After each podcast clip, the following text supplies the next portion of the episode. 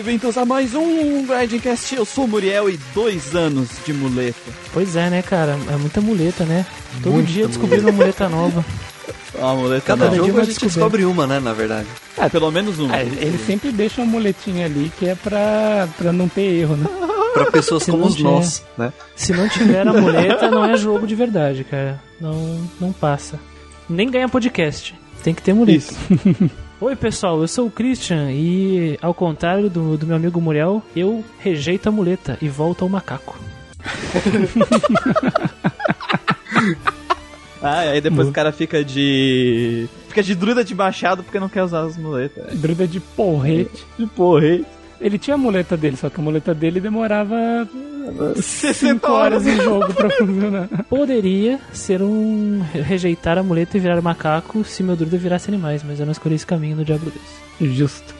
Que engraçado virar macaco no Diablo 2. Seria bom. Se fosse um caminho do druida, seria muito bom. Tinha né? que ser, tinha que ser. Chamou macaco, Pode né, virar um urso, um, um lobisomem ou um macaco. Tá jogando bosta nos bichos do diabo. Porra. Fala galera, aqui é o Guido e eu acho que melhor o iPhone tem que ter recontagem dos votos. Ih, tem que ter contagem. É só Ah, verdade. ganhou certo. É só verdade, Certo. cara. Ganhou certo. Fia, fia, fia. É só Eu, verdade. eu- eu cara. estou em cima do muro com essa daí, hein? Eu estou, eu Olha estou. só. E aí, pessoal, aqui é o Lucas e é hoje É hoje. que nós teremos uma divisão de águas aqui. É hoje. Ele tá falando a mesma coisa que eu. Estamos aqui hoje reunidos para comemorar esse podcast especial. Dois anos Dois anos. de Grindcast. Quem diria, Cris? Quem diria, velho? chegaremos tão longe falando de RPG? Pois é, cara. Se for, se for contar desde a nossa união lá em 2017, é muito mais tempo, né? Sim. Porque foi, mas foi dolorido. Rebatizamos com, como Grindcast, seguimos em- adiante falando de RPGzinho. Sabíamos que não havia muitos de nós por aí, mas até que tem bastante gente, né? Surpreendentemente. Um monte de gente e órfã, né? De RPG. Galera que estava abandonada aí, sozinha, encontrou sua turma, encontrou o seu gueto e começou a crescer a comunidade. Agora todos estão se sentindo mais acolhidos. Chegamos ao ponto que já estamos juntando os bondes de RPG. Por exemplo, o bonde do Mega Man Battle Network é o bonde que mais cresce no Brasil, sabe? Os caras já estão no nível de vender voto pra enquete, velho. Já chegou nessa, nesse nível de trato. Só campanha, campanhas no grupo, né? Já vai começar as primeiras batalhas aí, porque também tem a Elite do RTS com pause aí, vindo com.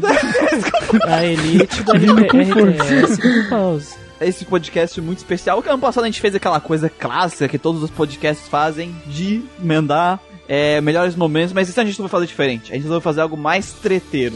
Exatamente. Mais, mais É onde ferrado. nós vamos ter surpresas, né? Vai ser o dia da surpresa hoje. Vai ser onde as pessoas vão ver um jogo aqui aparecer muito e pensar, que jogo é esse? Porque elas não escutaram o podcast. Pois então. Pois então, é. É verdade. Surpresa aí pra vocês. Na verdade, cara, lembra que a gente recebeu um e-mail há um tempão falando, nossa, vocês os especialistas em RPG. E a gente ficou, mano, Isso. somos só fãs. Mas daí a gente tava fazendo essa lista aqui e pensou, cara, quem é que no mundo, assim, da esfera brasileira de RPGs que jogou todos esses jogos que a gente jogou esse ano, cara? Difícil, hein? E falou de Difícil. todos, né? Não só jogou, debateu É. sobre, né? Debatemos sobre. Cara, eu tava contando. Nesses dois anos de Grindcast, eu joguei 35 RPGs. É, muito jogo, cara. É uma estrada bem, bem longa, né? Eu- cara, se eu não tivesse, se a gente não tivesse feito o Grindcast, eu teria jogado, sei lá, 5. É, com- nossa, com certeza. Exatamente. Porque eu lembro que eu tinha baixado um emulador, sabe? Tipo de, de PS1, PS2, tipo, tinha baixado alguns jogos e falei, ah, vamos ver, né? Quando der eu jogo. Eu tenho, sempre quis jogar esses jogos, quando der eu jogo. E se não fosse o Grinding Cast, cara, eu não ia realmente pegar e zerar esses jogos, sabe? Ia jogar 5 horas e deixar lá. Baldur's Gate, Kotor, Planescape Torment. Cara, nunca na minha vida eu quero encostar nesses jogos se não fosse o podcast, Então, velho. ó, se- a dica do ouvinte é: se tu quer jogar alguma coisa, faça um podcast sobre. Isso. Tu vai, tu vai ter Isso, que faça um jogar. É, não vai ter desculpa. Ou, é, ou você segue um podcast e, e se- se você não quiser tomar spoiler, você fala, vou zerar e ouvir junto com os caras. Gente já tá revelando, já sempre sempre revela. Já, os 12 jogos que vão sair esse ano 2021 já estão lá. Gente Só jogar e vir. É, a gente sempre junto. revela pra você, pra dar tempo da galera se organizar junto É. com a gente. Se não sabe quais são os jogos, procura nas redes sociais que está lá Nas redes postado em algum lugar. Principalmente no nosso grupo. No grupo do Facebook ela tá fixa. Inclusive, a enquete para o 2022 já tá viva, né? Já tá. É, porque a gente é organizado. Já, já é tá organizado. rolando, né? Sim. E Sim, tá aberta pra todo mundo sugerir os joguinhos que tem interesse em ouvir a gente falar, né? É, é o famoso History in the Making, né, cara? Nós estamos fazendo, fazendo história e sempre trabalhando. Isso aí, aqu- aquela coisinha que a gente pensou lá já tá aqui. Daqui a pouco tem o Inazuma Eleven ali. E daqui a pouco tem o Mega Man Battle Network ali. Aí daqui a pouco a gente vai colocar o, o Muriel a jogar Final Fantasy VIII ali, entendeu? Esse tipo de coisa. É, aí, aí tem aquele. O Tales of the Abyss com o Pois Lucas. É. É, jogar ali Tem também. aquele que não deve ser nomeado pintando em algum momento. É, tá chegando, tá Tá chegando. Cada um encontrando seus nêmesis aí. É, pois é. O número 50, né? Aquele que não deve ser nomeado. E a gente não 50. deve esquecer que o 100 é o Diddy Kong Racing, né? Isso. Sim. Vai chegar algum dia. Vai chegar. Mas o que, que a gente decidiu fazer esse ano? A gente se reuniu, a alta cúpula se reuniu, Os especialistas. os Os especialistas. estudiosos, né? Os acadêmicos do RPG. Isso. E criamos várias categorias e criamos o prêmio Muleta de Ouro Isso. pros jogos. Sentamos e vemos quais foram os 12 jogos que ganharam podcast esse ano e como eles se destacaram nessas categorias e decidimos aqui a alta cúpula secreta quem é o melhor em cada categoria. É. Alta cúpula secreta composta por quatro pessoas que vocês nunca vão saber quem que é. Exatamente. Tá todo mundo de capuz, né? Ninguém sabe. Aquele dia tem que bater na porta pra entrar, tem a Tem. senha, né? É, o ganso está voando. Aí bate na porta e tem que fazer um sonzinho. Toque, toque, toque. Toque, Isso. toque. Aí, entendeu? Aí o cara pode entrar. É, a senha é bate na porta, aí a pessoa abre e fala Galeon não, e a pessoa responde Galeon Aí yes! você entra. Aí ela entra. Exatamente. Então, basicamente, nos juntamos e estabelecemos as categorias e pensamos em que tipo de jogo poderia oferecer algo para essa categoria, né? Quais dos 12 jogos que eles têm a oferecer. Sim. E aí nós listamos isso, cada um ficou pensando nisso por uma semana e a alta cúpula atribuiu ali números de 0 a 10, é, que nem escola de samba, para cada um dos candidatos em cada categoria. E aí chegamos a um denominador comum através da justíssima média aritmética. Através da matemática que tá aí faz muito tempo, fazendo a gente cho- chorar. O Gustavo levou a sério o negócio da escola de samba. Tinha uma nota que era 9.773227. Sim, sim. nota- É, eu não sei, eu não Absurdo, sei, assim. eu não sei o que que eu tenho a ver, porque quem deu as notas foram a alta cúpula, né? Aqui a gente só trabalha com codinome, por favor. É, exato. Continua. Mas o, o homem topeira, no caso, que deu as notas, Homem topeira. que deu as notas assim toda quebrada, é o rapaz sabe.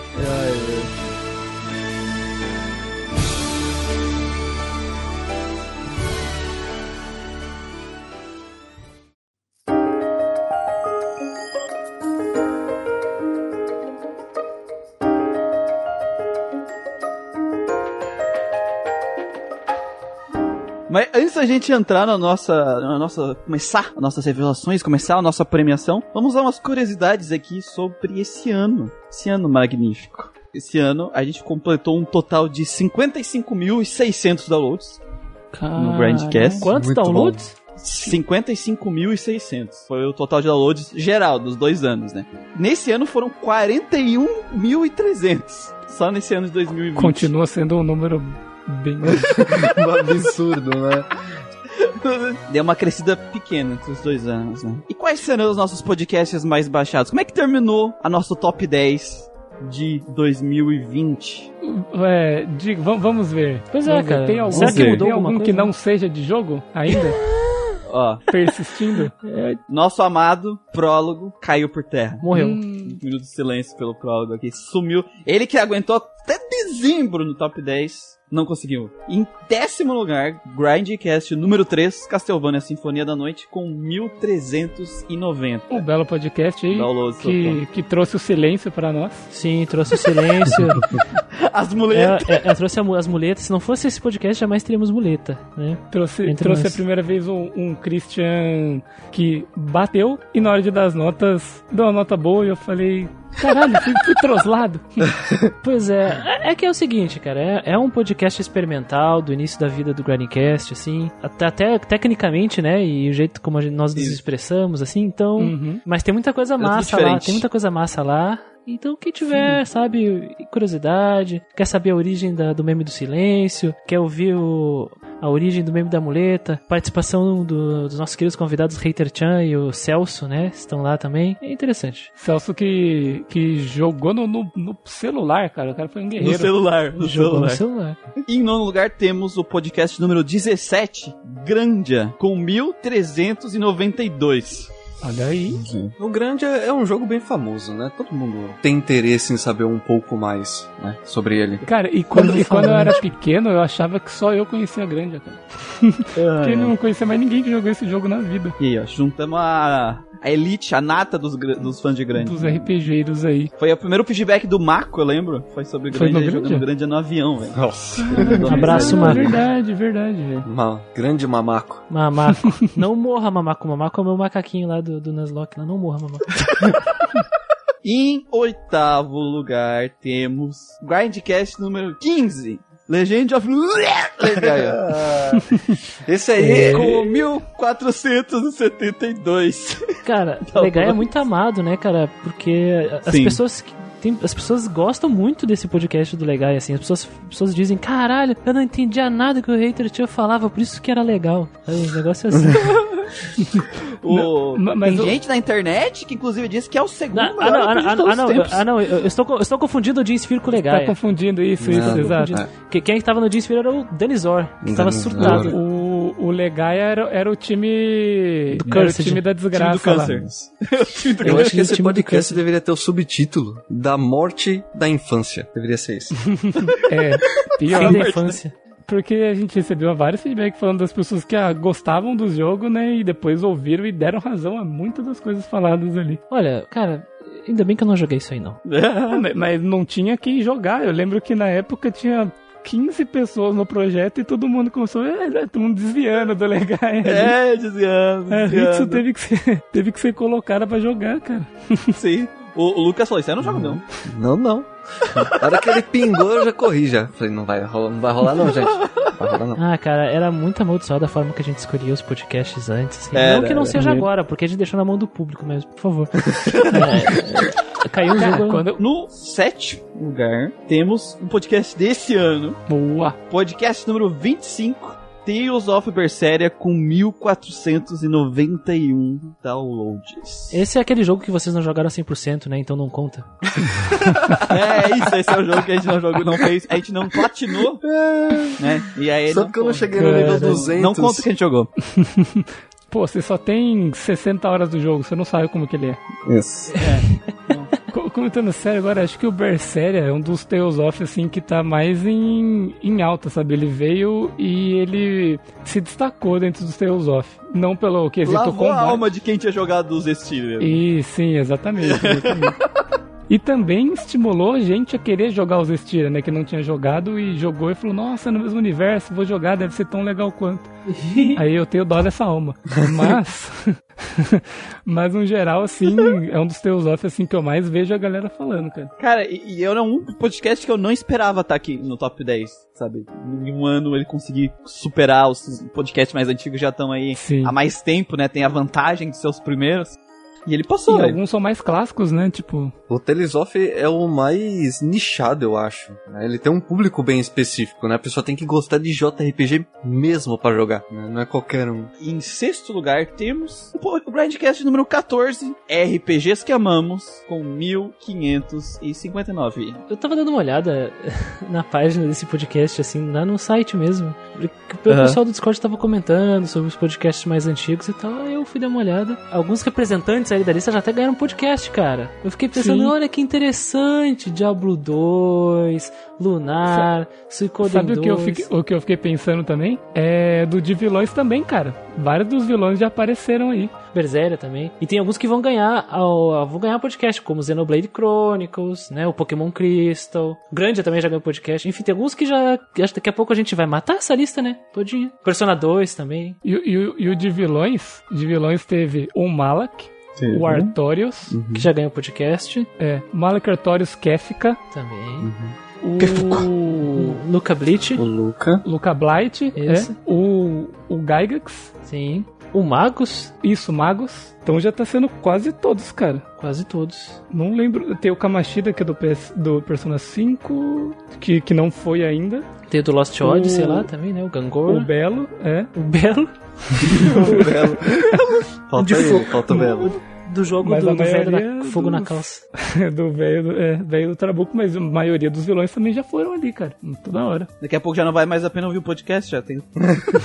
Já tem tudo individual, já. Saiu tudo versão. Não, não, não, não. Versão Mas esse podcast de vilões é uma das melhores coisas que a gente já produziu, cara. É, Escutem muito lá. massa. Tem, Ah, não, de vilão sim, eu tô falando do RPG Escamão. O- Esse também, esse também. O RPG. Tem que fazer a versão 2. Tem que fazer a versão 2, né? Qual era o número do de vilões Não mesmo? esse ano, pra não chegar no 50. É O número é o vilões. 18. O Grandcast 18. Então fica aí a dica. Em quinto lugar temos Grindcast número 7. Nossa, Olha só. Valkyrie Profile. Profile. 1651 downloads. Muito Pô, bom também. sim. No formulário RPGero, muitas pessoas disseram que conheceram o Grindcast através do podcast de Valkyrie Profile. E falam que é uma do- um dos melhores podcasts que já foram feitos aqui. O jogo, o jogo querido, né? O jogo é muito querido. É o jogo da, de bater em criança, né? Boa. na gelinha do podcast. Boa. Que Boa. re- responsa, cara. Foi meu primeiro podcast de jogo. Foi um podcast que foi perdido, que o Lucão participou da primeira versão Sim. e ele explodiu o podcast. Sim. E aí foi regravado com eu, Gustavo e o E o Manuel. Manuel, nós três só, verdade.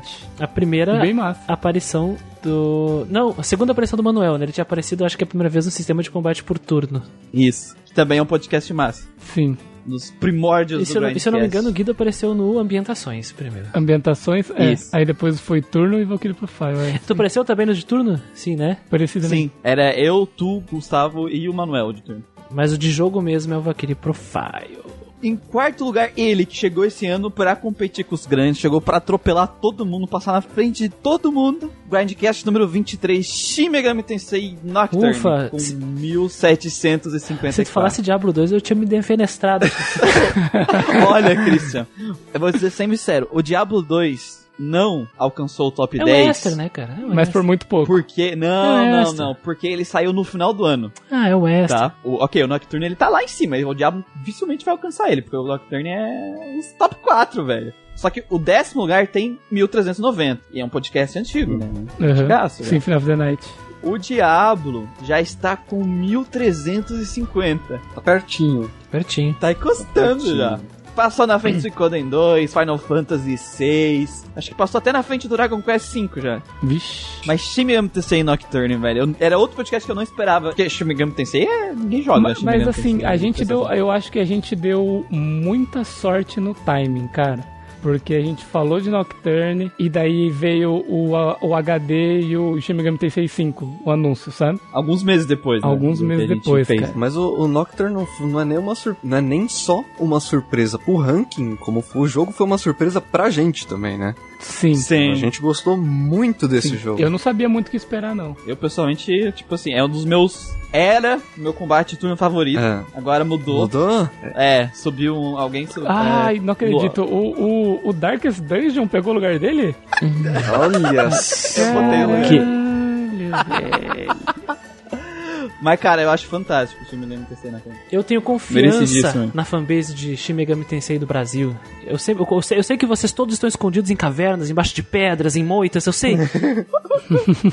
eu confio em vocês. Vamos fazer Shin Megami Tensei grande de novo, não é à toa que nós temos, sei lá, três Shin Megami Tensei esse ano. E esse ano três Shin Megami então, Tensei, se então, empolgou. então, assim, ó, votem no Shin Megami Tensei 4 se vocês querem uma experiência de Nocturne de novo em podcast, porque no formulário RPG 2020. Em terceiro lugar, esse. Este! Agora chegou. Esse, o top 3 aqui, eles estão muitos votos à frente Dos outros. dos outros. Com 1939 votos. 1939. Grindcast número 1. Olha, olha ele aí. Breath of Fire 3. É o, o sinônimo de experimento. A gente nem sabia o que tava fazendo direito. Pescaria também foi aqui que surgiu a, a- o grande. A, a grande pescaria, né? A grande empoderamento louvor, da pescaria, né? É o louvor. Apreciação à pescaria. Louvor. É aqui que nasceu o meme da pescaria. Nosso primeiro podcast de jogo. E é um podcast Lucas que... apareceu nele também. Isso, primeira já participação foi logo do do Lucas. primeiro, já nervosão, bacana. super tímido, mas agora tá tudo bem. Agora, o- agora o Lucas ele chega, coloca o pé em cima da mesa, assim, senta, coça o sovaco, é, faz- grava sem camisa. Sem camisa. câmera. manda, manda áudio mijando, o barulhinho de água psh, batendo lá no fundo, essas coisas assim. Agora, Tá falando, você escuta, você escuta um cuspão, assim, Agora tá em casa. no meio do áudio. Direto, velho. Grindcast tá aí, tá aí firme e forte. E agora, né? O top 2 é aquela coisa, Aquela né? coisa, um derruba o outro toda hora, né? É, os dois estão sempre brigando ali. Mas esse ano abriu vantagem. Olha Ah, é? só. Louco. Esse ano abriu vantagem, o top primeiro, porque ele, ele estava em segundo, Hum, ele subiu e ganhou uma vantagem aí. Mas em segundo lugar, Grindcast número 9, 2113 downloads, Chrono Trigger, Chrono Trigger. o podcast da mãe da Luca. Quando você falou que o outro ganhou vantagem, imaginei que o Final Fantasy VII estivesse na frente, cara. Não sei se é por causa do remake. Acho que ele tá mais em alta aparecendo pra mim, pelo menos, assim. É, o segundo lugar é o Chrono Trigger, né? Então, Sim.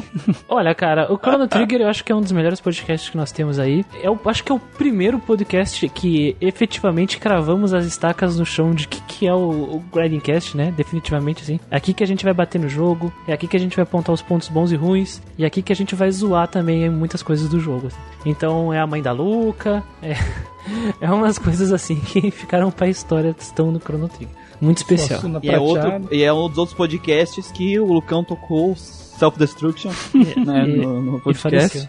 E faleceu, velho. E aí, aí na, na versão final foi quem? Era o Muriel, Christian, Chan, Hater Hater Chan, Chan Manuel. o Manuel. Eu acho que é, é isso. isso, né? Eu, eu ia participar também, mas eu não pude. Ah, mas tu participou do próximo agora?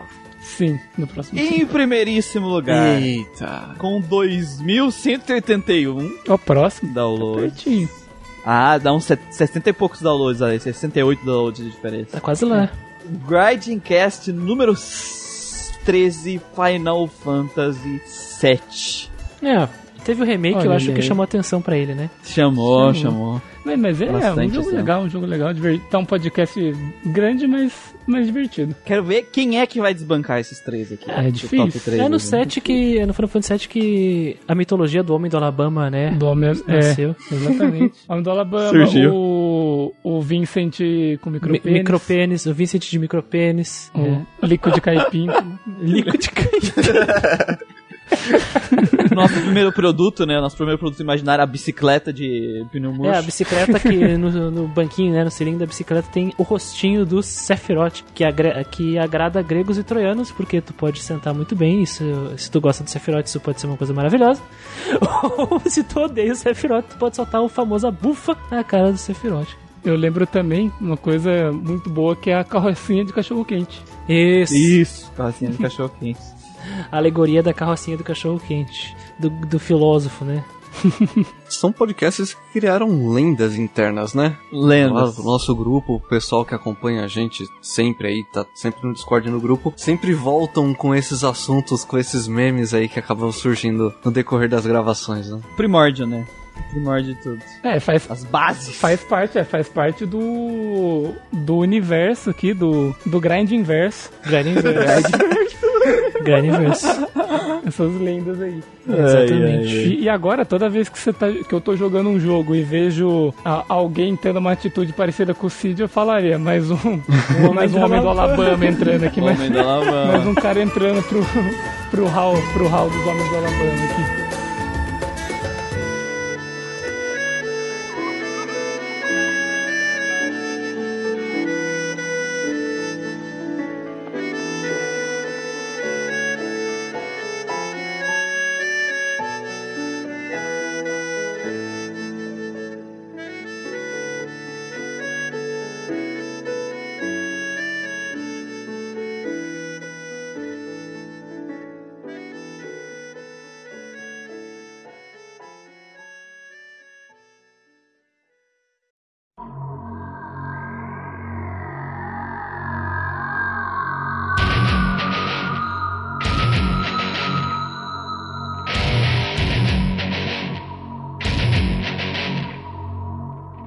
De entrar certinho categoria por categoria. Vamos falar, vamos re- relembrar todos os jogos que saíram esse ano, pra galera aí ter na mente o que, saiu esse ano. A gente começou o ano com Shin Megami Tensei Nocturne. É, é um bom jogo, né, cara? Soltamos o microfone. É aqui, ó. Drop the mic. Depois, Tales of Berseria, Grandcast número 25, Nocturne número 23. Uhum. Depois a gente teve o Grandcast número 26, Baldur's, Baldur's Gate. Gate. Primeiro western gravado. Primeiro western do Grindcast, né? Original, assim. Primeira vez que a gente falou de western. Aí começa a decadência. E, e é, como- é, marca o declínio do do Império. Dreamcast. Depois, Grindcast número 28, temos Lunar Silver Star Story. Isso. O último, o 29. último podcast do Manuel como membro ah, inte- interino ali, né? Membro efetivo do Grandcast. Depois ele pediu pra sair porque ele não aguentou Pediu. o trauma do Baldur's Gate. e é isto. Depois, Grindcast número 29, Star Wars Knights of Old Republic, ou KOTOR, ou como a gente gosta de chamar de KOTOR. O famoso Jogaço. KOTOR. KOTOR. Eu já tinha jogado ele antes e foi uma experiência maravilhosa rejogá-lo com a cabeça de hoje também. O Cotó, ele é, é, um é um exemplo, a prova de que a gente não pode banir os westerns do, do podcast. Isso. Grindcast número 30, Fire Emblem Awakening. É aí que nós lembramos da, da Barbie e, e das, das Isso. gêmeas, precisei a Playboy. É maravilhosa essa experiência. maravilhosa essa experiência. Grindcast número 31, Dragon Quest 5. Também foi outra surpresa pra gente, né? Foi. Foi o meu primeiro Dragon Quest que eu peguei pra jogar até o final, assim. É o Casos de família. pra- pra jogar. Casos de família. Isso. É a casa do grinding. E foi massa, cara. É, Foi é o, massa. o inventor do grind, o Dragon Quest. Grindcast número 32, Final Fantasy VI. É, Um belo jogo. eu não sei o que dizer além de que eu fiquei Lucas. surpreso. Eu, tô- eu não sei o que dizer, só águas envenenadas. Ó, hein? ó, eu vou dizer uma coisa, ó. Se vocês forem reclamar, assim, ai, Final Fantasy VI ganhou pouco prêmio esse ano. Vocês vão na casa do Lucas reclamar com ele. Mas eu vou só dizer que o- a nota que ele merecia. É isso. Mas até que ganhou coisas bem merecidas esse ano de muletas, né? O- Ganhou, sim. Ganhou. Só que tem um, Spoiler. só que tem uma, é, tem uma ali que eu acho que deveria ter ganhado e não ganhou, que eu fiquei revoltado. Ô louco, vamos, vamos expor isso depois. Exposed. Vamos por isso depois, é. é. Depois a gente vem com dois podcasts que o Christian vai começar a gorfar aqui no meio do. Ah, cara, eu, eu já superei, eu já superei, já superei, cara! Grindcast número 33, Diablo 2. Cara, agora eu tava. Eu... Monkey Flip. Eu tava na. esp- Cara, eu, eu- fiquei feliz. Ê, Kotor, o Wester é massa, estou apaixonado. Aí eu fui corneado pelo Diablo 2. O Wester me. Você ganhou um chifre maior que do Diablo. Porra, porra, mano. Não, porra, nada- aí não dá, cara. Aí não dá, cara. Nada pagou pra mim ver o Diablo correndo de 4. Foi a melhor coisa do jogo inteiro. não, vou esquecer nunca isso, vou falar sempre. E ainda nessas férias eu vou jogar com o Guido a expansão. Que eu tinha prometido pra ele lá em setembro do ano Lá passado. quando a gente tava jogando, The Lord a of Destruction. matar o Baal. Vou matar o Baal. E Grindcast número 34, Suicoden 2. Cara, é. É. Não, é que é que, é que tá. Bonito, bonito. É bonito, é bonito. bonito. É bonito e tal. Es- Esquilos de capa, esquilos de capa, né? Skills de carro. Grindcast 35, que recuperou a fé dos Western Ai, Christian. Planescape Torment. precisávamos disso, cara. Precisávamos disso. Nossa. E pra fechar o ano, Grindcast número 36, Pokémon Yellow. Pokémon. Pokémon. Pokémon. Pokémon. Pokémon Pokémon. Yellow. E são esses jogos que foram avaliados, a gente jogou todos, foram todos avaliados para as categorias desse ano. A alta cúpula avaliou sabiamente. Sabiamente. Por média aritmética. Média aritmética. Um abraço aí, gregos da antiguidade. Isso. Então vamos entrar na primeira categoria.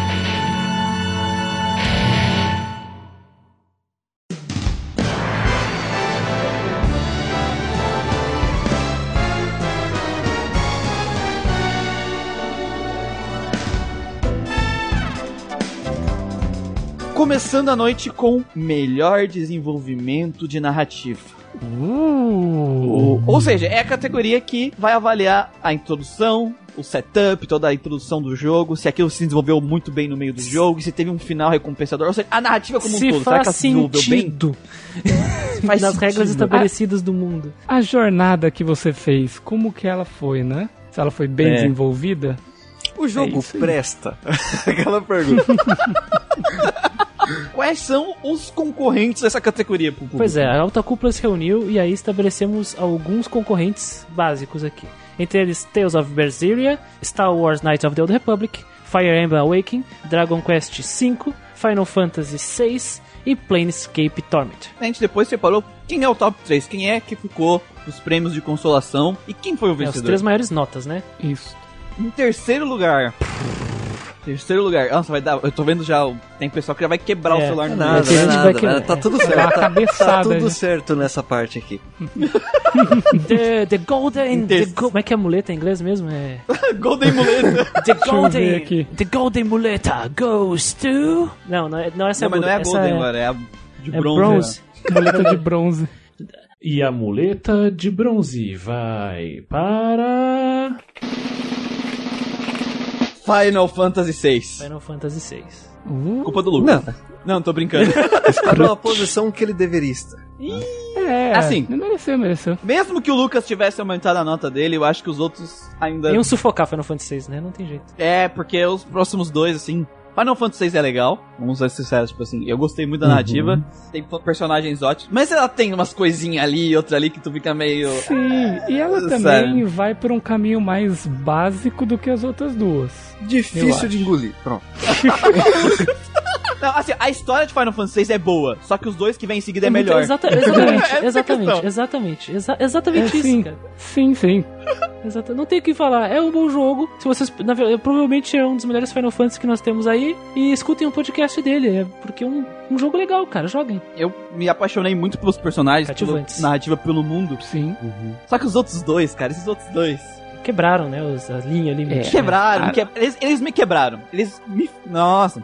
Desenvolve... Fazia eu deitar, pra- Final- eu deitar na, na hora que eu ia dormir, assim, e ficar Pensando, pensando. Eu ficava, é. caralho, velho. É, cara. Desenvolvimento de narrativa. É bom a gente lembrar que é desenvolvimento de narrativa. Uhum. É, é só isso que a gente tava valendo. Porque assim, tem várias. eu- Eu gostei da história do Final Fantasy VI, mas diferente dos outros dois que ganharam, que estavam mais acima, não teve nenhum momento que a narrativa do Final Fantasy VI me mostrou algo que eu parei e fiquei, meu Deus do céu. É. Sabe assim, que me acabou, sabe? Que deu uma peixada na sua cara. É, não tem nada assim. Eu, eu, eu sinto que ele não me conseguiu colocar é, tanto dentro do jogo, tanto na narrativa quanto Sim. os dois. Sim. Pra mim, sim, sabe? De imersão, de você querer, de você realmente se pôr no lugar do, do, do protagonista ali e ficar, caralho, mano, e aí? O que que eu faria? Que que.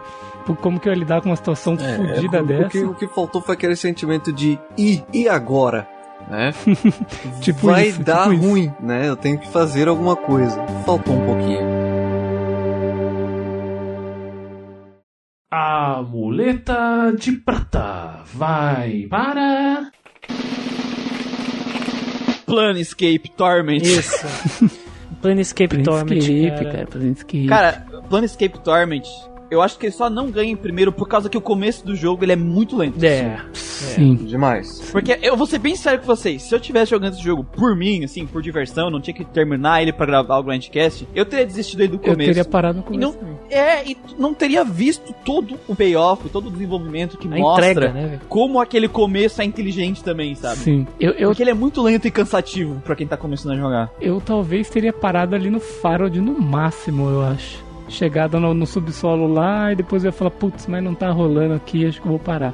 Provavelmente. Mas a forma que a narrativa do Planescape é construída, cara, ela é única. Aqui, aqui em todos os jogos, acho que em todos os jogos que a gente já jogou no Braincast até agora, assim. É única, assim. E até mesmo a forma que a gameplay se apresenta, ela responde como a narrativa ela é construída, sabe? Então é uma aula de como mostrar que as coisas se conectam. O problema é aquela coisa do texto, da, da lentidão do início que a gente comentou no podcast. Assim, se você não Uhum. sabe o que que é Planescape Torment, está curioso, escuta lá o podcast. Ficou um baita Mas, podcast. mas, assim, o engraçado do, do, do Planescape era tipo assim, a gente falando sobre ele no grupo, né? A gente reclamando de algumas coisas assim, tipo, reclamando e xingando, puta que merda, tem que jogar essa porra, não sei o que. Aí, quando cada um de nós foi chegando no momento do payoff, assim, a reclamação começou a sumir, sabe? E todo mundo só começou, tipo, caralho, agora tá muito foda, caralho, isso aqui tá muito da hora. E é até engraçado que, tipo, eu imaginei que ia ser um podcast que a gente ia xingar muito mais. sabe? Eu já tava Sim, prevendo. também. Eu, Eu tava também. prevendo todo mundo putaço xingando o jogo, de repente chegou lá. A, a- a gente ia ser conhecido como os caras que falam de western só pra falar É. mal.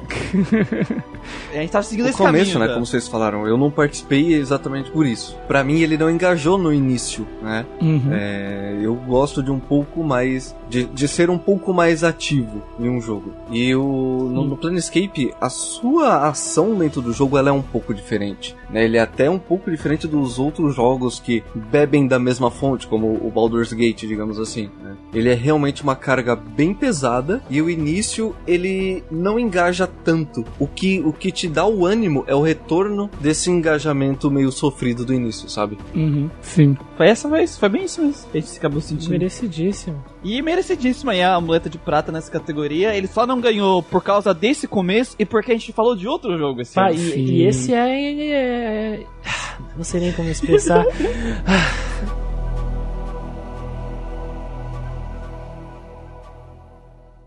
A muleta de ouro vai para. Cotó! Cotó. Star Wars Knights of the Old Old Republic. Eu acho merecido, É. por tudo que vocês falaram sobre o jogo, eu acho que ele mereceu muito essa posição. Quando tem aquele plot twist que tu, tu não vê vindo de lugar nenhum, Sim. ele simplesmente É acontece e, abrupto. tu- e não faz sentido, tu fica tipo. Você tem que Ah, que bosta. aceitar só, né? Tipo, E agora, quando o jogo ele te entrega todas as peças, tipo, imagina montar um quebra-cabeça que ele vai colocando as peças todas longe uma das outras. Ele vai montando ali, só que ele não encaixa nenhuma na outra. E aí, quando acontece o plot twist, ele bota todas as peças e tudo faz sentido. Já Ele diria- monta na tua frente. Já dizia uma música. Isso. Eu estava ali o tempo todo, só você não viu. É, é isso aí.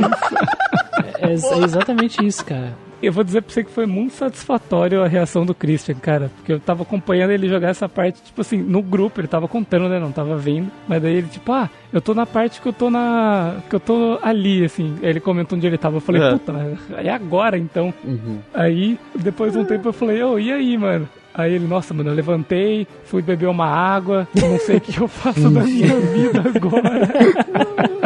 Eu fiquei assim também, eu fiquei muito assim. né? o Muriel mandou vários áudios pra mim. Esse, Puta, esse tipo de sentimento que é o legal no, no RPG, né? E tu fica arrebentado. Arrebentado, assim. E eu, que tava jogando pela segunda vez, eu tava jogando e vendo acontecer, sabe? Tipo, falando, mano, tá aqui, olha essa conversa deles dois, do, do Sim! conversa com a Bastila aqui, cara, com... tomando cu, mano. Nossa, eu, eu lembrei que ela sabia. Puta merda, é pior do que, Sim, sabe? É pior sim. do que eu lembro. Nossa. foda. Ah, e, e é incrível que a interação dos personagens é, é parte constituinte forte do desenvolvimento da narrativa. A forma que eles. Eu tô até um pouco emocionado aqui. A parte como eles reagem, ou quem tava envolvido. E é um negócio assim que é um soco Ah, no estômago. A reunião pós-notícia, né? Putz, tam- nossa, sensacional. E como o jogo segue se desenrolando, porque é uma narrativa não lá muito complexa. Só que a forma que é feita é muito competente. E isso é maravilhoso. Por isso que o Kotor, ou Kotó aqui, como carinhosamente conhecido, está em primeiro lugar aqui e recebeu a muleta de ouro, muleta- muleta dourada. E até porque não é aquele negócio que acontece o plot twist e depois o negócio ba ah, baixou, sabe? Não, não fez muita diferença. É uma coisa reveladora, mas foi só ali. Não, aquilo influencia o resto do jogo inteiro, sabe? Como tu vai lidar com a situação, como tu vai seguir daqui Como tu enxerga frente. tudo. Sim. Tudo muda. É, e, muito. é e muito outra bom. coisa interessante, se você escolhe um caminho específico, tem gente que tá junto com você que vai, opa, opa, aí já não dá pra mim. É. E você não, não pode mais contar com aquele personagem. Então ficamos aí em terceiro lugar, Final Fantasy VI, segundo lugar, Planescape Torment, e o vencedor de melhor desenvolvimento de narrativa vai para Kotó. Tó, me- muletinha dourada pro Kotor.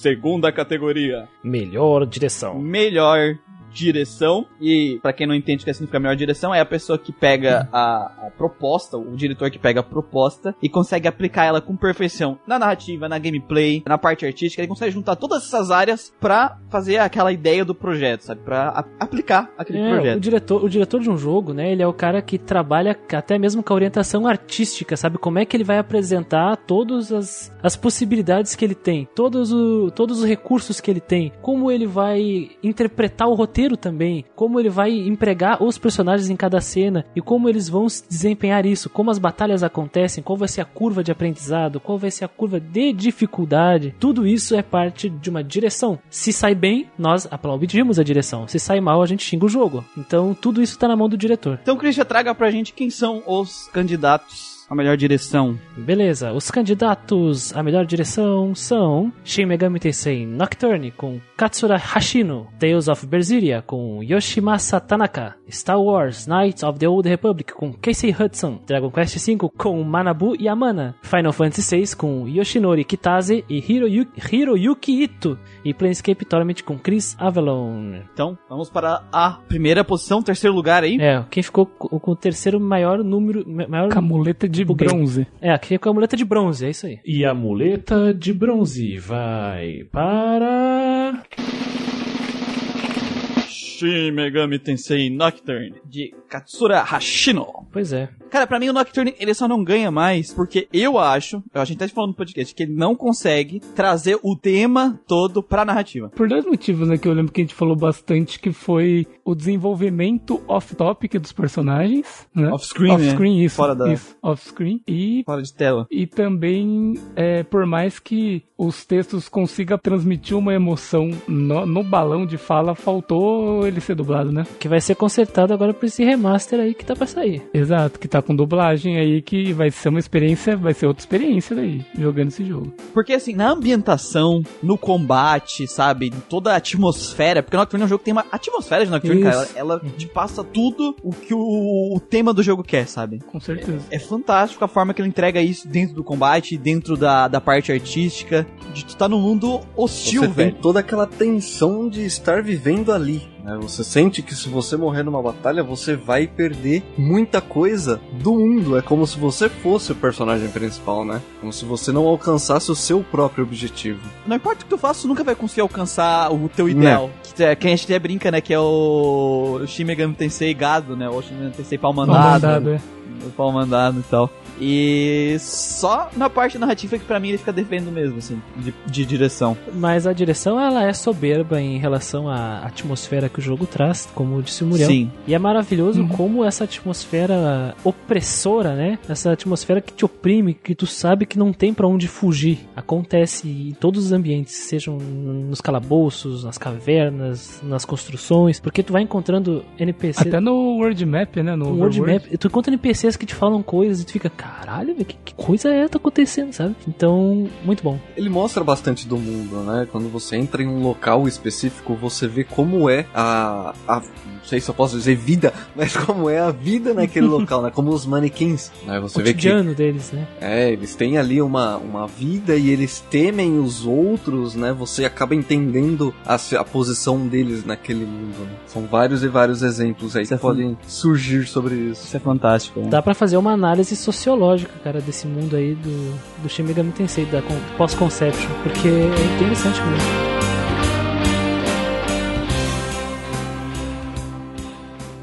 A muleta de prata vai para.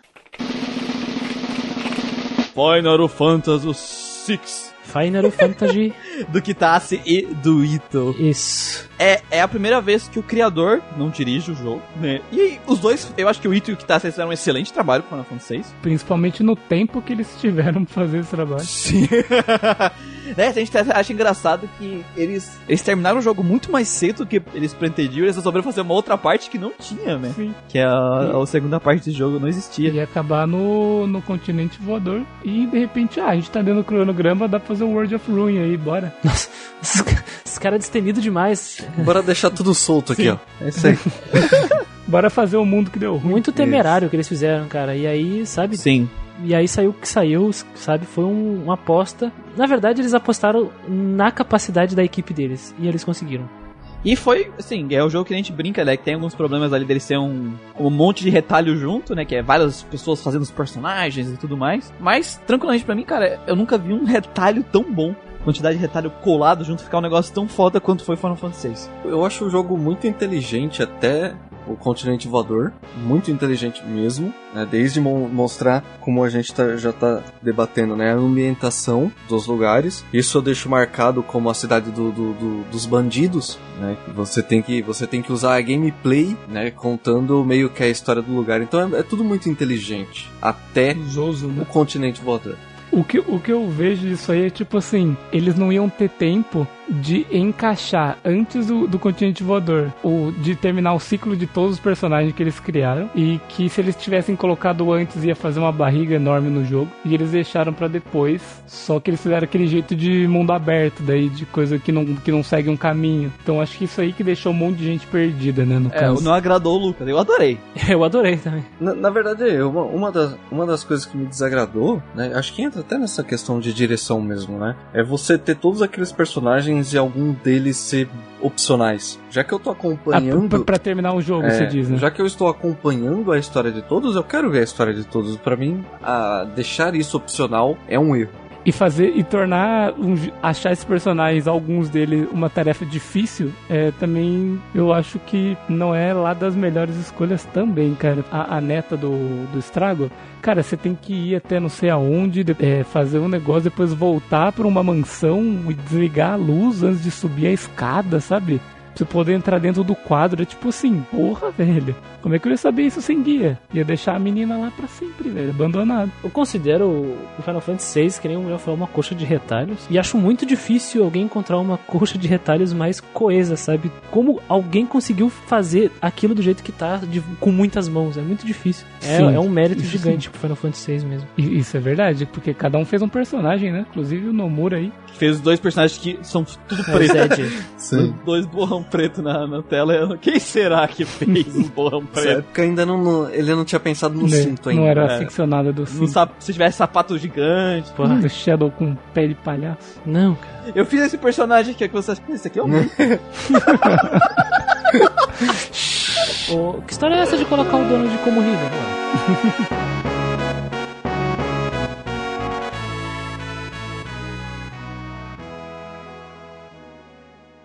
A muleta de ouro vai para.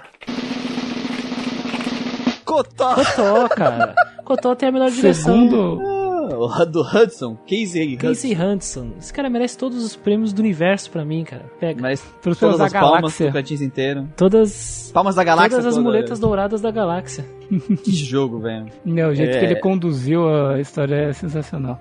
Eu, eu, né? eu ainda prefiro Final Fantasy VI, mas não tem como eu dizer que a direção dele é fantástica nesse jogo, velho. Te prende de um jeito em tudo, sabe? Que nem eu falei no podcast, o combate desse jogo, a forma que ele a- a- pegou o sistema RTS com pau. mesa e trouxe pro meio eletrônico é fenomenal, cara. É um dos. É o meu favorito desses jogos de RTS de- por pause, velho. Com certeza. Sim. É o próximo passo, né? É a evolução do, do Sim. sistema. E é uma evolução natural. Não parece ser algo inventado e forçado que não encaixou. Não. Aquilo ali fluiu muito bem com o jogo. E até mesmo com a proposta. Foi muito bom. Sim. E tem aquela coisa também, né, do, do que a gente falou, que deixou a gente chocado, né, na desenvolvimento. Se não fosse uma direção Sim, competente, não haveria aquilo causando aquele impacto, sabe? Então, tá aí. de conseguir te soltar todas as peças pra te depois, na hora que teve a revelação, entender tudo, sem te entregar a revelação, cara. Sem deixar o cara adivinhar. Sem, sem deixar óbvio aquele contexto também, sabe? É muito difícil fazer isso. Sim, é, é na narrativa. E também tem aquela coisa do, da arte, né? Ele conseguiu passar a iconografia dos filmes pra um jogo que e não soou zoado, sabe? Não ficou forçado, ficou natural também. Isso é um mérito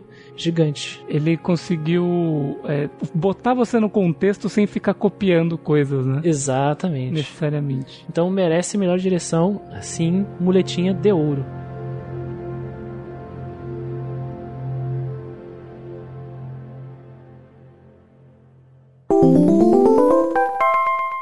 Agora vamos para a categoria Melhor Final. Pois é, cara, o melhor final. Polêmico essa aqui, né? É, esse que é. É o melhor final, gente. Polêmico. Basicamente é aquele final que consegue fechar todas as pontas e a gente entregar. É aquele negócio que quando termina, tu se sente realizado por terminar aquele jogo, né? Aquela narrativa. N- não só pelo sentimento. Basicamente. Mas, Não só mas isso, a né? narrativa fazer sentido para chegar até aquele final e aquele Sim. final ele complementar de acordo com a construção narrativa perfeitamente o jogo. Claro. Porque se não for assim, não é um bom final. Que nem aquele final de novela mexicana debatido já aqui no ano passado, que tem pessoas que gostaram e pessoas que não gostaram. Porque o final foi gostoso, fez bem pro coração, mas não condiz com o jogo, por exemplo. Senão é um bom final. Sim. Não condiz com o que aconteceria em um mundo no qual tais eventos ocorreram. É, isso aí. Tem, tem empate nesse aí, né? Os, ah, Tem, esse tem um empate em terceiro lugar de empate. sim. Sim. Mas primeiro, Christian, quais são os concorrentes a melhor Os candidatos são poucos no melhor final, porque é difícil ter RPGs com finais maravilhosos. Final bom. Então, Tales of Berseria, Star Wars, Knight of the Old Republic, Dragon Quest V, Final Fantasy VI e Planescape Torment. São esses os candidatos. E a muleta de bronze vai para. Tales of Berseria e Dragon Quest V. Pois é, empatado. Vamos dividir Cada essa um levou muleta. uma muleta, um em cada braço agora. Um em cada braço. É, e, e você que deve que está ouvindo e que lembra de como a gente explicou como a gente chegou nesse número, você deve estar pensando, nossa, mas eles não fizeram, não deram nota numérica e fizeram divisão aritmética e não sei o que, cara. Eles tiveram a mesma nota. Eles tiveram a mesma Exatamente. O E, destino eu, colo- quis. eu- e tá tudo fracionado essa porra, né?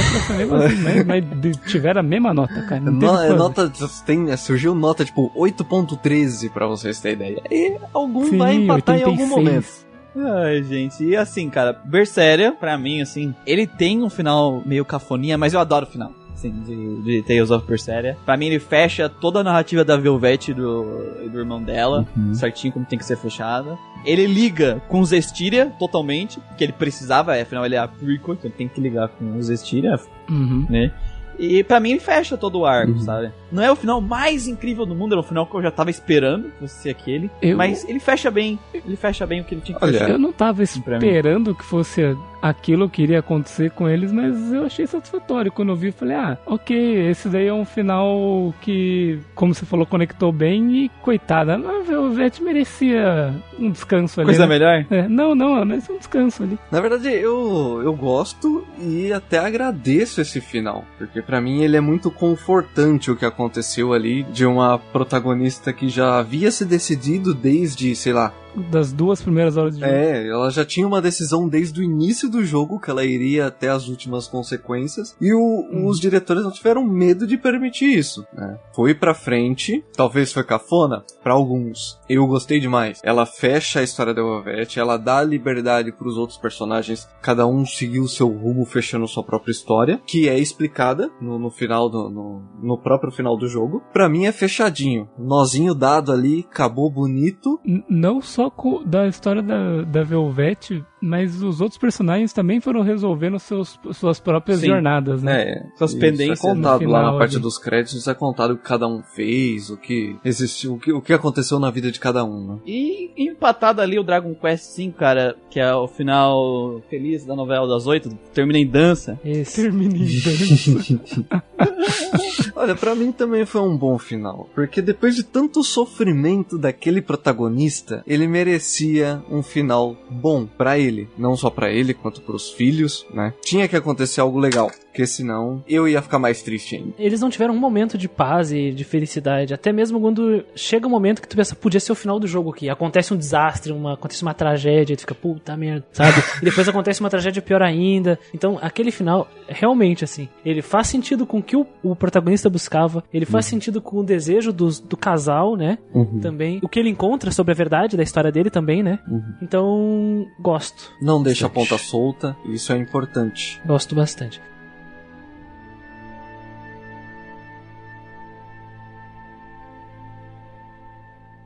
A muleta de prata vai para.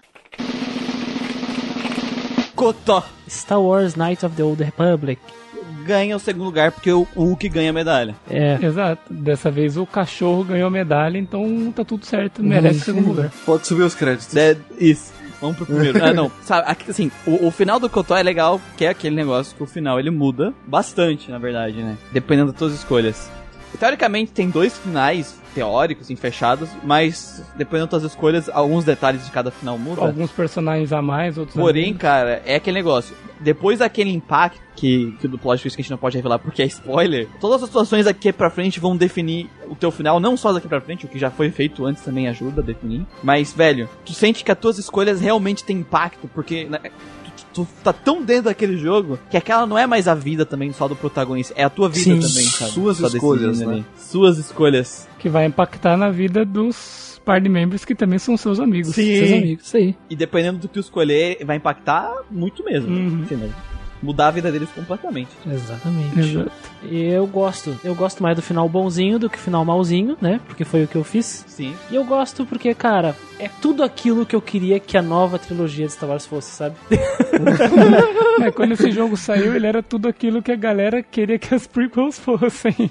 Porra, velho. Sim. E eu não falo isso sendo, sendo ah, o fã de Star Wars. Porque o grande fã de Star Wars aqui é o Guido. Ele, ele é o aficionado. Eu falo isso porque, cara, é muito bem feito, é muito bem amarradinho, é muito bem executado. Aí chega aquele final e tu fica, uhum, sinto-se muito bem com isso. Muito bom, faz sentido com os personagens. A reta final é trágica e tensa. A reta final da, da última dungeon é tensa demais. Pra chegar naquele final, se tu faz as escolhas certas, chega naquele final e tu pensa, putz, foram as minhas escolhas, que nem o Muriel falou, né? As minhas que fizeram isso. Isso é muito bom. Uhum. É muito bom, cara. Teve uma direção boa, sabia aonde queria chegar e como chegar lá do melhor jeito, sabe? Então, isso reflete completamente no, episódio. Maravilhoso final.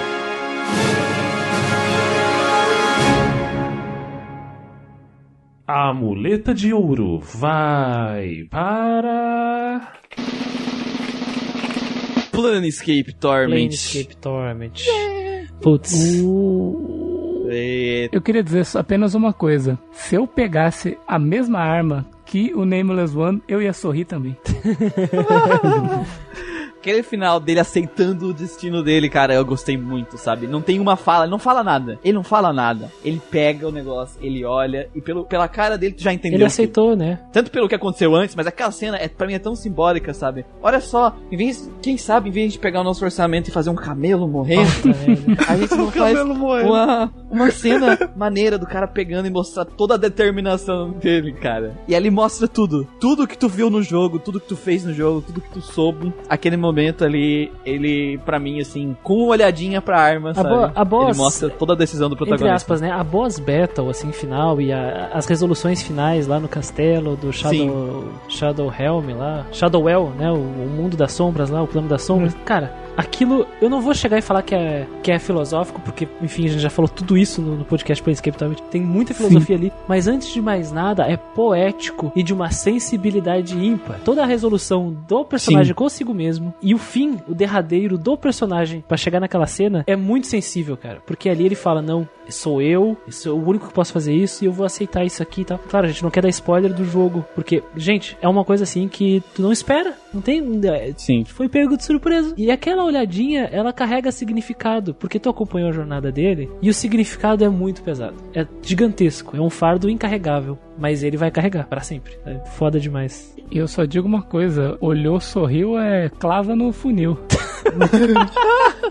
Que nem o Muriel tava, tava querendo dizer lá, cara. Todo mundo que achou que a gente ia descer o pau aqui deve estar arrancando o cabelo agora, cara. Porque Planescape Torment tem. É, porque assim, ó, eu, eu vou dizer pra vocês, você- dessa vez eu posso dizer, você que não escutou, porque provavelmente não, porque é o nosso podcast menos baixado de todo o Grindcast, que o pessoal tem bastante preconceito com o jogo, e eu entendo plenamente o preconceito com o jogo, todo mundo aqui eu acho que tinha um pouco quando começou, sabe? Sim. Cara, pelo menos escuta o podcast, não vai se arrepender de ter escutado o podcast, e capaz de querer jogar o jogo depois de escutar o podcast, Sim, e, e assim, o pior é que teve gente que Ouviu? assim, se interessou, ouviu coisa, se interessou, tentou jogar, não conseguiu, parou, ouviu o podcast, voltou a jogar e tá tipo, Sim. se forçando a jogar pra, pra acompanhar essa história, sabe? E, e é aquela coisa, sabe? Se tem alguém xingando o jogo, tu não jogou o jogo. Nós jogamos o jogo.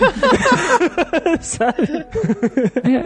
Nós jogamos o jogo. Nós fomos até o final, sabe? Isso é, isso é muito bizarro. É aquela coisa que eu tava falando lá no início, sabe? Se alguém me falar, ah, Final Fantasy VI é muito melhor no final, ah, grite na internet. Cara, tu jogou o Kotoro, o Planescape Torment, o Dragon Quest V, o Berseria, sabe? Todos esses jogos assim. A gente tá jogando, cara. Todos eles. Outra coisa, jogar, não adianta colocar é, no YouTube a cena final pra comparar o final dos jogos que, que, pelo amor de Deus, né, irmão? Não, não, não, nem vai fazer sentido pra ti o final do... Pô, esse final do Cotô aí, mano, é os caras ganhando medalhinha, meu, que final bosta, meu. Não entendi nada do final aqui do, do Planescape, mano. Nada a ver. Ela só pegou uma clava aqui, mano. Saiu batendo Os os caras tão outros. Que porra de final é esse? Porque afinal ele nunca pode ser pego isoladamente, né? Não pode. Mas enfim. Você tem toda uma trajetória pra, che- pra alcançar aquilo que você. pra ter a resolução de tudo que você passou, né? Tudo que você sofreu, de tudo que você viu, das histórias que você presenciou, né? Você quer pegar o final isolado? Pega o Final Fantasy VI, é todo mundo na nave. tomando vento na cara. Pronto. É. E a, de três categorias, os Western levaram três, É gente. isso aí. Até agora. Justo. Justíssimo. Justíssimo. Galera ficando preocupada aqui. Tô ficando preocupada. Meu Deus, meu Deus.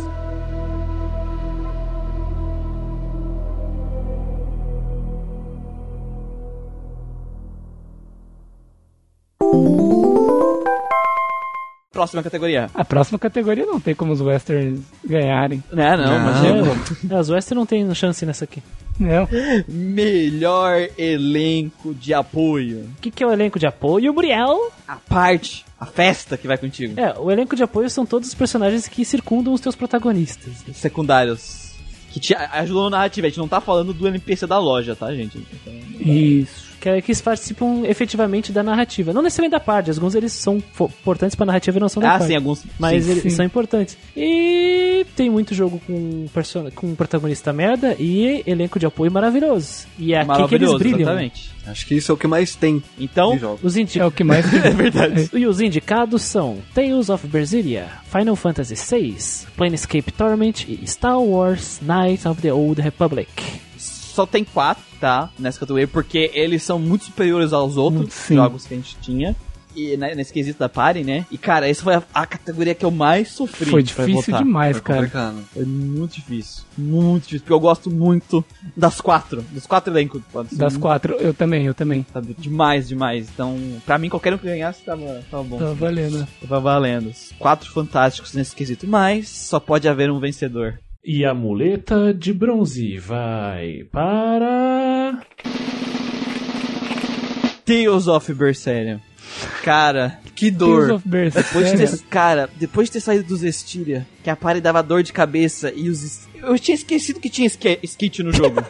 Sabe? Eu lembrei no, Música Estiria skate. no meio do jogo, que tinha os skits, tinha ceninhas, porque as primeiras que tinham eram tão bosta que eu, quando aparecia, aperte select para ver a skit, eu, foda-se essa merda, enfia no cu. E aí, uma hora eu esqueci, eu esqueci que existia. E no Berseria, velho, os personagens são tão bons, eles estão tão interligados com a narrativa, a interação entre eles, Sim. entre eles com os vilão, entre eles em si mesmo ali, eles com a protagonista, eles com, a, com, com o lore do mundo, é tão bom, é tão gostoso que na hora que aparecia o botão pra me apertar, eu apertava pra ver. Você não, cê não quer perder nenhum skit. Não, O não quero mulher, o mulher falou skate, eu lembrei do, do Skater, que foi a música de encerramento do. Berserk. Eu aperto o skate. Faz tudo, faz todo sentido. Tanto a música quanto o skit. Isso. E cara, eu gosto de todos os personagens que tem na party. Sim, eu também, assim, claro que uns mais, outros menos, né? Por exemplo, a Mina Templar, ela acho que é a que eu menos gosto, mas até ela é uma personagem que eu acho legal. Eu gosto dela, Eu velho. também gosto. Mas assim, o que, o que eu acho que o Berseria tem todos os méritos nesse quesito é conseguir trabalhar bem a interação de todos os personagens um com os outros, sabe? Ele, no final do jogo, eu sabia o que, que cada personagem pensava do outro, assim, sabe? Porque todos eles conseguiram interagir entre si nesses skits, nessas cenas e tal. Até os outros jogos que ganharam não tem essa interação de todo mundo, assim, necessariamente. Você que tem que provocar as interações. Você acaba perdendo uma interação ou outra e acho que o Berseria ele se sobressai nesse quesito. Porém, os outros também são, são merecidos pelos personagens serem muito bons, mas o, o do Berseria, assim, ele tem o melhor elenco de Teosof que eu conheço. Mas o que, que eu acho muito massa é que pegaram um,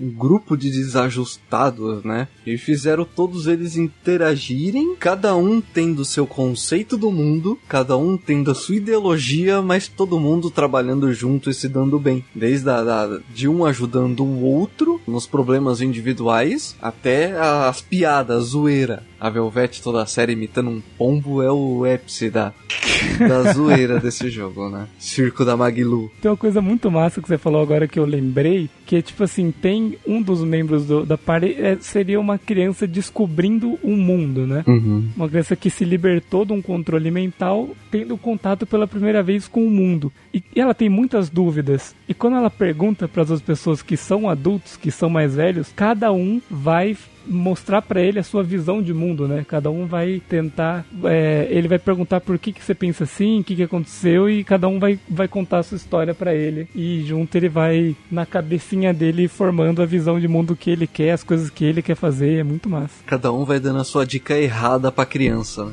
Exato. Isso. que nem quando ele fica. Ou seja, até a criança é boa nesse jogo. né? Sim, até a criança não irrita e a criança é legal. E o que é raro de se fazer em um jogo. A muleta de prata vai para. Cotó. Cotó. Olha ele aí de novo. Star Wars. Segunda, segunda de prata. Duas de ouro, Star duas de Wars prata. Knight of the Old Republic mais uma vez aqui, assumindo uma muletinha, levando ela pra casa. E no caso aqui, cara, é inegável de como esse elenco é variado e único, né? Personagens com personalidades fortes e motivações uh, diferentes também, né? E eu vou dizer pra vocês que os personagens mais engraçados são os menos prováveis quando você bate o olho pra essa party. que é o droid e o Jedi velho, tá ligado? São os personagens mais engraçados desse jogo. Eu adoro o Jo- o Jo- o Jolie, cara. Eu botava ele direto, assim, direto, O direto. Joe Lee é bom e o, e o HQ, velho. Os dois são muito engraçados, velho. Eu sou sincero, eu ainda gosto mais da party do, do Berseria, mas aqui é, é excelente, não tem como discutir que a party aqui também não é excelente, a Bastila. E o que eu gosto do Star, desse Star Wars é que tu não, não tem só interação tua com a party, mas também tem interações da party com a party, sabe? Por mais que elas sejam um pouco mais raras que no Tales of Berseria, pela liberdade de tu carregar só alguns e os outros ficarem na nave trancado, mas todas as interações que aconteceram comigo foram críveis pra aqueles personagens, foram interessantes e divertidas, sabe? Então, pra mim, é com, sim, com certeza uma das melhores pares que eu já vi. Sim, cara. E, e, por exemplo, até teve uma vez que eu usei lá o, o Kendor Osordo, que é o, o Duke Nukem lá. Do que não teve. Duke Nukem Moreno. Teve uma vez que eu usei ele e, tipo assim, eu usei ele um pouquinho. e, Mano, eu tive que tirar ele da party, velho. Ele é muito escroto. ele é muito cuzão, cara. Ele foi cuzão com a Basta, ele foi cuzão com a Mission. Falei, cara, foi mal, velho. Você não sabe se comportar, você vai ter que ficar em casa. O cara estava distratando os seus amigos. Tava, cara, as, as minhas as, as minhas garotas, falei, mano, para, cara, você tá Sendo babaca. parece parece o cara que quer trocar ideia com as meninas na balada e, e só fala bosta, sabe? O cara é muito preconceituoso ele, cara. O cara é, mano, ah, E é bom lembrar do- de outros personagens como o Zalbar, a, Mi, a Mission, a própria Mission. a Mission, a Mission é muito A massa. Mission, putz, cara, todos esses personagens eles agregam alguma coisa. Mesmo que eles não pareçam estar envolvidos diretamente, eles são levados a participar dessa narrativa através de formas críveis. E se tu conversa com eles, eles sempre têm algum comentáriozinho ácido pra falar de alguém ali, uma fofoca. E como a gente comentou já antes, né? Eles demonstram muita personalidade depois que você tem a notícia que a gente comentou e que você conta pra eles, né? O que aconteceu e, e cada um meio que vai falar pra você. Eles recebem, como eles recebem e, e o que cada um acha e Mas reagem, né? como eles reagem. É. E é muito, muito massa. E condiz com, totalmente com a personalidade deles, com o credo deles, com tudo, assim. Tendo o risco de poder matar quase todo mundo ali nessa cena. Sim. A muleta de ouro vai para. Planescape Torment. Isso, é exatamente isso que você ouviu. J, o seu. JRPG safado. Cara, eu não esperava nada disso quando eu, tava, quando eu comecei a jogar Planescape, velho. Eu também? Assim, cada personagem aqui, eu ainda prefiro, eu ainda prefiro Tales of Berseria porque eu acho ele mais consistente, porque todos os personagens eu adoro. Aqui no, no- no- tem uns personagens, é meio, pra mim é meio assim, separado, mas é fantástico o trabalho que ele tem dentro da narrativa dos personagens, o envolvimento que eles têm com o teu protagonista. isso. É, merecidíssimo que esse é o primeiro lugar. E cada, e os personagens são tão bons, a interação entre eles também, de novo, os três jogos, os personagens interagem entre si e contigo, mas quando eles estão interagindo entre si, não tem nada a ver contigo. Eles não são só corpos que te estão acompanhando na tua quest, eles têm personalidade, eles demonstram isso o tempo inteiro, eles têm conflito entre eles, sabe? E isso os três jogos têm e é fantástico, velho. Tem coisa que assim, você já espera, porque, por exemplo, quando tá- a, a Ana entra na party, o Morty começa, o Morty começa a, a ficar olhando pra ela e ela estranha ele, fala, o que você tá olhando, não sei o que, sou caveira tarada do caralho. E fica nessa, nessas nessa situação, assim, nessa, nessa interação. Quando a Fall from Grace entra na parte, você fala, pronto, o Mord fazendo bosta. É certeza já que você já espera isso do personagem, sabe? E ele não decepciona, obviamente. Na verdade, ele surpreende, né? Tipo aquela, aquele papinho dele lá de que o objetivo da vida é escorar a cabeça nas coxas da Falcon Grace, sabe? Personagem tarado falando isso. E aí o, o robozinho aceita isso como a verdade cósmica da, da- do sentido da vida. Sim, velho, é muito bom, velho. Tinha esquecido do robozinho. Os personagens do Planescape, eles são a par e a equipe de aventura mais diferente que tu jamais vai encontrar em nenhum outro jogo. É, elas são, são únicas. É uma, uma- uma equipe única, não tem nada parecido. Cara, qu- quando eu vi, eu juro, quando eu vi, tipo assim, que o jogo ele tem tipo um. Você entra no menu, aí você consegue ver personagens, tem uma artworkzinha deles, né? Uhum. Aí tem duas pessoas que é tipo do, da cidade e tem uma parte que é tipo só os seus personagens, assim, né? Antes de um personagem entrar pra sua party, se você interage com ele, ele já aparece ali nas opções. Quando Sim. eu vi que tinha um cara pegando fogo ali na- nas fotinhos, eu falei: esse cara vai entrar na minha party. Eu não acredito que um cara pegando fogo flutuando vai entrar na minha party. Tocha velho. Eles são, eles são muito únicos, esses personagens, velho. É o Tocha Humana, velho. Literalmente, é literalmente Tocha Humana. Piromaníaco.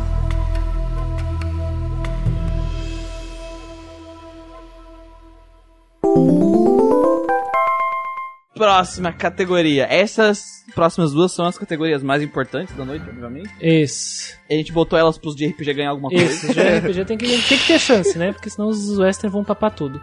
As, as próximas categorias são a de melhor waifu e melhor husband. Caso que você esteja aqui nos ouvindo e não sabe o que é uma waifu, waifu é um Você não é um otaku fedido? Waifu é um termo usado entre os fãs de anime e mangá e de cultura japonesa, assim, né? Produtos como subprodutos como JRPG, que significa esposinha. É uma adaptação ali da palavra wife, né, do inglês, e é usada quando os pros fãs, né, se referirem a personagens que gostamos muito, sabe? Muito. Isso. Algumas pessoas casar. No sentido de casar com ela ou com não, ele. é, ao- ao- às vezes o amor é tão grande que a pessoa quer casar, mas não necessariamente precisa ser assim, Aham. né?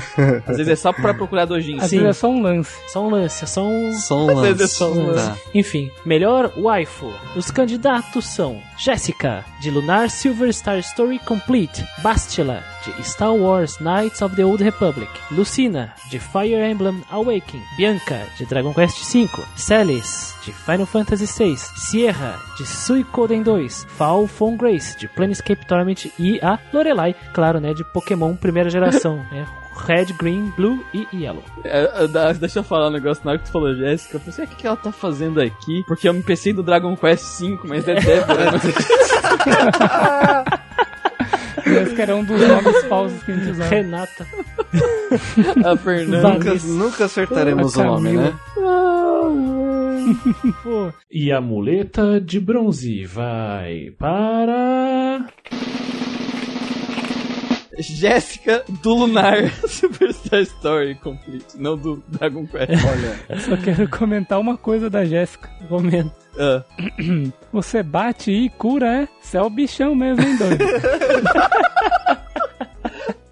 cara, a Jéssica é muito legal. Ela não tem skill ofensiva, mas ela dá tanto dano no ataque a básico massa dela, faz velho. o trabalho de, de, de um, Né, de um usa- guerreiro, né? Na massa. Ela usa, ela usa a clássica arma do diálogo, né? Ela usa um pedaço de pau pra bater nos outros. é legal que isso condiz muito com a personalidade dela. Porque ela é clériga e tudo mais. Foi lá criado na, foi criada pra ser freira, né? Lá no negócio. Pô, É, Quando ela chega, quando ela tá perto do pai dela, ela finge, né? Ah, ela tá toda graciosa, não sei o quê. Santinha, a santa, santa do pau oco. Moleca, primeira vez que a gente fala com ela, ela tá subindo numa mesa xingando os é, caras. a palavra realmente que usam no jogo pra descrever ela é tomboy. Tomboy, exato. Então vai. E Perfeição. o pai dela é que é um, uma criatura, né? O pai dela é meio. Bestial, né? É meio bestial, é. E, O que deixa ela mais wife.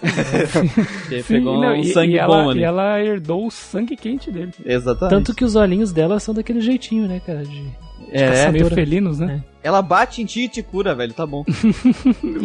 E ela é. Se você gosta daquela tipo de garota que não leva desaforo pra casa, a Jéssica Jess. é a sua garota. Ô. É a sua garota.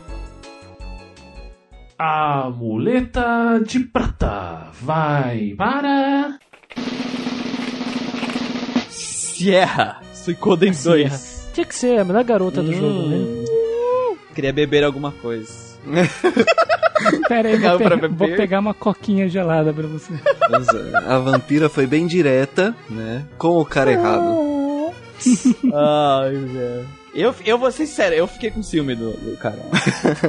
Você ficou com ciúme, você queria que fosse você. Fiquei, eu, eu queria, queria que fosse comigo. Cara, ela, ela é o tipo de garota que não se lixa, sabe? Ela não se lixa, ela vai lá, ah, eu quero esse aqui pra mim. Se o cara for mobral, ela vai falar, ah, mano, sai- daqui, por favor. Ela, é ela é vampira, tem pessoas aí no Discord que já ficaram tipo, é, É verdade. Certas pessoas aí que eu não vou É, citar tem, um, tem um pessoal do situação. Discord que gostam da ideia. Tem pessoal do Discord que gosta muito de vampiro. Tem um pessoal que gosta da Sierra especificamente também, cara. Isso. É. Ah, eu gosto muito dela. Quando ela apareceu, a primeira vez que tu entra no, no lugar, ela tá dormindo, sabe? Ela, ah, sai daqui, para de me incomodar. E tu não sabe porque ela, quando tu volta, que ela, tu acorda ela, ela fica puta da cara, porque ela só queria Uhum. dormir. Ela é muito foda, cara. E ela, é- ela, ela tem pouco tempo de tela, No Suicoden 2. Suicoden 2, infelizmente, mas já foi o suficiente Roubar a para cena, né? marcar meu coraçãozinho. Sempre que ela aparece, ela rouba a cena. E quando ela é nocauteada, ela vira um morceguinho branco. Um morceguinho branco. Um albino. hamster de asa. Acho tão bonitinho. que é. Parece de tão asa, bonitinho velho. é. Morceguinho albino. A muleta de ouro vai para. Bianca, Dragon Quest V. A melhor esposa. A melhor esposa de todas, nada de Débora, nada de Gertrudes. Nossa. Esqueci o nome da outra. Não tem nome não, deixa né? quieto. Parafraseando o Mako, o nosso querido ouvinte, a única e verdadeira esposa. Verdadeira esposa. Tem o Questlog, o Questlog 11, é só ela na capa. É. É só ela com esse título. a E verdadeira única esposa. verdadeira esposa. E feedback da verdadeira wife. É exatamente. Eu só queria dizer que eu fico decepcionado com os meus amigos não apreciarem mulheres de maiô e capa. Ô, louco! As séries mandam um abraço. pois é, cara. Sério, ficou de fora, é. velho. Ficou de fora. Mas eu queria a Lorena Os cara- porque ela usa óculos, mas não foi, meu Guido. Não foi. Justo, é verdade. Você ficou triste com a Mas a. Bianca, cara, a Bianca é tua esposa. Tem aquela cena que o Christian descreveu lá, ela te ajudando, Ah, mano, aquela cena cuidando de, ti, te dando de uma carinho. sensibilidade ímpar. É, co- como esposa, esposa, ela se destaca, né? A Sierra como Na verdade, esposa, é a ela ia única que esposa se que tem, né? É a única esposa que tem.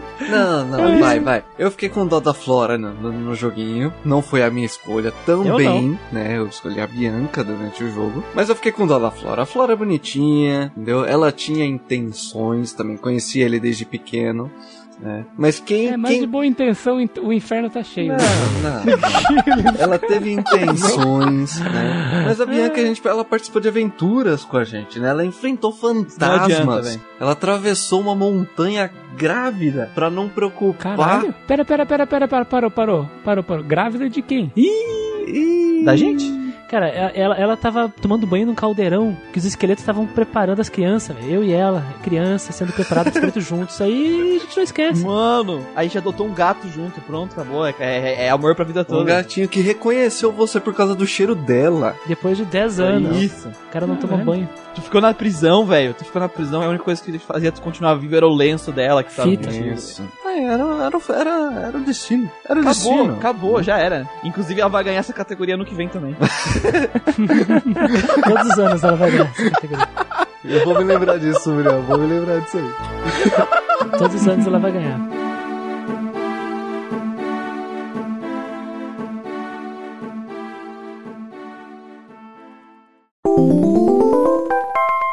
Vamos pra próxima categoria que é o husbando. Husbando é a mesma coisa que o wife, waifu, só que é para homens. Assim como waifu é a corruptela de wife, husbando é de husband, né? Marido. Enfim, os indicados são. Ai, gente, isso aqui eu não acredito. Dante. tá errado isso aí. É from Devil May Cry Series. Em, no Shin Megami Tensei Dante. Nocturne. Teórica, não. É, é assim, ele tá Tá lá. lá. Então. Então é válido, É. né? Por isso que ele tá aqui. É. Quando a gente botar. Quando a gente tiver Kingdom Hearts, a gente vai botar o Pateta? Sim, Possivelmente. sim. Pato Donald. Não, dá pra pôr o Jack Sparrow, né? Como rusbando. Bom, os outros indicados são Aizen, de Tales of Berseria, Kyle, de Lunar Silver Star Story Complete, Kron, de Fire Emblem Awakening, Edgar, de Final Fantasy VI e Flick, de Suikoden 2. Todos são homens muito bem apresentados, né? Ô, Boa pinta. tem- mas tem uns aí que. É. Que eu casava, certeza, assim, ó. E a muleta de bronze vai para. Chrome, Fire Emblem Awakening. Eu não O cara é concordo. gostoso demais, velho. Você não pariu. Com- concorda? Com todo o Não respeito. concorda por quê? Não, cara, sei lá. Pra mim ele só serve da, de, de, de- pra fazer de cook lá, pegar. Que isso, cara? Mas o que é Mas isso? mas você sabe que a culpa, a culpa dele tá aí é sua, né? Esse horário falando essas coisas, cara. Minha? É porque eu não votei em Fire Emblem Awakening nenhum. Nenhum, cara, não é foi, foi só vocês é dois. coisa do Eu votei nele. Só vocês dois e você não fez o que era necessário. Eu votei nele porque e o o Kron, o Kron é um personagem massa, o Kron é um personagem bonito e, é- e ele, cara, foi junto com a Lucina e o Robin os personagens propaganda, os mascotes. E vou te dizer, o que o Kron teve de fanart, velho, assim, de fã produtos assim também é um negócio que É, imagino. o Loucura, é loucura. amado. Ele é bonito, ele é bonito. E, Cabelo azul. ele, e ele tem os braços, sabe, os bracinhos de fora, meio musculoso, assim, porque a marca dele tá no bracinho. Aquele, aquele bracinho de quem faz mudança, né? É, sabe? Enfim, não, não, não, não peguem a esposa do Kron, por favor.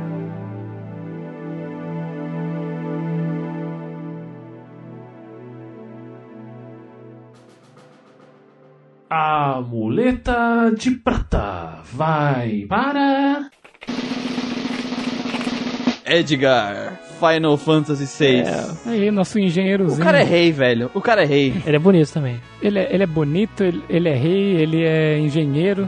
Você ia ter um submarino de, de areia em formato de castelo. Formado na USP. Castelo formado na Ele USP. é, um mar, ele, é, ele é marceneiro, ele faz reforma, ele trabalha por mãos à obra, ele faz todos esses negócios aí. Ele luta contra o Império, mais importante. Ele derruba, é, derruba árvore, ele faz trabalho de detetização, toca na banda. E tem peito largo, né? Isso. Tem, não é cabeludo, mas já começa bem. E é né? ga- galanteador. Galanteador. É um Dom Juan que todas as garotas querem casar com ele, do reino dele. Exato. E é um cara que você acha que é um otário, mas na verdade não é. Então ele é uma Não, pessoa o ideal. cara, é, o cara é muito bom, velho. Aquela revelação lá dele com o irmão dele é muito. Sim, sim. Tipo assim, que faz o personagem crescer muito pra mim e Nossa, eu aceito, caralho. eu aceito o pedido de Sim, casamento. sim, sim. Por favor, ainda É, mais que foi, eu... foi nessa cena, foi nessa cena que ele me mostrou que ele realmente era um cara foda que eu olhei e falei, caralho, ele não é otário. Ainda Isso mais aí. porque se eu casar com ele, eu vou virar nobre, vou ter diplo... De... Como é que é? Vou ter imunidade diplomática e vou poder saindo fazendo merda por aí. E todos nós seremos princesas. É isso. Exatamente. Rainha, né? É, rainha.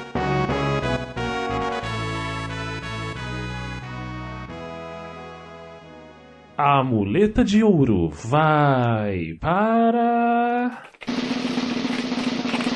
Dante não, tô... Dante não, mano. Eu vou, vou me defenestrar aqui. Não.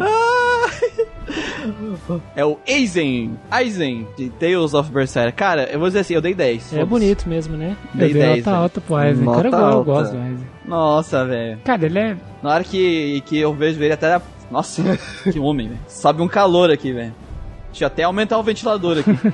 Quando eu vi ele no jogo e eu descobri que ele, na verdade, não era capitão do, do navio, que ele era o imediato, eu falei, meu Deus, mas quem que é o capitão então, velho? Se esse cara é maravilhoso, né? então, né? Se esse cara não é. Mas, porra, é... sou- Pô, o navio era dele, né? Sim, mas sou suspeito pra falar. O Aizen, puta, puta espécime masculina. Só isso que eu tenho Não, e o cara aventureiro, o cara sabe tudo do mundo, o cara vai te contar outras histórias, velho. Mas é um ótimo arte, personagem, né? Ele, ele tem os seus objetivos, tá lutando pra resgatar uma pessoa que ele conhece, tem uma irmã que ele cuida muito bem, só não chega perto, por motivos de spoiler. Puta, Mas- eu, eu acabei de pensar numa coisa agora, assim. É, o único. Oi. Ele tem um defeito, cara. Ele tem um defeito. Qual? O único defeito dele é que ele é cursado.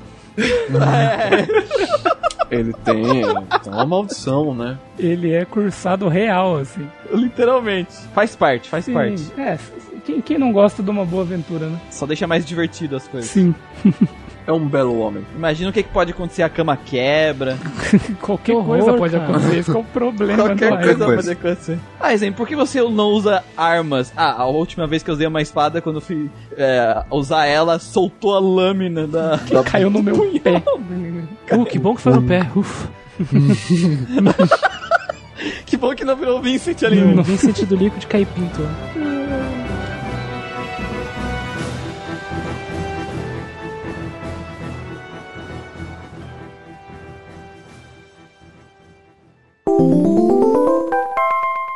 Melhor coadjuvante. O melhor coadjuvante é aquele personagem que não é protagonista, mas tá por ali e ele faz um ótimo papel. E é aqui que nós valorizamos ele, né? Que tem muita gente maravilhosa aí. Então, os candidatos de melhor coadjuvante são Magilu, de Tales of Berseria, Minsk, de Baldur's Gate, Kyle, de Lunar Silver Star Story Complete, HK-47, de Star Wars Knights of the Old Republic, Pancras, de Dragon Quest V, Celis, de Final Fantasy VI, Deckard Cain, de Diablo 2, Shu, Suicoden 2 e Morte, de Planescape Torment. E a muleta de bronze vai para. H47 de Kotor. HK-47. HK, né? HK47. Ih, faltou o K, foi mal. É, questionamento. Maravilhoso. Por que eu não peguei em primeiro saco de carne? Você será eliminado. Maravilhoso. Eu não peguei o HK47, mas as cenas que eu vi dele depois, cara, eu me arrependi de não ter pegado ele, velho. Puta, Ele é muito Porque, bom. mano do céu. Eles estão querendo negociar com a gente, mestre. Eles disseram que se a gente pegasse e trouxesse um purificador pra água deles, eles parariam de atacar a aldeia. E aí, já podemos atirar neles? Ah, maravilhoso. Cara, é muito escuro. É muito bom esse robô, velho. O droid assassino. E quando tu descobre qual é que é a relação dele, tu fica, hum, nossa, inesperado. Claro, não foi tão chocante assim porque, É, porque foi meio que ok, mas faz Uhum. sentido pelo ser- ele ser daquele jeito e acontecerem coisas antes, né? E aí tu fica, Sim. caralho, mas esse robô aí, cara, gosto bastante. A Esse lealdade ano- que, ele, que, ele, que ele tem com você, né? É explicado. Os robôs desse ano, eles roubam a cena, né, cara? Eles foram, foram legais, os robozinhos. Os robôs do sino roubam a cena. Boa.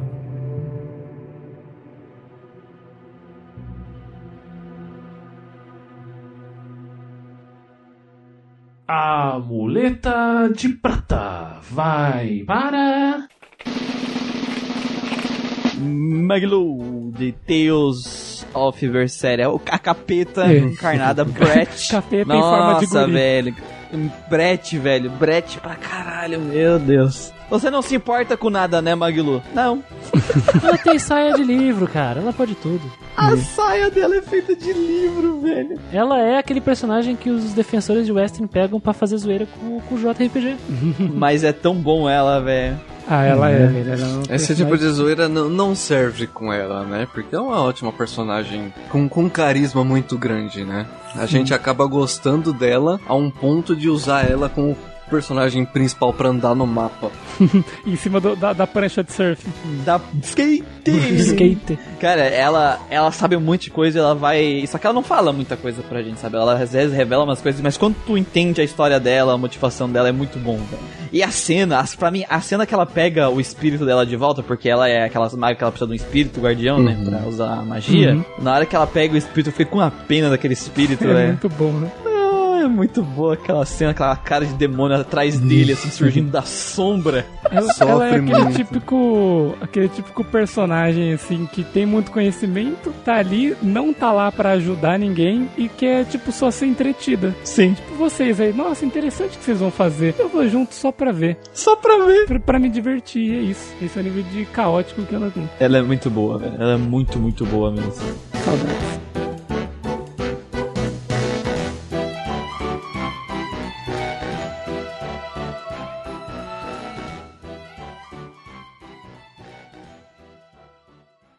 A muleta de ouro vai para. Morte de Planescape Uma Torment. caveira flutuante. Filho da mãe, caralho. Essa caveira desgraçada. ah, cara, mas eu gosto dessa caveira, Ei, velho. Chief. Velho, Ei, o tio. Morte, o Morte, velho. Ele. Eu não sei. A gente tinha estabelecido quantos Suicodens ele vale, né? Eu acho que ele vale o quê? Bastante. 98 Suicodens, né? 98 Porque, pô, segundos. mano, o Morte, por mim, ele. ah, o- eu, ele me segurou no início, entendeu? Esse personagem aí, as interações dele. Porque ele é muito especial, cara. E quando tu aprende É. sobre o passado dele, tu fica. Nossa, gente, que Nossa. merda. Quando ele conta a cena dele, né, de como ele saiu daquele pilar lá e o que aconteceu logo depois, eu fiquei tipo, caralho, velho, que bosta. Ele é o alívio cômico com profundidade, sabe? Ele. 90% do jogo ele faz piada, mas quando tu vê toda a história, quando ele fala alguma coisa séria, realmente te impacta também, sabe? E foi ele que me fez a, a primeira quebra do jogo, sabe? Porque eu tava esperando aquele negócio ultra sério, aquela coisa toda de normalmente os westerns são jogos mais tem que ser mais pé no chão, não sei o que. E aí, primeiro party member teu é uma caveira tarada flutuante. Isso quebra qualquer expectativa tua do jogo, cara, assim, e pra mim, ele, ele pra mim é o meu personagem secundário favorito de, de RPG no geral, sabe? É, ele chegou nesse É, nível pra mim. também. Pra mim também, cara. O, o- o Morte é a aula de como fazer um personagem de alívio cômico bom e que não fica amaldiçoado na- no roteiro quando tenta o roteiro tenta levar ele a sério. Porque existe um peso que aquelas pequenas peças do quebra-cabeça nas falas dele acabam se encaixando lá, puf, e tu fica, não, não pode. Aquilo tudo que isso, não. Morte, poxa, o cara foi mal, sabe? Isso é realmente verdade. Eu lembro até agora é, que uma das primeiras coisas que o Morty fala que eu achei engraçado, que quando você acorda no mortuário, você vira e fala onde é que eu tô. Ele fala, ah, isso aqui é chamado de o mortuário. Essa grande estrutura preta aqui que tem o charme arquitetônico de uma, de uma aranha grávida, tá ligado? Que, É muito bom, velho. Né? Aí que eu já vi que ia Tira- ser uma coisa também, como o Muriel falou, assim, que ia ter essa- esse viés cômico, assim, vindo por parte desse O personagem. Morte é o meu amigo, assim. É, Assim como no, no Kotor, Sim. o, o elenco foi, foram meus amigos, o Morte, assim, ele é o meu amigo, sabe? Ainda, quando, quando tu descobre mais sobre ele também, tu fica, cara, tu, tu tava aqui o tempo todo e tu não, sabe, tu continuou comigo. Tu é meu amigo, cara, tu é meu amigo. Eu queria abraçar o Morte, sabe? Eu queria abraçar ele. Ele teve chances de, de abandonar a gente algumas vezes e ele simplesmente não foi. Não foi, cara. Um grande personagem. Apesar de mentir um pouco, mas é pra ele se proteger, então tá tudo bem. Faz parte, faz parte. Faz parte do É. tormento dele. O tormento Mentira. dele.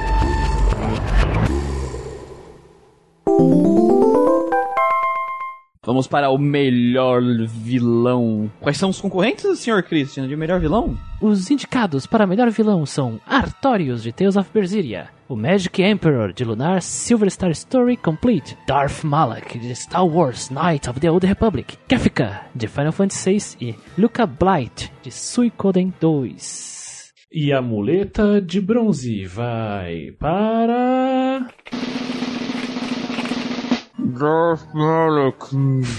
Quê? Tô tentando falar sem a parte a Deixa, mandíbula, eu, é deixa eu tirar, deixa eu tirar, botar a mandíbula eletrônica de volta aqui. Darth Malak. O cara que ele, ele é, ele é vilão mesmo, cara. Ele, ele usa máscara abaixo do nariz, velho. Merece ser exterminado.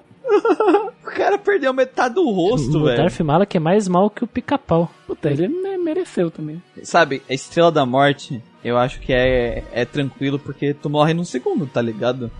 Atirou já era, o pessoal lá nem sente. Você nem sente, é. A galera Nem reclama sente, muito. nem sente. que ele- Reclama demais. Cara, o jeito que ele destrói um planeta que é bombardear a superfície do planeta, velho, é muito. O cara, o cara, o cara é muito escroto, antiga, velho. né? O cara é muito escroto. A traição dele com o melhor amigo. Sim. E ines- inescrupuloso, né? Sim. E ao mesmo tempo que ele é babacão assim, ele é sedutor, porque constantemente ele fala, olha, vem comigo. É aquela coisa do, dos Do Sith, lado né? negro, né? É. Sedu Do sedutor, Então- sedutor, assim, no sentido de vou te dar poder, não de passa É, a mão na não, minha não, careca. Não, é, não, não é, não sedutor no, no jeito, no jeito superficial. Eu tô, eu tô me referindo É, ele, tu, não, não- jeito- tu não chega e ele faz polidense com a força, não. Não. é É, ele não ia nos rusbando ali. Ele te oferece, ele te oferece poder, ele te oferece possibilidade, ele te oferece um futuro grandioso, mas tu tem que jogar nas regras dele. Isso. E é tomar choque e até ficar puto da vida. Puta merda, essa nossa. cena Foda, né? Da Filha, tortura, filha né? da puta, né, mano? arrombado, velho. Nossa, cara, coisas horríveis que acontecem por culpa de decisões de ser arrombado. A muleta de prata vai para. Luca Bleach. Secou ainda. O Luca Blight, odiador de porcos. É, o cara que, que leva panceta no churrasco, né? É o cara que segue meus conceitos, né? Aldeão Isso, daquele queimar jeito. camponês. ao ponto. Que isso, cara? Mas o que é isso? Esse cara é o boss de RPG que, tipo, eu sou o fodão, aí tu vai enfrentar ele, ele realmente é fodão. Porque normalmente no de RPG tem aquilo, né? O boss é fodão, é fodão, é fodão, chega na hora do, da boss fight é o, dois tapas na cara, né? Tem que provar. Tem E que ele provar. não, velho. Ele tem que, tem que bater nele no tático, tem que bater nele três vezes num combate e ainda tem um duelo com esse filho da puta arrombado, velho. Que pode te arrombar Ele o mesmo ainda. fala, né? Na frase dele, ele mesmo solta, né? Você precisou de centenas para me matar e eu sozinho matei milhares. Ele realmente é um personagem caótico e forte. Caos ambulante, velho. E uma coisa mu- muito legal que eu lembro que o Muriel comentou, acho que foi nem no Suicoden, foi no de vilões, que ele não é o vilão que tem aparência de vilão necessariamente assim. É claro que se você vê o portrait dele, ele tem cara de psicopata maluco do caralho. Ele tá com cara de loucão, Mas né? ele se veste tipo Só um que ele é um paladino, paladino, né, ele é cara? um cara bonitão, alto, de armadura prateada e espada galante em cima do cavalo. Que ele não tem o- aquele aspecto que você olha, você bate o olho e fala: KKK, vilão, como é que vocês não estão vendo? É, que nem o Magic Emperor. É, ou, ou tipo o Belo, quando ele coloca o Isso. traje de vilão dele. É, ele. do Lost Ele Odyssey. quer que essa tem o traje dele de monarca e o traje de tipo vilão dos anos 60. Ele com essa ideia caótica deixa a gente tenso toda vez que ele vai aparecer. né? Quando ele vai entra uma cena que é do, do exército em que ele faz parte, a gente sabe que vai dar alguma cagada e a gente já fica esperando algo dar errado ou ele planejar alguma coisa que vai levar Sim. as cidades ao chão. Sempre que ele aparece no tático, eu pensava, perdemos, sabe? É, é é É, fugir, é, fugir, é fugir. isso aí. Perdemos, cara, Vegeta, assim, ó, perdemos. Ele. Pra começar, né? Ele a- a- estava com uma paz, uma paz ali, uma paz tênue, ele meio tensa, mas tinha um tratado de paz e ele falou: Quer saber? Não quero paz, não, vou atacar meu próprio exército. Vou matar um monte de gente, vou usar eles- a morte deles como marketing pra continuar a guerra. É isso que eu vou fazer. E, cara, É, cara, mas ele, é, ele é bom. Ele é bom. Infelizmente, ele foi substituído. Mas fazer o quê? Infelizmente deram de É, ele X9 fez- com ele ele morreu cedo.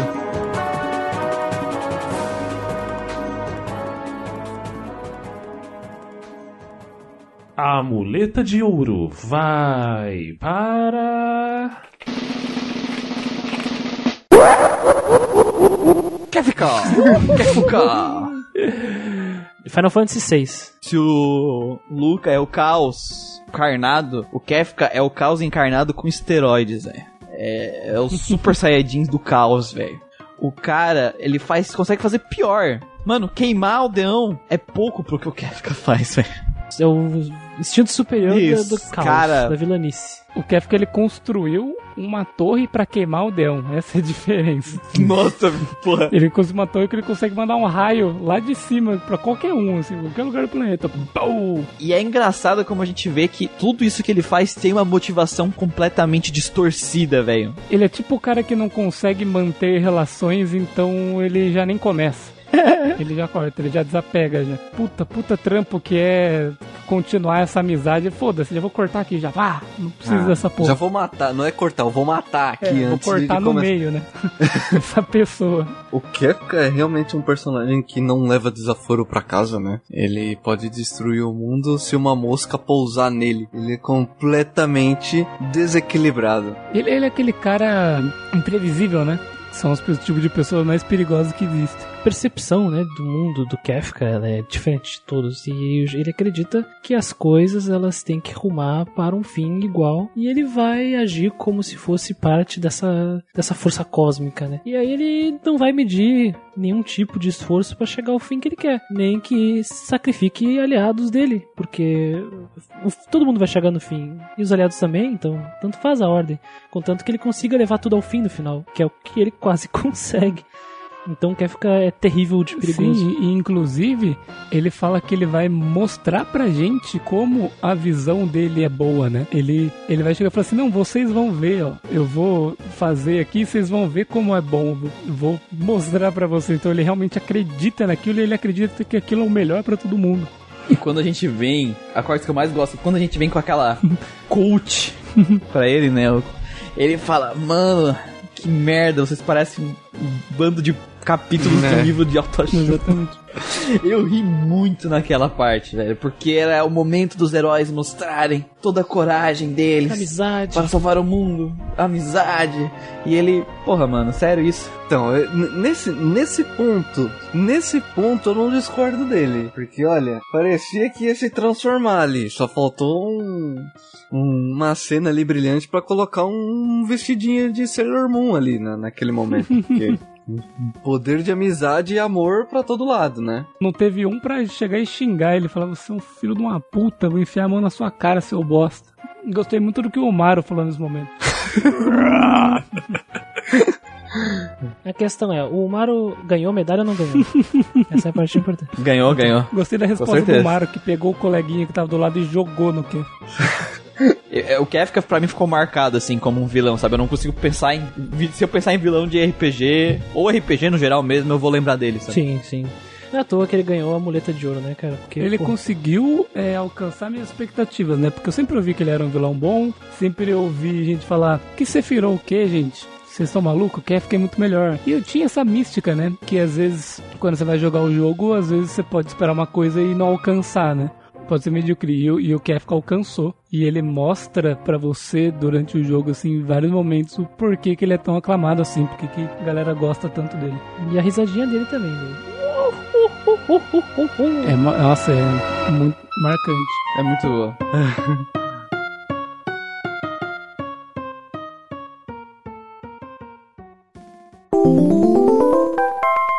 Melhor protagonista. Agora É o amigos, momento. É o ápice, né, das, das categorias narrativas aqui. Melhor protagonista. Primeiro, Christian, dica pra nós os candidatos. Os candidatos para melhor protagonista são Velvet, de Tales of Berseria, Hero, de Dragon Quest V, Robin, de Fire Emblem Awakening, Terra, de Final Fantasy VI e o Nameless One, de Planescape Torment. Que pra mim Terra não é Terra, é Tina, né? Tina. Tina. Tina. Terra, terra. Mas enfim. Ah, e se alguém vir reclamar aí que, que Terra não é protagonista, que todo mundo é protagonista, eu quero que vocês se coloquem pra pensar qual é o principal de todos esses personagens. Se alguém não me disser a Terra, vai estar mentindo pra si mesmo. Abraços. É, e se o jogo tem múltiplos protagonistas, a gente pode escolher um deles pra E botar a aqui. gente escolheu o protagonista de verdade. Justi- De justificado. qualquer jeito. o protagonista de verdade. Alguém chegou pro Amano e falou: Enfim. "Al- é, essa aqui é protagonista na hora que ele foi desenhar os personagens. E a muleta de bronze vai para.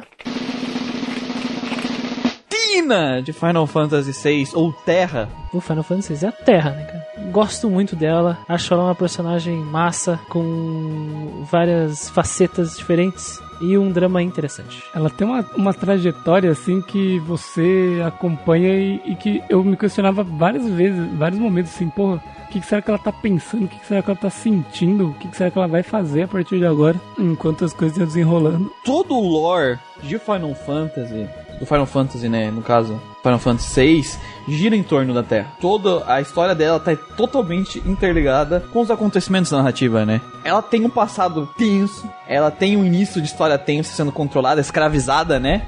Pelo vilão. E esse desenvolv... a gente vê esse desenvolvimento dela como pessoa e com os sentimentos dela durante o jogo. Eu acho isso muito e, legal. e é bom sabe? que o jogo ele mostra as dúvidas dela durante o desenrolar da- de toda a história, né? Do que ela está fazendo, o que vai dar lá na frente, se ela vai conseguir ser normal um dia, né? O ela vai ques- encontrar o amor, né? Isso. Que ela pergunta o que é o amor, né? Baby don't hurt me. No more. Ela não sabe de muita coisa. Ela passou muito tempo no exército e ela tem essa, essa, esse ponto filosófico também do, do se conhecer. Autoconhecimento, né? Autoconhecimento. É, a Terra Quem sou eu? De onde eu vim? é a personagem sofrenilda. Eu Acho que só não sofre mais que a Celis no Final Fantasy VI, assim, das garotas. Mas é, é a sofrenilda aí que tem um drama bizarro, porque ela é o Super Saiyajin. Ela tem a transformação, ela é a única que digivolve dentro do jogo. E, e é assim, ela, ela não lembra, né? Mas ela era tratada por muitos como. como não diria um monstro, mas era, uma coisa assim que, que era não humana, sabe? Uma coisa assim que era. Eles tinham um medo dela, assim, por ela. por- pelo acidente lá, né? Vamos pôr entre aspas aí, que ela dizimou todo mundo. Sim. E tem, tem todo esse drama aí dela, tipo, descobrir o que, que ela é, na verdade, né? De verdade. Que ela sabia que ela era diferente dos outros. O Final Fantasy VI é uma jornada de autoconhecimento para quase todos os personagens e a Terra é o nosso motorista. né? Terra é o nosso motorista. Tem um, tem um momento que do jogo que acontece uma tragédia e todo mundo meio que se fica longe um do outro. E aí a gente perde um pouco da, da sacada dela. Mas quando nós encon- reencontramos eh, e vemos como essa personagem está, conseguimos perceber que aqueles medos dela se concretizam de alguma forma e ela reflete nas ações dela isso, né? Então, caralho, tu fica, poxa, Terra, tu merece um abraço, sabe? É o, é o famoso herói quebrado, né? Ela é quebrada. É o herói quebrado. Ela desiste dos objetivos dela por um momento, né? Ela não, não se acha mais capaz de seguir.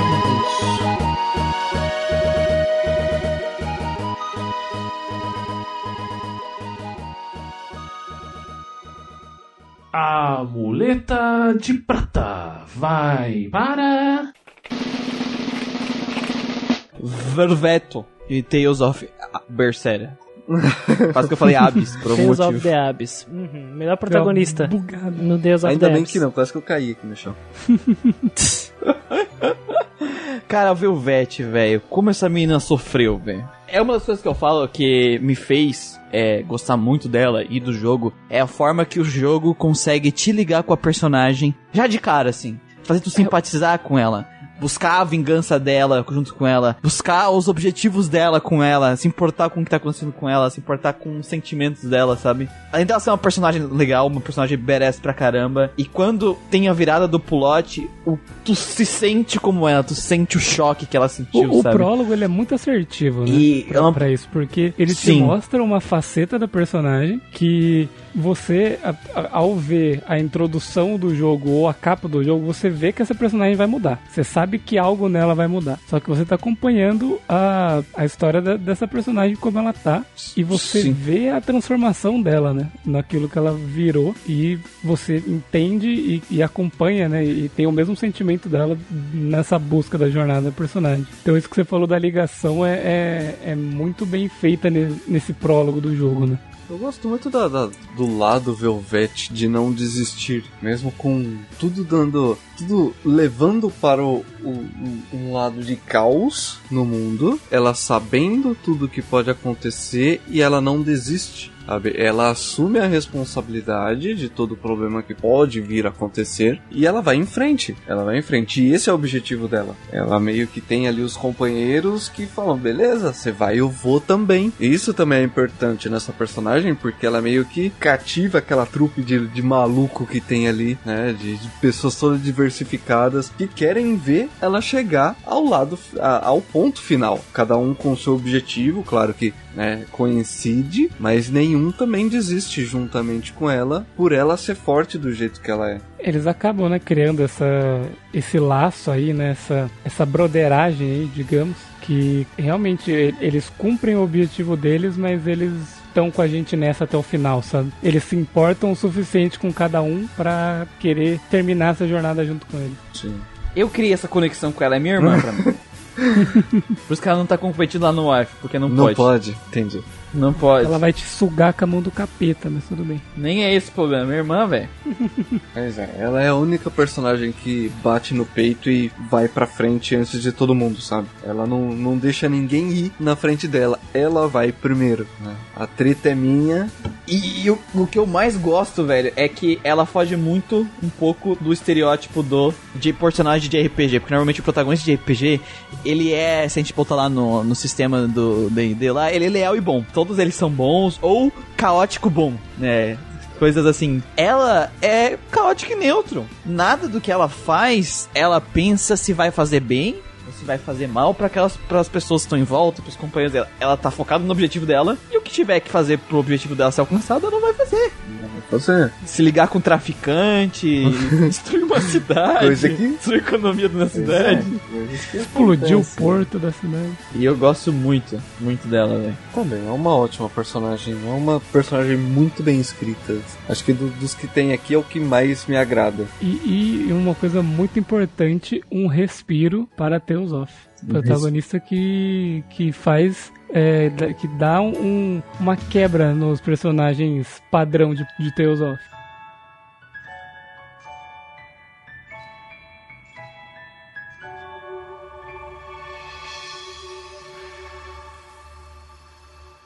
A muleta de ouro vai para. Nameless One de Planescape Torment. Sem nome. Alguma dúvida? É, agora tem algumas pessoas pulando a cadeira, quebrando o computador. Transformando Super É. Saiyajin Pois 2. é. Usando Super Saiyajin 2. É. Nossa, mas o personagem do Planescape não é, não é self-insert? Aí que tá. O legal do Planescape é isso, né, cara? Ele existe no mundo. Antes, existe algo antes do teu personagem ali, né? Quando, é- esse conceito de quando nasceu é o novo Nameless One, mas existiam outros Nameless One, existia um passado, um presente. Um, um passado, né, antes de, de ti, jogador, tá ali. Sim. Então ele tem uma história, ele tem uma coisa que vem antes do jogador, né? E eu acho que é isso que faz ele poder ser um bom protagonista, né? Dificilmente vamos ver uma narrativa parecida com isso. Porque dá boa para o self-insert funcionar assim, magistralmente, como nós vimos no Planescape Torment, vai ter que ou copiar o que o Planescape Torment fez, ou tem que inventar alguma coisa super, hiper, mega genial. Porque, cara, o que faz o protagonista do Planescape Torment ser único e diferente é como a narrativa e o gameplay estão juntos, sabe? Tu cria um personagem do zero e realmente ele tá ali do zero, mas pera aí, ele não up, apareceu no mundo do nada, que nem o Muriel disse. Isso tudo tá explicado, interligado e contado de uma forma assim que tira o chão dos pés, né? Tu fica perdido. Tem que se equilibrar um pouco e voltar a pensar nisso porque é simplesmente diferente, é diferente. É um caso especial, né? Que totalmente diferente. Não sei se vocês concordam comigo. Não, eu concordo, e é isso. É você criou o seu personagem e você tá jogando com ele ali, mas você tem que lidar com ações que esse personagem já fez que não foi você que escolheu. Ações que não tem como negar que foi você. E que realmente, é, como eu disse, ele faz parte desse mundo. Ele tem a marca dele ali, ele marcou pessoas e essas pessoas vão te tratar de um jeito específico durante o jogo. Mesmo sendo a primeira vez que você tá falando com elas, ela não é a primeira vez que elas estão falando com você, sabe? Então, você realmente existe naquele mundo e fez coisas e quem vai ter que lidar é você, jogador. E o personagem tá no mesmo barco do que tu, jogador. E então, enquanto o jogador tá descobrindo coisas, o personagem também. E isso está lá. E quando tu se dá conta de por que tudo isso, não, isso não é só mais um RPG eletrônico com um personagem que aparece do nada ou um personagem desmemoriado, tu fica, nossa, caralho, como lidarei com isso? E, e por isso que o sem nome, o Nameless One, é o, é melhor protagonista de 2020.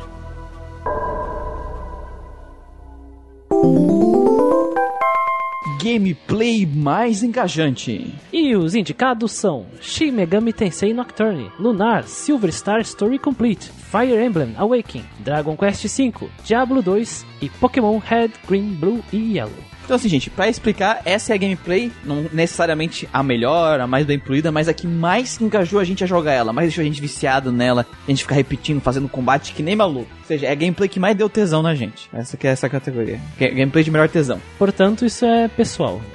Quer dizer, da alta cúpula. Da alta cúpula. Eles que decidiram, vamos lá reclamar por eles, a gente só tá falando do resultado. Teve um empate aqui, né? Na Teve um empate aqui. E a muleta de bronze vai para.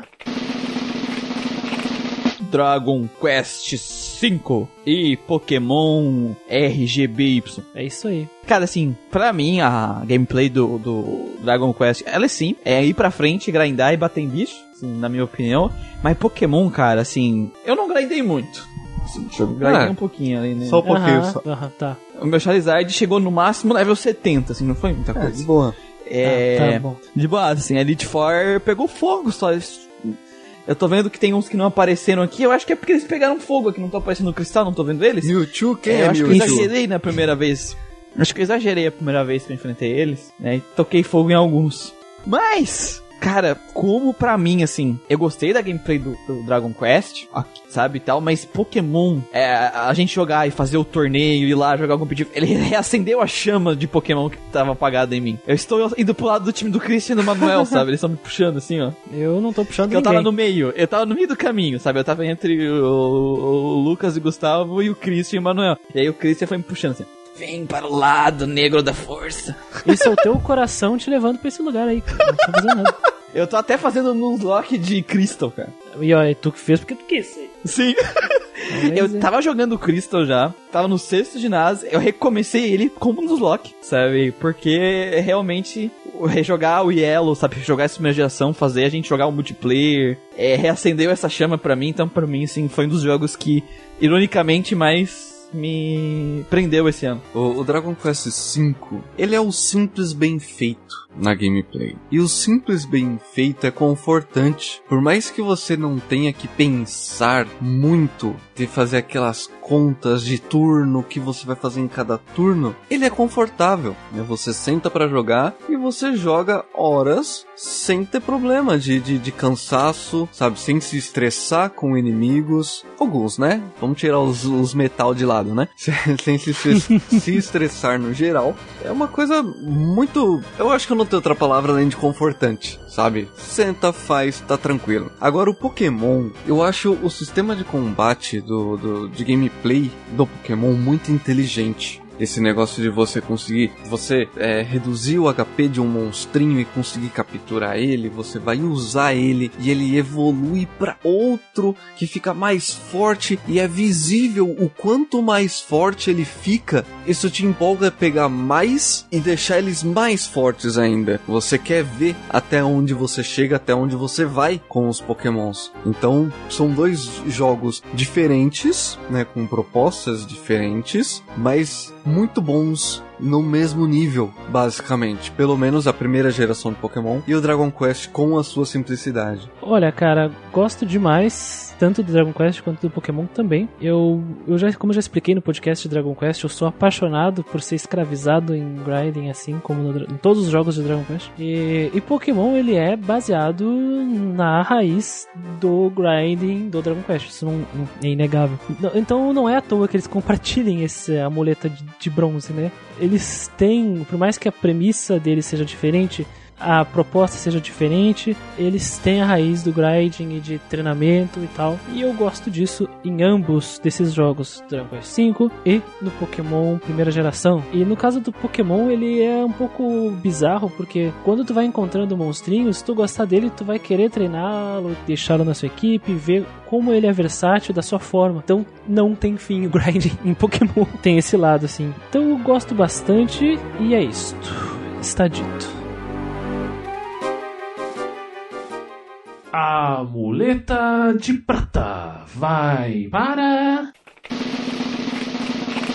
Shin Megami Tensei Nocturne. Yay! Prata. É, é aí. Prata pro Nocturne. É aí que o filho chora e a mãe não vê. é nesse momento que as coisas começam a complicar a vida. Eu gosto muito de Nocturne. Porque, primeiro, o Nocturne tem o elemento Pokémon, Isso, né? Pokémon. pegar monstro. Pegar monstro, fundir monstro, fazer o iPhone com pé descalço, né? Evoluir ela pra uma mulher de pé descalço também, ou às vezes pra uma Tartaruga é, com rabo tartaruga de dragão. com rabo de dragão, porque sim, de ter a sua waifu Pixie, né, Lucas? É. E cara, Saudades assim, Pix. ele não é um jogo fudido de grind, mas pra mim, assim, é um dos melhores sistemas de turno já criado. Somado com o sistema de fusão, que é muito massa, sabe assim, massa velho pra caralho. Que é a única coisa que realmente, pra mim, fode esse jogo, que deixa a gameplay dele, que impede pra mim, assim, ele ganhar o primeiro lugar desse ano na questão engajante, né? É aquela questão do Demi de morrer da game over no, no sistema do Nocturne, isso pode acontecer a qualquer momento. do jeito que o jogo funciona. E tem a parte das fusões também lá, né? É, golpes. é, isso, e a parte das skills das fusão ser aleatória, ter que ficar rolando aquela merda 5 bilhão de vezes até vir as skills que tu quer. É isso, é Sabe, verdade. são as duas coisas que me tiram do jogo, mas pra mim é um jogo fantástico, engajante pra caramba, eu amei jogar. E é um jogo que eu jogaria de novo dessa vez pra tentar no hard, sabe? Eu jogaria de novo em HD com dublagem. E podendo escolher as, as habilidades das fusões, né, Sim. Guido? Seria Nossa. maravilhoso se a gente tivesse essa oportunidade no futuro. Pois é, Hum. imagina. Escutem esse podcast e lancem um remaster. Atlas, por favor. Atlas, quando trazer pro ocidente, porta pro PC que nem o Personal Strikers, por favor. E... e eu gostaria de jogar esse jogo de novo. Não sei se jogaria no hard, porque eu gosto da minha vida, mas. Mas eu jogaria de Eu gostaria de tentar fazer um final verdadeiro. True lá Demon, é, eu jogaria pra fazer o True, True Demon Demon Ending. dessa vez. Ah, cara, eu gosto muito do Press Turn. Nossa, pra caralho. Gosto muito do sistema de Press Turn, o sistema de fraquezas, né, que você tem ali os seus, os seus monstrinhos, seus demoniozinhos, cada um em um elemento. Gosto bastante de como a- as batalhas são divididas né, em meio que porcentagens de HP e quanto mais quanto menos vida o boss, no caso, tiver, mais filho da mãe ele fica. Isso deixa muito tenso a batalha. A fase, né? Tipo, que ele fica putinho. A partir de tal ponto ele fica putinho. Começa a usar ataque novo, começa a mudar um pouquinho a mecânica. É bom, é bom, é bem desafiador. Tem, é, você tem que mudar sua estratégia de boss pra boss, mudar seu set de monstros. É foda. Bem da hora. É engajante. Gente, essa é a palavra. Sim.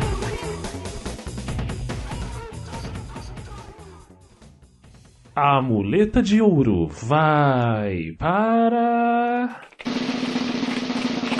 Fire Emblem Awakening. Cara, Fire Emblem Awakening Nossa, velho. é viciante num nível assim que. Nível Esse Pokémon. ano não, não tem nada que chegue perto, sabe? Porque, cara, é, é incrível todas as possibilidades que tu pode ter com personagens. Tu pode fazer até o maguinho frágil ser um berserker, sabe? Um cara bárbaro, guerreiro. Se tu quiser, tiver vontade para isso, as possibilidades dentro dos personagens são gigantes e todo aquele negócio de casamento e união dos personagens torna a gameplay muito mais interessante e dinâmica, porque tu tem a narrativa alimentando a gameplay e a gameplay alimentando a narrativa, e isso é incrível. Quando o jogo consegue fazer a narrativa e a gameplay andar de mãos dadas, assim, de uma forma equilibrada, é porque ele conseguiu. Cara, assim, eu falo, eu lembro que eu falei até no podcast, na época que eu tava jogando, eu terminei esse jogo em uma semana. Eu, tava, eu era freelance na época, e aí às vezes chegava meio de, ah, vou dar uma descansada, comi, né, eu não sei, vou jogar no joguinho. Aí, sei lá, tava jogando assim o Fire Emblem na minha fruta cítrica na época. Uma laranja. É, aí eu olhava pra rua, ah, ué, é amanhã, sabe, tipo... Já virou a noite jogando o negócio, sabe? começou meio-dia e ter- terminou seis da manhã. O jogo me sugava pra dentro. Ele é simples, ele é intuitivo, ele é divertido, ele é recompensador, ele permite você escolher lá se você quer que os seus personagens morram pra sempre ou não, né? Na- no sistema que eu gostei bastante. Ele tem a questão de tu poder. Tu pode escolher, ah, eles não morrem pra sempre se morrer. Mas tu pode botar a dificuldade dos combates, da inteligência artificial, do nível dos inimigos no talo, se tu quiser. Tu, tu não diminui necessariamente a dificuldade fazendo isso, né? E, e, cara, pra mim, foi um dos jogos mais engajantes, com certeza. É outro jogo que eu realmente tenho vontade de jogar de novo, só que botar no talo da dificuldade, assim, pra apanhar que nem um condenado. Agora no 3DS em vez de numa laranja. né? É, agora podendo ver certinho os personagens sem pé. Isso. E, e, o Fire Emblem Awakening, ele também tem aquela coisa, né, de que por mais que ele tra- traga isso, ele traz a possibilidade de tu, co- como eu tinha dito, editar os personagens, usar os selos e tudo mais, mudar de classe e unir os unir bonecos, né, os, os, os ca- em casamento. E ca- e esses casamentinhos aí, eles geram frutos. Que os frutos vão, vão ter habilidades de acordo com os papais e mamães. Então, o fator replay disso aqui é infinito, assim. É, é muito engajante. E os menus são maravilhosos também, sabe? É o fator replay fanfic. Na outra vez eu casei esse com esse, agora vai ser com esse aqui. E abusando disso aí, tu pode devastar completamente Ah, o, jogo. o sabe? Christian é muito, in- muito exagerado. O fator replay não é infinito, ele só é 80 vezes.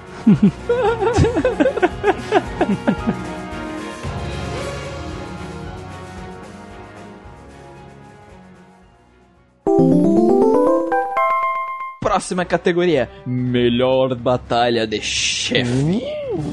É, não necessariamente chefe final, mas chefe. chefe, chefe. Chefe. Um Uma chefe dica aí, um né? chefe não aí. necessariamente final, mas nenhum deles vai ser. Ah, não, tem um que é. Uns indicados da categoria de melhor batalha de chefe são Matador de Shin Megami Tensei Nocturne, Sarvok de Baldur's Gate, Magic Emperor Lunar Silver Star Story Complete, Darth Malak, Star Wars Knights of the Old Republic, Kefka Final Fantasy VI e Luca Blight de Suikoden 2. E a muleta de bronze vai para. Darth Malak. Opa, desculpa. de Star Wars Knights of Old Republic. Cara, a luta dele, além de pra mim assim, ser o boss mais roubado do jogo, assim, de poder. Ele tem aquela gimmick que ele tem um monte de Jedi preso nos negócio e toda vez que tu mata ele, ele vai lá e absorve mais o Jedi, ele volta mais forte e com a vida cheia, velho. Filho da arrombado, cara. E tu pode, se tu tiver as habilidades certas, tu pode destruir todos os tubos de. é, de todas as potions dele antes dele usar, né? Mas no caso do Christian, ele venceu Na na teimosia. porrada. Pois é, eu não tinha essa habilidade que destruía os geradores lá de, de Jedi lá pra ele. Que, as, as pilhas, né, Jedi dele. E aí eu matei todos eles. Eu lutei com, com ele todas as vezes. Foi difícil? Foi, mas foi recompensador. Eu sinto que a batalha contra o, Ma o Malak, ah, cara a cara, é fudida, é, é bem forte, e é bem forte, ele é difícil. Mas, cara, se tu pra pensar, toda a forja, né, que é a dungeon final, Sim. é que pariu, a é batalha verdade, final cara. contra o Malak. É é uma Nossa. dungeon, assim, realmente que dá trabalho demais, assim. Dá uma boa escalonada na dificuldade do jogo ali na última dungeon. corro o risco de dizer que é uma das dungeons finais mais difíceis desse ano, assim, pelo menos de todos que eu joguei 11 jogos esse ano e de todos que eu passei, cara, ele tá para a para assim com a do Dragon Quest V, que é aterrorizante também. Muito boa a dungeon mesmo. A muleta de prata vai para. Luca Blight. Suicoden 2. O Luca Blight, cara. É aquilo que eu falei lá em cima, né, cara? Tipo, é o poder. Tu realmente vê o poder dele ali na- nessa, nessa Raw. Power. Raw Power. É, poder bruto. Eu gosto da gimmick da batalha dele, que tu faz três pares pra enfrentar ele em seguida, sabe? E ele arrebenta tuas três pares. E ri no final. O, o que, eu, o que eu gostei da- da- de enfrentar o Luca é que assim, a minha gameplay eu fui sem o guia de personagem, né? Então, eu tipo assim, quando eu cheguei nele, eu tinha que montar uma party com 18, 18 personagens, né? São três parties com 18 personagens. E com os personagens que alguém sem guia acharia até então no jogo, sabe? Tem que quebrar um pouquinho a cabeça ali, sabe? De como você vai distribuir essas pares, é, porque você precisa de um, um mago, um suporte, três é, caras que batem de frente, caras que batem atrás nas três pares, né? E daí eu quebrei a cabeça pra montar elas, assim, foi muito massa, tanto a luta quanto a preparação pra luta, é, ir lá, ver como que ele é e adaptar minha par e tal, então foi muito, muito legal nesse sentido, a batalha do Luca. Olha, eu gosto muito da ideia do, do vilão extremamente forte, que não é depois que quando você enfrenta ele, ele não é um, um dogo que você passa a mão na cabeça, sabe? Ele é realmente bruto. Você precisa de um exército pra enfrentar o cara e ele ri da sua cara até na hora da, da, da derrota. Isso mostra que a personalidade dele, ela, ela é agressiva, né? Ele é um personagem agressivo. E a batalha contra ele, sabe? É, você tem que é, juntar as pares e se você, como você falou, né, você, você precisou é, dar uma melhorada nos personagens pra conseguir enfrentar, é porque o bicho não dá moleza mesmo. Ele ataca três vezes por Ele turno. ataca sem E ataca em linha. Em coluna. E, e assim, você tem que rezar pra pelo menos duas delas ele bater normal, né? Em alguém. E ele pode resolver tacar três vezes o golpe de fogo dele lá e, e foda-se você. ele ter a, a presença de príncipe ali na batalha dele, os soldados ainda protegem ele. Então, além do cara ser um, um monstro, um guerreiro, ele ainda tem a posição real dele e as pessoas respeitam, não sei se é realmente por medo, né? O lado dele, pelo menos, né? Porque o, o lado do nosso exército teme ele, não sei, os aliados dele. Olha, eu Mas ainda diria assim- que sim. Com certeza, velho. Depois, de- de- pensando assim, né, no início do, do, do jogo e tal, você pensa, porra, esse cara faria realmente qualquer coisa. Mas é uma ótima batalha, eu gosto bastante. A parte boa do, do Luca Blight, assim como batalha de chefe, é que pra pensar, tu enfrenta ele nos três tipos de combate.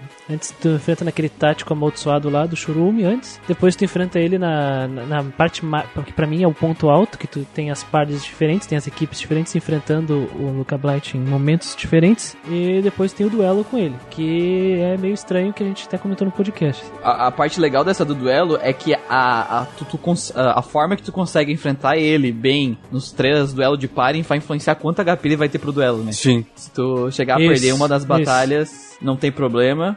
A única, a única que você tem que ganhar é com a parte do protagonista. Do protagonista, é, mas as outras, se tu perder, tu se Sim. fode depois. Né? Porque, Porque. As, as falas dele não te dizem e- nada, né? É, Então, tu se fode depois porque ele vai vir com muito mais HP e ele é muito forte. Na batalha do duelo dele, você só pode errar duas vezes, cara. Aliás, você pode errar uma vez só. Aí tu fica ali sem saber muito o que fazer. E se tu tiver azar, tu te fudeu e volta tudo de novo. No meu caso, eu me fudi todo e voltei. Mas é uma boa luta, cara. Eu vou te dizer que eu me diverti. Eu me devo ter enfrentado o Luca Blight umas quatro vezes, assim. Porque eu perdi o save, que eu comentei com vocês. Não, não tá? porque você perdeu o save, você, é, o crashou o, o seu PlayStation 1 original, ele travou, ele travou na Ah, luta do crashou. Luca Blight, você teve que reiniciar ele. Crashou. Teve uma que eu perdi pra, no duelo, teve outra que, que ele que crashou, aí tive que voltar e tal. Mas enfim, eu gosto bastante, cara, desse, dessa ideia de dividir a equipe. Nunca tinha visto, se tem algum outro jogo, estou interessado. Mas o que eu posso dizer além disso que é recompensador, tu sente bem em vencer ele, porque ele representa realmente o mal sobre a terra. The Blight of the Land, né? A praga e é sobre a terra, que nem aquela frase meio cringe que alguém solta, que eu não lembro quem solta no Aquele jogo. trocadilho, né, no meio do exército. É, e putz, e ele representa isso mesmo, cara. Por mim, ele era o vilão final do jogo, cara. Porque é um puta de um vilão e a batalha dele é muito massa. E é isso. A muleta de ouro vai para. Matador Shin Megami Tensei Nocturne. Matador é o pai que te bate com a cinta até tu aprender a fazer as coisas direito. Caralho. Esse é o boss onde a criança chora e a mãe não escuta. Isso. Que te ensina a jogar no sistema Press É o boss Moisés, né? Divisor de águas. Moisés. É o boss Moisés. Se você não aprendeu a jogar Nocturne, você não vai passar do matador. Simples assim. O cara é famoso pelo por ter feito muitas pessoas darem rage kit do jogo. Matador, eu acho que o Christian já falou isso no podcast, ele é, tá ali, tudo que tem antes, tudo, tudo que vem antes do Matador é pra te enfrentar o Matador, e derrotar o Matador é mostrar que você sabe jogar o jogo, basicamente, que você consegue enfrentar o que vai vir daqui pra frente. Eu tinha comentado isso na live dos padrinhos, que aliás você pode ser um padrinho e poder ver essas lives exclusivas que tem todo mês. Né?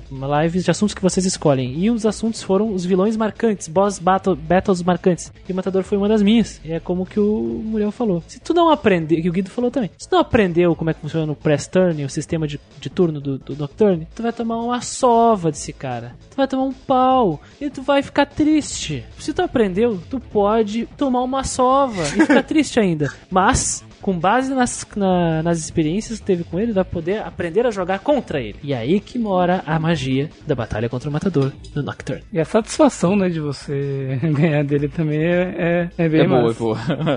É, mas não, não fiquem com medo, né? Porque o, o Shin Megami Tensei Nocturne ele é um bom professor pra entender esse sistema. Apesar de hum, os tutoriais serem banhados a sangue, ele te ensina bem como é que utiliza o sistema, né? Não precisa de... Não precisa ter medo de entrar nesse mundo aí. É que a questão, a gente até falou no podcast, é, é que ele, ele é difícil, porque o sistema do Shin Megami Tensei Nocturne, ele é, vai contra o tudo que os outros de RPGs te ensinaram. É, as coisas que nunca tu nunca usa nos outros de RPG, as skills que são totalmente inúteis nos outros de RPG, aqui elas são essenciais pra estratégia de derrotar os boss. E o o matador e seus inimigos vão usar essas skills, e se tu, que tá acostumado a que esse tipo de skill não faz nada no jogo, mesmo quando o boss usa nos outros de RPG, Final cara, Fantasy! é, Final tipo, Fantasy. ah, o boss usou um negócio de aumentar o status dele, grandes Nada merda, né? Aqui não, aqui se o, se o boss usar, tu tem que começar a chorar. Perdeu, perdeu. Se não tiver uma coisa Porque é isso que, o Noct- que ele faz, né? Então, se tu aprender isso, tu passa por aí tranquilo, sabe? A questão é que pega o pessoal com a calça riada. É Se não tiver uma contingência, tu perdeu. É. Tu Perdeu. O cara bufa, tu não tem contingência, não tem um jeito de, de debufar ele ou te bufar também pra tentar igualar, acabou, cara. Ele vai te destruir.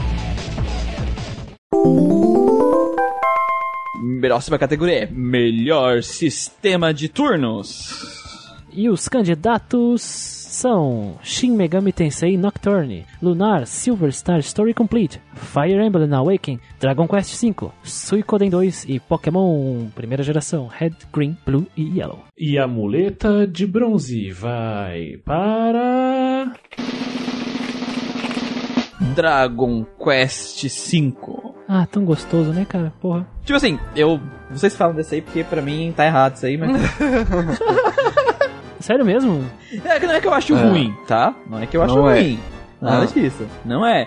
Só que eu acho que teria outras que deveriam ter ganhado o terceiro lugar que ficaram de fora. Né? Mas fazer o quê? É isso aí. O Dragon Quest V, cara, ele tem um sistema simples, um, só que é efetivo. Tudo que é, utilizável em combate aqui é útil. Então, quando a gente comentou do Matador agora há pouco, que buff e debuff em jogos tradicionais não funcionam, e no Nocturne é essencial, no Dragon Quest V, por um bom tempo, talvez pode, possa ignorar o buff e debuff. Mas existem alguns bosses que se tu não dominar ah, algumas técnicas de buff, debuff ou status e coisas assim, tu vai ficar para trás. Então, por mais que ele seja simples, eu consigo ver ele como um meio termo entre a inutilidade de algumas coisas e a essencialidade delas, assim. E o Dragon Quest, nesse meio termo, eu acho que ele desempenha um ótimo papel. Olha, o sistema de turno do, do, do Dragon Quest, ele, co- como o Christian falou, esse sistema de, de buff debuff, ele ajuda bastante você no jogo. O que eu mais gosto do sistema de turno desse jogo é você poder utilizar os monstrinhos do seu grupo e eles serem diferentes um do outro. Como aquele que fi, aquele cavaleiro que fica em cima do slime, ele pode te curar e você não dá nada pra aquele bichinho, mas uma hora você vai precisar dele. Ele salva a tua pele. E tudo isso, né? Equipamentos, equipamentos que você usa e bate mais de um inimigo ao mesmo tempo. Isso é difícil de ver em outros jogos de, de turno, né? O chicote bate, bate, acho que do mesmo grupo, o merengue bate em todo mundo. Durante muito tempo no sistema de turno, eu não usei magia, porque eu achava que o ataque básico era mais efetivo. Até eu pegar alguns bosses que me obrigaram a pensar um pouquinho. Tinha que usar magia, tinha que usar buff, tinha que usar debuff. O Saber foi uma coisa muito importante nesse jogo. Eu aprendi a jogar mais o sistema de turno por causa do Saber, né? Porque ele tem aqueles, aquele buff de que dobra o dano dele. Isso é muito útil. Então, realmente, para você jogar, você precisa testar os monstrinhos, porque até entrar humanos demora, mas é, é só jogando. É um jogo que você não tem tanta dificuldade, mas desenrola muito bem. A muleta de prata vai para. Fire Emblem Awakening. Ai, Fire Emblem Awakening. Alguém, alguém nas cadeiras deve ter ficado puto. Não, mas ele é um tático, não é um sistema de turno, tá? Então é o que? É action agora? É por turno. De uma forma ou de É outra. por turno, gente. Ele só é. É, Não deixa de ser turno, né? É, sim, seu per- todos os personagens têm, o- aparece ali em cima. Turn. Turn, turno. é.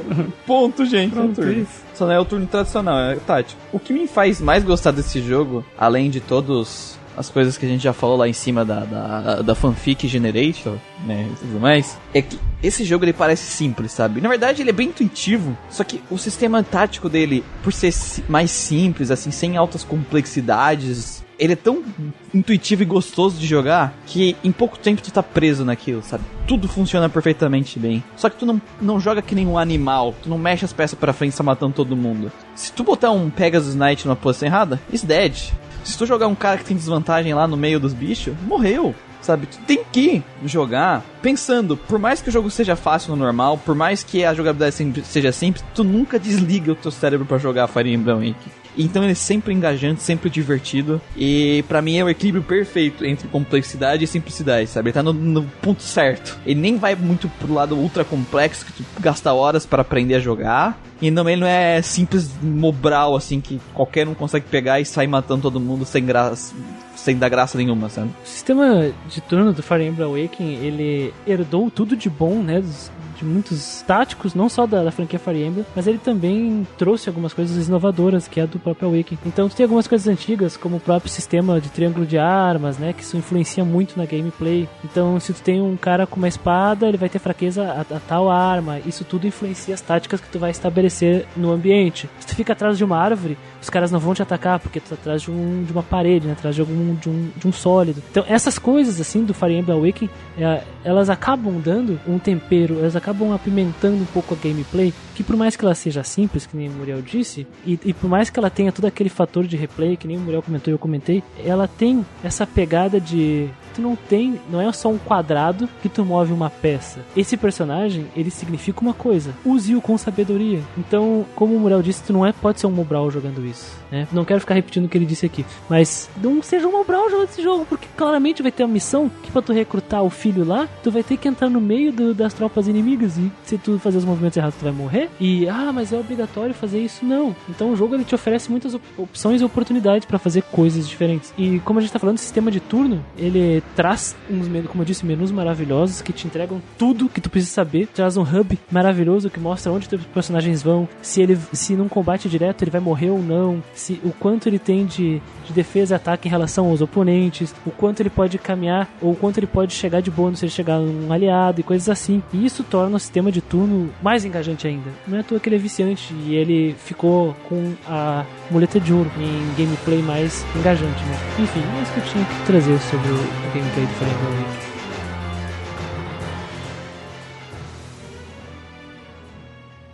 A muleta de ouro vai para.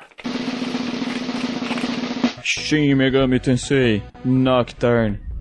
Palmas para o Press É, Turn. Press Turn é o melhor sistema de turno. Press Turn. Press Turn é fantástico, recompensador e punitivo, mas tem que ser punitivo. É, sabe, ele precisa bater na tua bundinha quando tu faz coisa errada. Sabe? É um sistema que ele ainda tava na fase experimental dele Nocturne, mas mesmo assim, mesmo ele tendo experimental, mesmo seja sendo a primeira tentativa de fazer isso e ainda tendo espaço pra melhorar, pra mim ele é até hoje, até os jogos que eu joguei hoje, a gameplay mais marcante da geração dele em relação a turno, sabe? E até hoje, poucos jogos conseguiram fazer um- uma gameplay de turno tão legal, tão recompensadora e divertida, é, como RPG de turno, quanto Shin Megami Tensei Nocturne, sabe? Shin Megami Tensei 4! Strange Journey! Ah, mas daí é, Veio- né? Partiu daí, né? Começou aqui. É que E. o Str- o, o Strange Journey não é Press Turn, né? É? Não, Não é? não é. Tem certeza? Certeza. O que é Press Turn é o Digital Devil Saga, né? O 4 é, o 4 é. Não, o, o, o digital, Digital Devil Saga é Press Press Turn. Ele tem. Isso, isso aí, tá, tá, tá, tá. O Apocalipse tem também. O Strange Journey, eles quiseram fazer ele clássico em todos os elementos, Chris. Sim, sim, sim. Até sim, no- na gameplay ele é que nem os antigão. sim. É o Digital Devil Saga que tem o, o Press Turn. É isso aí. Que aliás vamos jogar esse ano. Exato. E, cara, o Nocturne é aquela coisa que. A partir do momento que você domina ele, você. Puta, você abre um leque na sua cabeça, assim, que você se sente um estudioso do, do RPG de turno ali, sabe? PHD. PHD em turno. Exato.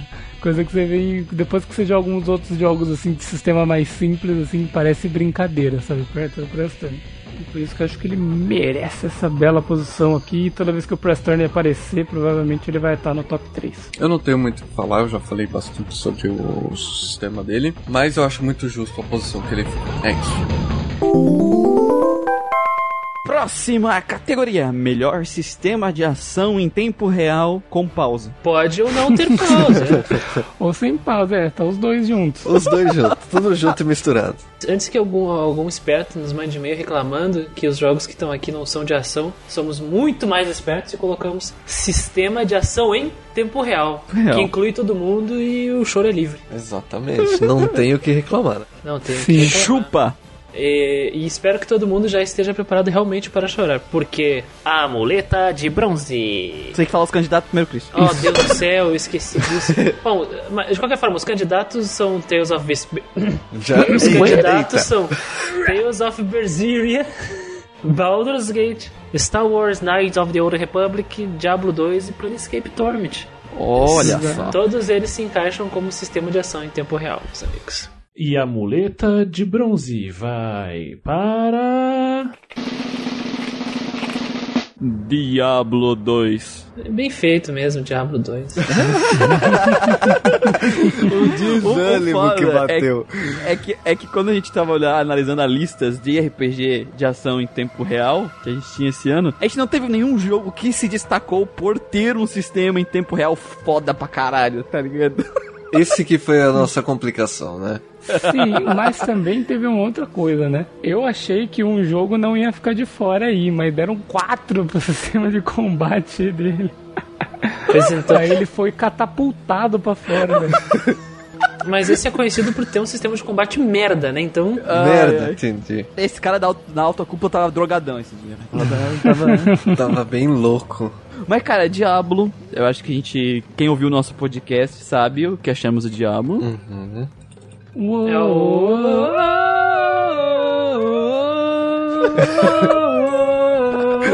É o tema do Monkey Flip, o macaco dando mortal de costas E caindo estiloso, assim, de lado. e caindo estiloso. É como a gente se sente jogando Diablo 2. É um macaquinho com prato, sabe? Psh, psh, psh, macaquinho batendo prato e o macaco pulando. Psh, psh. ah, cara, tu clica e o teu boneco caminha até o outro boneco e ele bate no outro boneco. Tu pode apertar um botão que tem aqui em cima e tu solta poder e tal, e às vezes o poder nem faz o que tu quer. Esse é o Diablo o 2. tornado do Christian que dava a volta no inimigo. Eu nem sabia Eu- eu- que o tornado podia desviar e o dele desviava. Meu Deus, é, Cara, eu mirava com o mouse e aí o meu, meu, meu tornado andava pro lado, cara, e dava volta no inimigo e seguia. Tipo, ele dava volta no inimigo e continuava reto. O que era foda no Diablo 2 era o sistema de level up, sabe? A questão das skills, de montar a build. Isso que pra mim que é o engajante do Diablo 2. Porque a gameplay, tirando um boss ou outro, foi basicamente tec, tec, tec, tec, tec, tec, tec, e os bichos morrendo, sabe? Então, é o, o jogo ele se destacou com um público que gosta de repetição. Só que aí Isso. vai de você, o quanto de repetição você aguenta clicar no mouse. É, eu acho que na verdade o, o público se cativou em ver qual é o limite que o personagem dele conseguia chegar, sabe? Queria ver no super late game como que funcionava as skills que ele tinha escolhido todas level 20, sabe? Coisa que não funciona no jogo, porque dá pra terminar sem chegar no, no- nas últimas. Ah, não, sim, mas é nas dificuldades mais difíceis, né? No Hell, por exemplo. Mas é isso. Tem a DLC também, que daí o cara pode se tunar lá e ficar soltando poder apelão contra o Baal. Sim. Em resumo, o destaque do jogo não é o sistema de combate, mas ele entrou aqui, né? A muleta de prata vai para. Planescape Torment. Sim. Planescape Torment.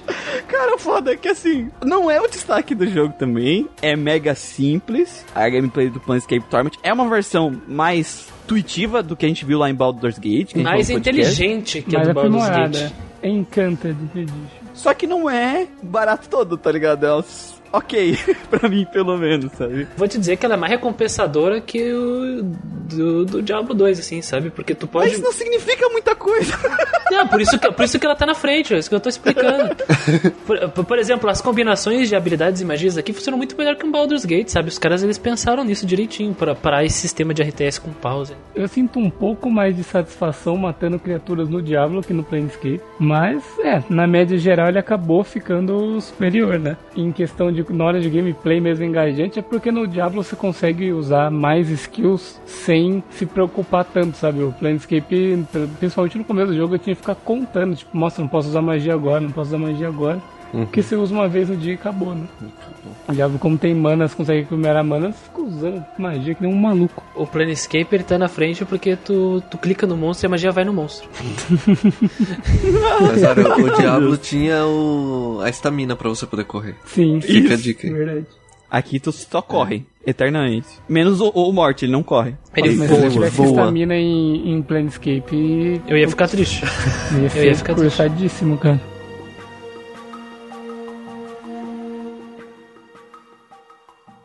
A muleta de ouro vai para.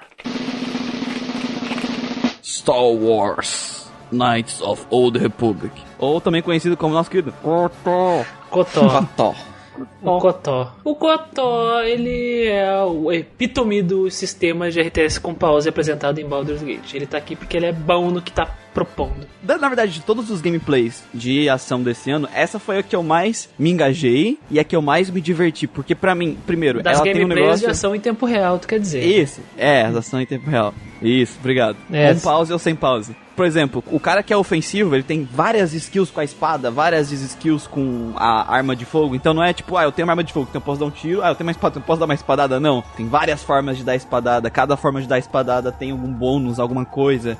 E a animação visual é diferente também. E aquele negócio de tu estacar as tuas ações para tuas próximas ações. Tu deixa cinco ações estacadas em cada personagem e cria a tua estratégia. Então toda aquele, aquela mecânica que tava cursada lá em Baldur's Gate que a gente vê algo bem mega fluido e divertido assim pra mim. Foi bem divertido pra mim jogar o Knights of Old Republic. Isso que você falou da animação é real, ele tem uma recompensa visual muito melhor que os outros jogos, né? Ele evoluiu nesse sentido de você ver o seu personagem até no ataque base dando ataques diferentes, né? Mudando assim. É, cada skill tem sua animaçãozinha e tal. E realmente interessante jogar com os outros personagens também é muito legal. E dá uma atenção maior também, porque quando chega um Jedi voando empurra alguém da tua parte pra trás, tu fica com o cu na mão, assim, sabe? Tu não sabe o que vai o que tá acontecendo, cai um raio na cabeça dele. Aquelas granada de íon lá, desgraçada. Nossa, cara, aquilo é muito. Nossa. Nossa, dava ódio quando eu tomava Sim. uma dessa, velho. Não que seja o jogo seja ruim por causa disso, não. Isso é parte da dificuldade é terrível. É. É que dava ódio. Sim, Mas enfim, gosto muito. Eu adorava colocar as habilidades e ver como os personagens, a animação deles se comportavam, como muito bem o Guido falou ali. E é muito divertido. Adoro programar as ações dos personagens no Cotó. No Cotó. E adoro E- pular e com um certo. macaco em cima dos outros. E dá certo a estratégia, sabe? E- ou tu vê que tá dando merda e tu reescrever a estratégia toda, assim, na programação das ações dos personagens. Gosto muito disso. Próxima categoria: Melhor exploração. É explorar os cenários do jogo, as dungeons, a gente vai avaliar como é que é as dungeons, como é que é o world, o, o world map, né, o overworld, se é legal de explorar, se tem coisas pra explorar lá nele. Pelo mundo. Se as dungeons não são corredores like Final Fantasy XIII, Como Suicoden 2. Tem coisas pra fazer na dungeon, se elas têm gimmicks, se é divertido explorar elas, se não é cursado explorar elas. É. Então é ser um explorador. E explorar é sempre bom, cara. Se é recompensador ser explorador, né? Às vezes nem dá vontade de explorar nada, né? É bom explorar, não é bom ser explorado. O sonho, desse, o sonho do explorado é ser explorador. Isso. Com certeza. Os nossos candidatos de melhor exploração são Shin Megami Tensei Nocturne, Baldur's Gate, Lunar Silver Star Story Complete, Dragon Quest V e Pokémon primeira geração, Red, Green, Blue e Yellow. E a muleta de bronze vai para. Lunar, Silver Star Story Complete. Ah, é tão gostoso, cara, navegar no Ah, eu lunar. adoro, velho, adoro. Cara, a primeira coisa que eu gostei na exploração é que as dungeons não são corredores, elas são cavernas, elas são torres. Tu sente realmente que o ambiente que tu tá é aquele ambiente e os inimigos, a forma que os inimigos interagem contigo é uma coisa que eu adoro no Lunar. Não é random encounter, os inimigos estão na tela ali. Só que uma das coisas que eu gosto da exploração é que eles se comportam de forma diferente. Então quando tu entra na dungeon, tu não sabe aquele inimigo ali. Será que ele vai vir correndo pra trás, pra cima de ti direto, assim, louco? Será que ele vai teleportar? Será que ele é aqueles que correm reto, tu pode dar um passo pro lado, ele passa? Né? Porque tem vários tipos de inimigos. Tem uns que voam. Eu lembro a primeira dungeon que eu tava indo. Eu tava, ah, ele tá lá em cima, né? Aquele inimigo, tá de boa. Ele veio voando na minha direção, O sabe? cristalzinho, né? O cristalzinho. Cristal. Exato, Então, é. as dungeons tem puzzles pra te resolver. a- os inimigos, eles te apresentam realmente um desafio de um explorador entrando num ambiente onde tem criaturas místicas que não sabe como que elas se comportam, sabe? Isso me agradou muito na exploração do, do Lunar, sabe? Eu até acho que devia estar acima aí, mas tudo bem. A, a cúpula, a alta cúpula que decidiu, não vou, não vou ir contra a alta cúpula. E tem também a, a interação dos monstros com o cenário, né? Isso aí a gente já vê logo no primeira, na primeira dungeon, a dungeon de gelo, onde tem aquele mamaco que ele sai correndo na sua direção e você tem que sair pra ele quebrar uma pedra e você poder passar. Mamaco branco, hein? Está- Será que é o Maru Hantaro? É o IR. Fica aí, fica aí no ar. Além disso, tem toda a exploração de, do overworld, que é bonita pra caramba. A única coisa que ficou faltando ali nessa, nesse ponto de exploração é uma navezinha controlável, mas não faz defeito. É, eu não senti falta de uma navinha, por exemplo, pessoalmente. Não, É, não então não, não é, não é ponto negativo, sabe? É que o Overworld do, do. Ele não tem encontro, né? E ele é mais um lugar pra te visualmente ver o mundo, sabe? E ele é muito bonito. Eu lembro da, da. de quando tu tá passando pelo lugar e tem aquela cidade que flutua. E tu vê a sombra dela passando assim pelo. pelo chão do, do Overworld. Era muito legal isso, cara. E não só, só no Overworld, eu lembro dos detalhes de eu ver do fundo da dungeon, na, tipo assim, na hora da batalha, sabe? Que quando você entra em batalha ele fica uma câmera horizontal. Os fundos, assim, das dungeons, eles eram muito bonitos e bem diferentes um dos outros, assim, não eram tão reaproveitados de uma caverna pra outra, por exemplo. Gosto que as dungeons, que nem o Lucas e o Muriel falaram, as dungeons do Lunar, elas são bem diferentes entre si. É, tem a dungeon que não funciona magia, tem a dungeon que tu tem que deixar o equipamento de lado, sei lá, tem uma, não funciona uma, uma coisa. Tem a dungeon que tem o, tu tem que quebrar pedra, que nem o, o Lucas falou. Eu gosto disso tudo, eh, gosto bastante. Eu acho que o Overworld do Lunar tem que ser o exemplo pra o- todos os Overworlds, assim, terem, sabe? Porque, pô, a, a velocidade da movimentação é perfeita. E eu não quero entrar em mérito da arte, que é maravilhosa, mas o Overworld ele funciona como aquele hub, aquele ponto de passagem onde tu respira, tá? Eu tô viajando aqui e pra onde eu vou? Sabe? Esse tipo de coisa eu gosto bastante no Lunar. Por mais que tenha aquela dungeon amaldiçoadíssima. amaldiçoadíssima. Por isso, eu, eu não dou uma nota, sei lá, altíssima pro Lunar em exploração por causa exatamente dessa dungeon terrível, assim. Do balão? Do, do balão lá do vulcão. Que se você não sabe a história, escute nosso podcast de Lunar, Silver Star Story Complete. Mas essencialmente é uma dungeon que é, anti, é contra-intuitivo em relação ao que o jogo te apresenta, né? Como aquilo que tem que. como é que funciona, o modus operandi do jogo. Então isso é, é zoado. Mas de resto eu gosto bastante de Lunar, cara. Gosto bastante. A muleta de prata vai para. Pokémon RGBY. Pokémon Rugby. É, é, é, se for pensar, é o mesmo a sigla da- das cores da TV, né? RGB. Sim. Sim. Ah, as dungeons, elas, elas apresentam desafios que tu pode ir superando elas com habilidades que tu vai desbloqueando à medida que tu avança na história, né? Essa é uma parte bem maneira do, do Pokémon, assim, que isso vai se perpetuar em todos os jogos da franquia. Que são ah, os. Por exemplo, vai usar Surf pra andar na água, usar Fly pra ficar pulando cidade em cidade, usar, sei lá, um Rock Smash depois das gerações futuras pra poder quebrar uma pedra e poder atravessar, né, uma passagem, cut pra cortar árvore. Então, isso é uma coisa muito, muito legal, cara. Que me dá aquela temperada na exploração, que Pokémon, tudo sobre exploração, ficar andando por esse mundo. Eu tinha passado, eu tinha avançado no- nas áreas do jogo sem ter passado por um ginásio. Aí eu fiquei, nossa, eu pulei a Sabrina. né? Eu pulei a Sabrina de, de Saffron. Aí Sim. eu voltei depois e fiquei, putz, eu podia ter enfrentado ela aqui antes, eu passei, porque o jogo permite, né? É só tu dar. subornar o guarda. É, eu esqueci de subornar o guarda lá. Com água. E ele te dá aquela, aquela encanaçãozinha, não, não encanação, mas aquela sensaçãozinha onde você chega num lugar e, por exemplo, você não tem cut ainda, tem uma árvorezinha e você vê que tem uma Pokébola ali atrás, sabe? Você vê que tem o item ali e fala, caralho, ah, eu quero pegar esse item, desgraça. Ah, porque eu não posso pular esse, essa cerca. É, tipo, exatamente isso. Você vê assim tem item, só que você não consegue pegar ainda, assim, daquele tururu. Tu só, só pode pular morrinho, não cerca. A, a cerca só pode pular se tu pega a skill jump. Aí Que eu, não existe. Fake news. eu gosto também quando o jogo, tipo assim, ah, pra você subir o, o caminho aqui, ah, você vai ter que ir dando a volta, não sei o que, passar por matinho, enfrentar a batalha e tal, daí você chega na cidade, ah, preciso voltar pra outra. Tem um canto que você consegue ir pulando tudo do rapidão de uma vez, sem ter que voltar por tudo enfrentando, sabe? Tem tipo um, um corte de caminho, sabe? É, mas na primeira geração tudo é canto, né? Não tem que. Ah, nossa! Ó, Nossa! Palmas, Muriel. Palmas. Parabéns. Eu foi- vou conseguir a muleta, a muleta da pior piada. Conseguiu. Ah, A outra cúpula tá chamando segurança pra retirar o Muriel aqui do.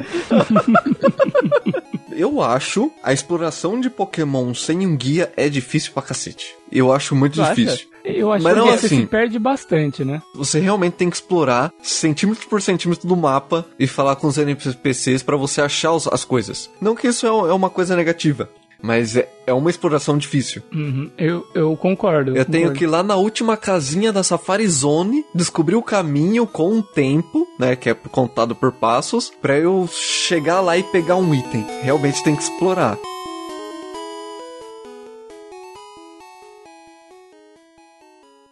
A muleta de ouro vai para.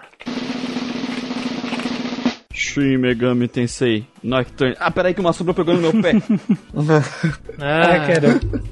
Tu cai, tu cai no buraco e tu vai pro outro andar. Calma aí, deixa eu, aí voltar deixa eu voltar por essa porta que eu acabei de Nossa. entrar. Filha da p... Não tem como.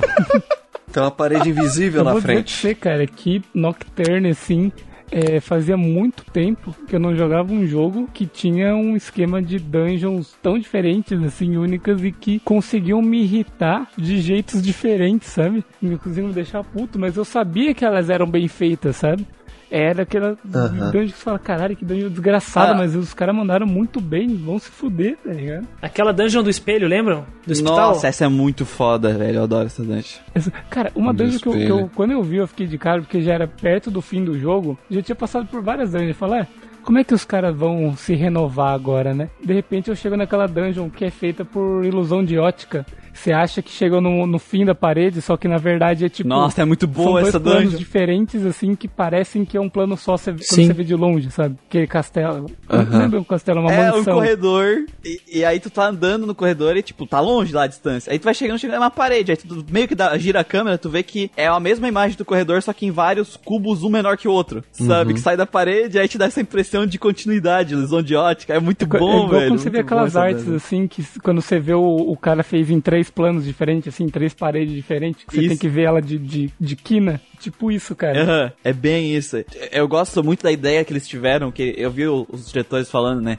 Que tem várias, várias desses lugares são coisas que existiam em Tóquio, do mundo real, e depois que uma concepção aconteceu, elas viram dungeons. Mas eles pensaram, pô, é, é- foda quando tu vai no RPG e tu vai num, num- num lugar que, tipo, ah, vai num prédio, aí o prédio é um labirinto. Mas o prédio não é um Sim. labirinto, um prédio é um prédio. E, e aí eles, a gente tem que fazer umas dungeons que são os lugares, mas elas têm que ser cursadas, né? Porque se, se for um prédio normal, o cara sobe a escada chegando no lugar. E aí, a partir disso, eles criaram as coisas. O hospital lá, como é que eles fizeram? Tem, ele tá destruído, tem o chão falta em algum lugar. Então o que, que tu faz? Quando tu entra no espelho, ele vira de cabeça pra baixo. Agora o teto tá destruído, não o Uhum. chão. E, e- e- e é- mas se tu for ver a, a, a planta abaixo do lugar, É um é só um- uma construção normal, sabe? Ah, aqui é três corredores e as salas. E, então, é o negócio que a gente falou da ambientação do Nocturne, né? De te, te tragar. Aquilo realmente é um hospital. Uhum. Aquilo realmente é um prédio, é, é- é um galpão que tu não pode andar na sombra, porque tem uma armadilha lá que te puxa pro inferno, sabe? Então, todos os lugares... Todos os lugares são lugares, só que eles têm essas gimmicks que tu tem que aprender a lidar com elas e descobrir o que, que elas fazem, Sim, e se for daí um, uma coisa mais viajada, é, é mais pra aquelas dungeons que é criada por alguma coisa sobrenatural, né? Daí os caras podem viajar em, É, aí eles viajam, eles viajam. Aí fica mais em cursado ainda. plataforma que se move, em chão invisível, a porra toda, né? Acho legal também que tem mapas interligados, né? Às vezes você entra por uma porta, você dá uma volta infinita, quando você volta, você tá no mesmo lugar que você tava e você fica puto. porque você vai ter que dar um jeito de achar o caminho que você precisa ir. E ele tem diversas desse, de- desse tipo de jogada, né? Mas acho que o que mais pesa são as armadilhas em mapas que tem muitas batalhas, sabe? Apesar de você ter o contador da lua ali, você sabe quando vai dar ruim, você tá tão ansioso pra sair daquela armadilha Sabe, ou é um labirinto meio que invisível, ou é você tendo que decorar um caminho porque uma mão já te puxou pro começo da dungeon, você tem que fazer ela de novo. Sabe, você fica tão ansioso. Você não pode errar, né? É, então, é uma coisa boa. Tanto que você fica tão vidrado quando entra numa batalha, você quer terminar a batalha o mais rápido possível pra você ver qual vai ser a próxima etapa depois que você conseguir atravessar uma porta. Não, e, os, e o mapa, e tu tem o mapa, né? Tu tem o teu mapa e ele te mostra por tudo onde tu passou, então tu nunca fica perdido, tipo, ah, pra onde é que eu tenho que tentar agora? Tu olha lá, aqui eu já fui, aqui eu já fui, ah, tem essa, essa passadinha aqui pro lado que eu não fui ainda. Então É. tu nunca fica perdido realmente depois que tu falha e a sombra te puxa pro inferno. Sim. Tu sabe pra onde tu pode tentar ir Só se agora. você mobrar, Então eu acho sim. muito legal. Ah, é, que mas daí é. O jogo te deu as ferramentas. Que às vezes acontece.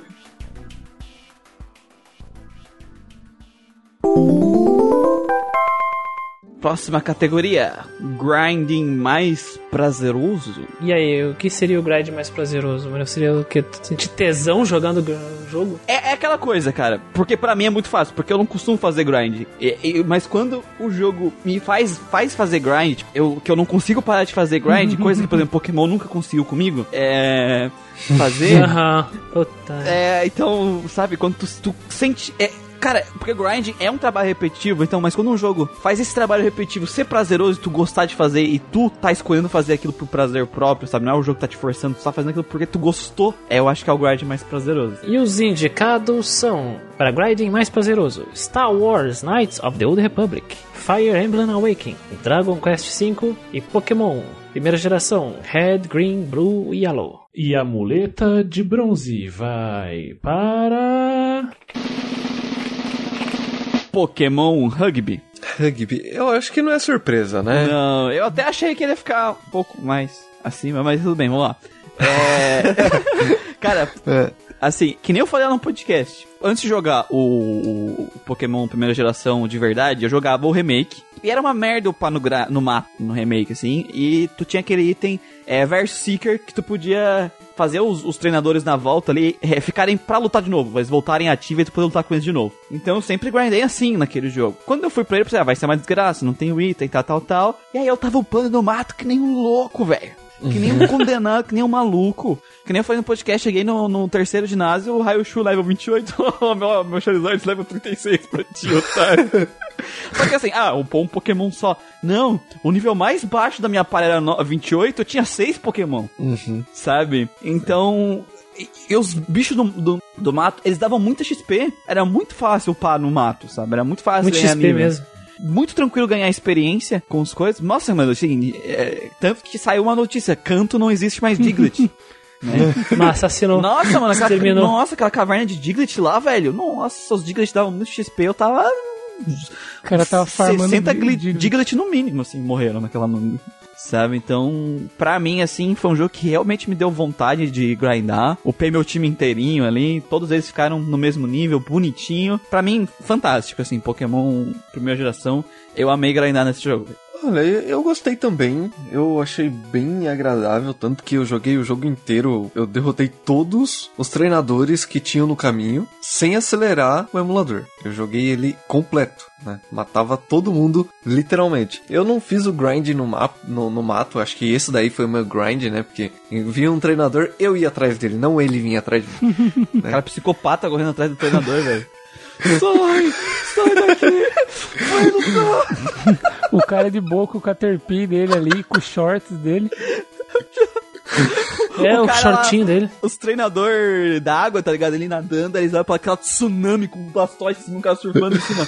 Batalha! Gritando, vai Charmander, seu fudido. Pegando todo mundo, descendo porrada em todo mundo. E assim, passou muito rápido. Passou muito rápido, não, não deu nem pra perceber que, que não foi chato, sabe? Não foi um negócio maçante. Então isso já é, é considerado pra mim uma coisa prazerosa, né? Vou fazer porque eu quero. A raiz do Dragon Quest tá no Pokémon, então isso já explica tudo. E é grinding compulsivo. Se não se controlar, tu caga o jogo todo. E aconteceu com o Muriel.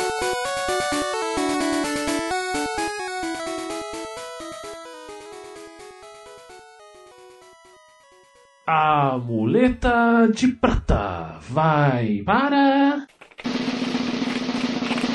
Dragon Quest V ou Dragon Ball 5.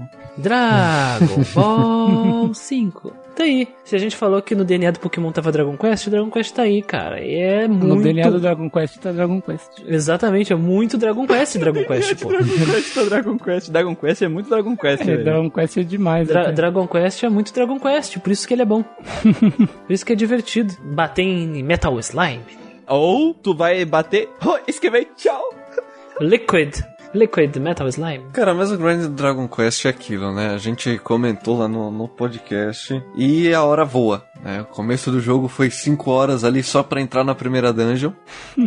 Durante todo o resto do jogo é assim: ah, preciso comprar equipamento? Beleza, vou ali matar inimigos e pegar o dinheirinho e vim aqui equipar todo mundo. Sim. E você perde nisso duas, duas horas que você nem vê. Você vai. É, porque dependendo dos ataques, às vezes você ataca vários inimigos ao mesmo tempo. E isso torna a coisa mais rápida ainda. Porque no grind tu não precisa se preocupar em não gastar MP, né? Tu toca todas as magias do nada, bomba atômica nos bichos, velho. Hum, Exato. É, você tá lá pra isso, né? Na verdade. Quando você, tá, quando você tá na dungeon, você vai meio, ah, vou guardar pro boss e tal. Mas quando você vai grindar, você solta tudo. É, até porque o Dragon Quest ele é um jogo de números baixos, né? Você gasta Graças a Deus. sua mana.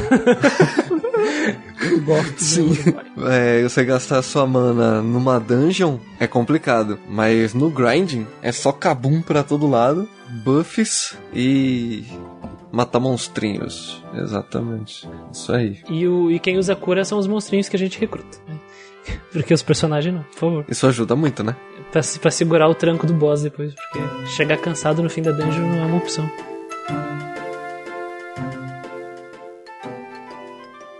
A muleta de ouro vai para. Fire Emblem. Awaken. Awaken. Cara, eu vou só dizer duas coisas. Uma, Second Seal. E a outra, Master Seal. Cara, teve personagem que eu upei, dei Master Seal, upei até o máximo, dei Second Seal, upei de novo até o máximo, dei Master Seal de novo. Na nova classe. Eu não posso jogar tático. Porque se tiver alguma coisa parecida com o que tem no, nesse Fire Emblem, assim, eu vou upar todo mundo no máximo. É o que eu fiz com o Fire Emblem. Eu coloquei todo mundo na, na última classe no nível mais alto. Eu fiz isso. Não esperei nada. Eu não fiquei, ah, que saco grindar. Não, cara. Não. Eu ficava invocando os bichinhos com as caixas lá pelo mapa. Nossa. E ficava upando, upando, upando, upando, upando. Porque eu queria muito ver todos os meus personagens, com todos os seus filhos, na, na, na classe mais avançada, com o nível mais alto. Eu não parava até que o nível virasse um tracinho. Sim, cara, eu cheguei na loja. Pera aí, tu vende um item que faz batalha? Sim, eu quero o seu estoque inteiro. Quero tudo.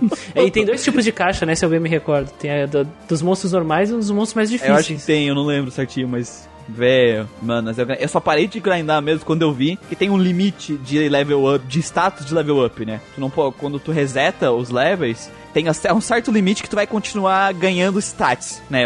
De força. Daí tu só começa a dar reset mesmo pra pegar mais skills e fazer combinações malucas de skills do personagem. Mas. Porque senão todo mundo ia ficar com 999 em todas essas. Em todos.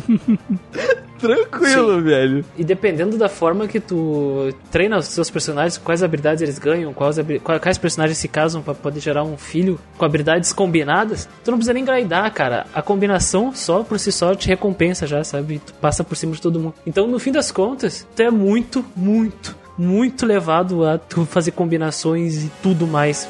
E é difícil parar, saber parar.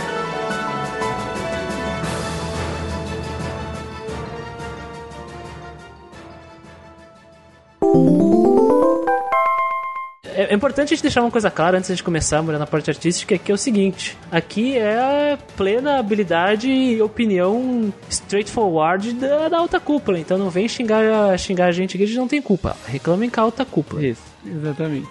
São os acionistas do Grinding Cast. É, Eles se encontram numa estação subterrânea no Acre. Então, é, Num exatamente. bunker. um bunker. Estão isolados. Qual é a primeira categoria de arte e música, Muriel, nessa noite maravilhosa de gala? A primeira categoria da noite para arte e música é Melhor Design de Monstros. Porque monstrinho tem todos os RPG que Sim. te encontra por aí, né? Todos. Então vamos falar de monstros. Existem monstros piores que os seres humanos. Né? Vamos terminando, vamos terminando a noite de gala aqui hoje, acabando com, com a premiação. O cara tá jogando muito mundo Planescape, velho. Nossa, É. mano.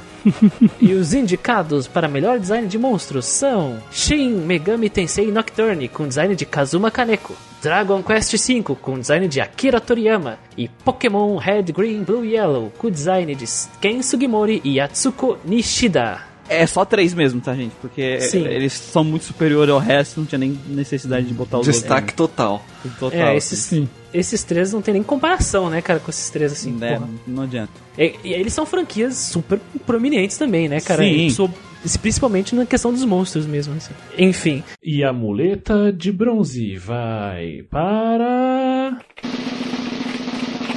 Pokémon Rugby de Ken Sugimori e Atsuko Nishida. cara, são icônicos, né? Não tem o que fazer, cara. Os monstros são icônicos. Essa primeira geração é muito massa o design. Eu gosto muito. Além no Yellow ainda, os sprites de frente dos Pokémon foram melhorados, né? Sem aquele Golbat.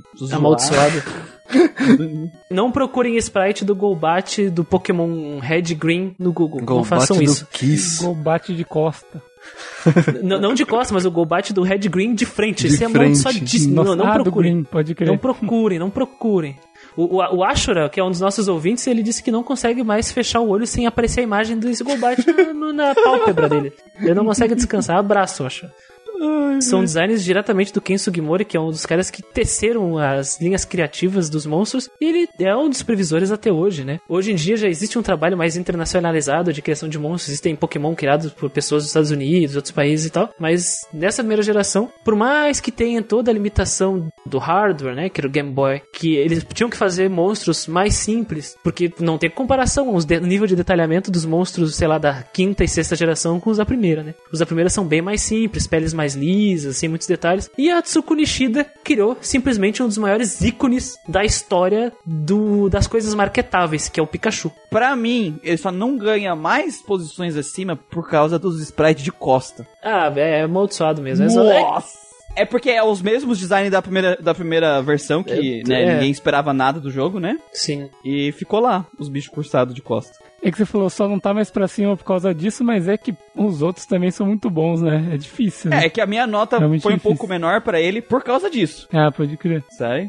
Por exemplo, pra, por exemplo, para mim, em questão de quão icônico esses monstros são pra mim, eles são muito, muito mais à frente dos outros dois, assim. Quando você diz no mundo, no mundo pop, assim. Eu acho que no mundo dos RPGs também, sabe? Se tu chega em qualquer grupo de RPGeiros mesmo, assim, tu vai mostrar 15 monstros de cada um desses três jogos aqui, velho. Pokémon é Pokémon, cara. Entendeu?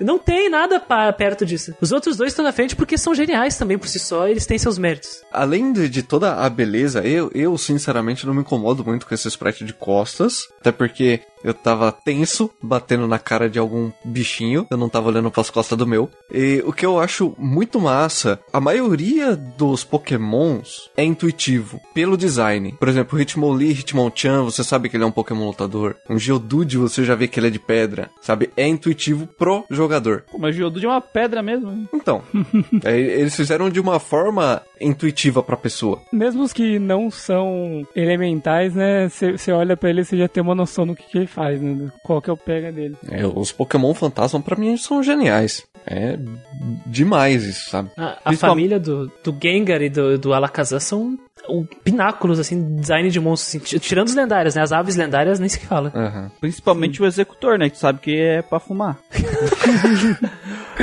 Tá certo. Pokémon planta, tá certo. Ah, mas vocês estão passando pano pra uns Pokémon nada a ver. Olha o Voltorb e Electrode. Que nem, que nem eu comentei no, no podcast de Pokémon, cara, eu também achava zoado. Mas se tu parar pra analisar o Voltorb e o Electrode, eles são mímicos, que nem eu falei no podcast, né? Sim. É, eles eu não acho zoado. Tipo, tem um ou outro, talvez, que não seja tão legal. Tem, mas, porra, você tá fazendo um monte de, de criaturas diferentes, né? Vai ter uns que o pessoal vai gostar mais, outros vão gostar menos. Isso é normal. E, e mesmo as que, que são mais estranhas, assim, elas já, o charme delas estão elas ser bizarras, né? O Lick Tank, que é aquele bicho que é tipo um esquilo rosa com a língua gigante, sabe? Tal, talvez os, os com menos charme ali seja, sei lá, um Tangela, que é uma vinha, sabe?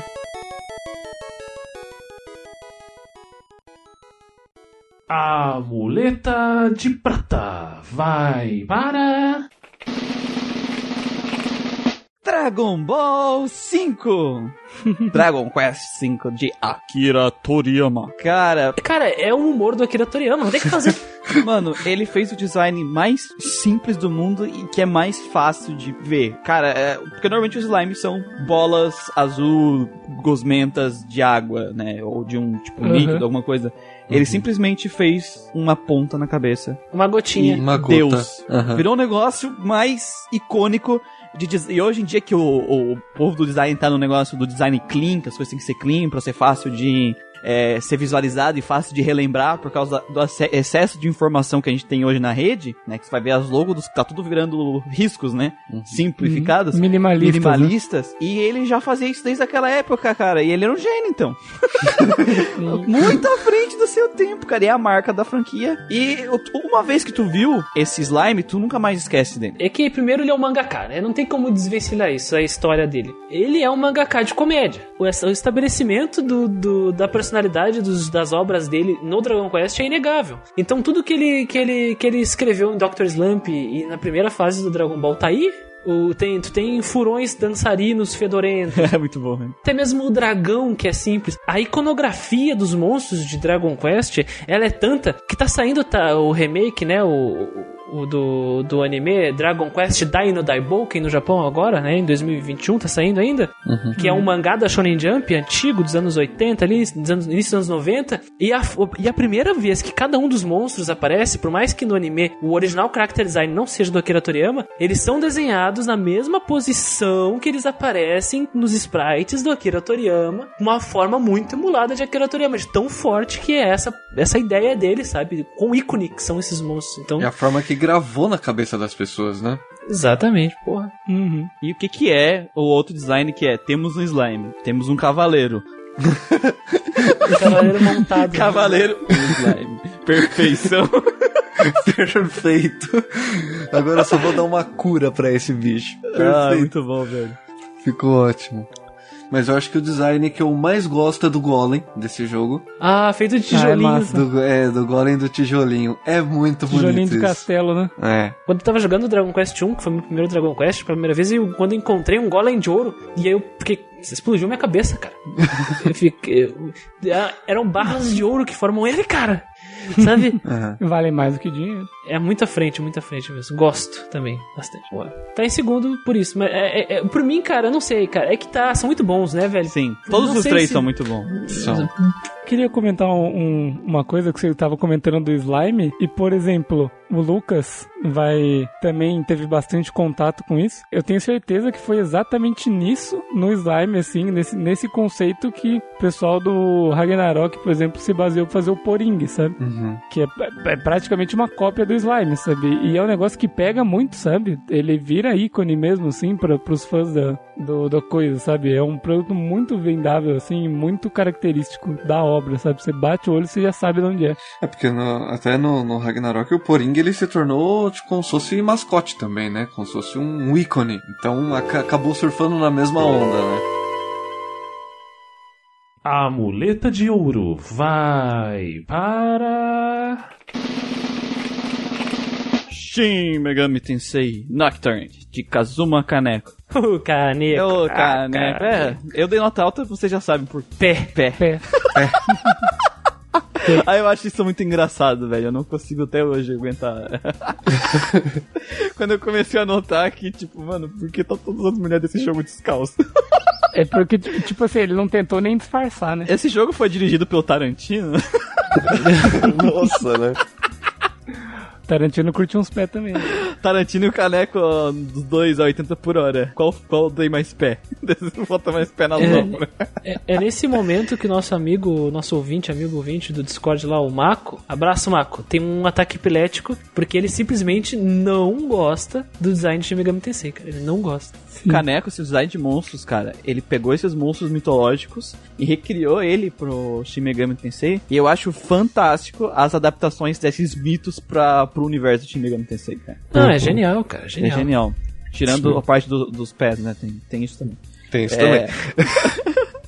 Como por exemplo o Jack Frost, é o próprio. Ah. um ícone, né? Da, da, da série. E ele é minimalista também, ele é bem simplão. Bem simples. Dentro do, do próprio jogo, eu não lembro se no Nocturne tem, mas dentro do, da série, você consegue ler até quem é, é, esse, esse demônio. Eu não sei se no Nocturne tem, acho que no Persona tem. Você consegue saber quem que é, de que Sim. mitologia que ele saiu e tal. Outra que me marcou muito foi as três irmãs, tecem o- as, as três moiras, né, que tecem o fio do destino lá. Ele, ele, cara, é muito bom. Ele usa a mesma referência e traz para pro ideal do traço dele, né? Elas de full plate, pé descalço. Não entendo. Ele é, o- ele é um artista que valoriza muito também o estilo próprio dele, Sim. utilizando o que nem o Lucas falou, né?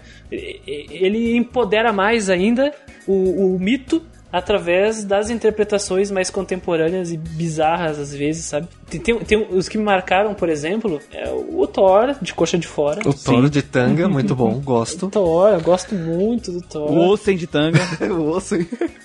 Eu gosto muito eu da, da- é a Titânia, né? Por, Titânia. A fada. Gosto muito. Eu gosto muito desses personagens. Tem, a- tem aquele. Os mais monstruosos, né? Também me gosto muito. Que é aquele. É que é Zen- Zen Q. Q- É que é aquela tartaruga que tem um rabo de dragão? Isso. Ah, sim. Ela é evolução, né? Evolução do, do Nozoshi, que é aquela bolinha de pelo com, com, com- Parece que sai uma cauda no nariz dela. Dele se transforma nessa, nessa tartaruga aí. O Mara. O, Ma, o Mara. o Mara é o argumento dos detratores de Shin Megami Tensei. Ah, uma piroca numa carroça. Mas é, faz parte da cultura, né, cara? Faz parte da cultura do país do, do mito. E eu acho o design da, dessa piroca gigante muito da hora, velho. Gi- Gishan, tá o nome da, da tartaruga. Gishan. Christian? Christian. Parece Christian, né? Por isso que eu gostei dela. Gishan. Gishan. Chinês. Verdade, verdade. Cara, ela é uma piroca de tentáculos, com braços, e ela tá numa carroça dourada que tem, tipo, es- espadas e espinhos na frente, velho. Não tem o que dar errado. E é a piroca que grita. Ela tá com uma cara de quem tá dando um grito, assim, ó, tem até um nariz na piroquinha. Eu acho fantástico. Eu amo a mitologia religião, folclore, o conceito de lenda, seja contemporânea urbana ou seja, enfim, do passado, sabe? Esse tipo de coisa me encanta e a forma como Shin Megami Tensei trabalha isso de forma visual é muito único, que é o charme principal do, da obra. Não acho que é desfeito estar em primeiro lugar. E o Mako que chore nos e-mails reclamando. E saudade Pix.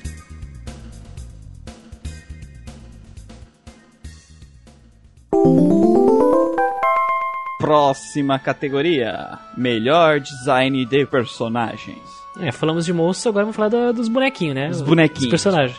E os candidatos são Melhor Design de Personagens Shin Megami Tensei, de Kazuma Kaneko Lunar Silver Star Story Complete, de Toshiyuki Kubuka Star Wars Knight of the Old Republic, de Derek Watts Fire Emblem Awakening, de Yusuke Kozaki Dragon Quest V, de Akira Toriyama Final Fantasy VI, de Tetsuya Takahashi Kazuko Shibuya Yoshitaka Amano Hideo Minaba e Tetsuya Nomura Suikoden 2, de Fumi Ishikawa e Planescape Torment, de Tim Dunley Bastante gente aqui, né? Bastante. Bem talentosa essas Uma pessoas galera. aí. Se foi difícil também. Foi. E a muleta de bronze vai para. Suikoden 2 de Fumi Ishikawa. Bonitos personagens. Cara, é uma das coisas que a gente, a gente falou, criticou bastante o Suikoden, mas a parte artística de Suikoden é muito Não boa. dá pra reclamar. E por mais que a maior parte dos personagens nem faça bosta nenhuma na, na- no jogo, os 108 character designs estão bem produzidos, sabe? Pelo menos assim, na minha opinião, assim, estão bem feitos.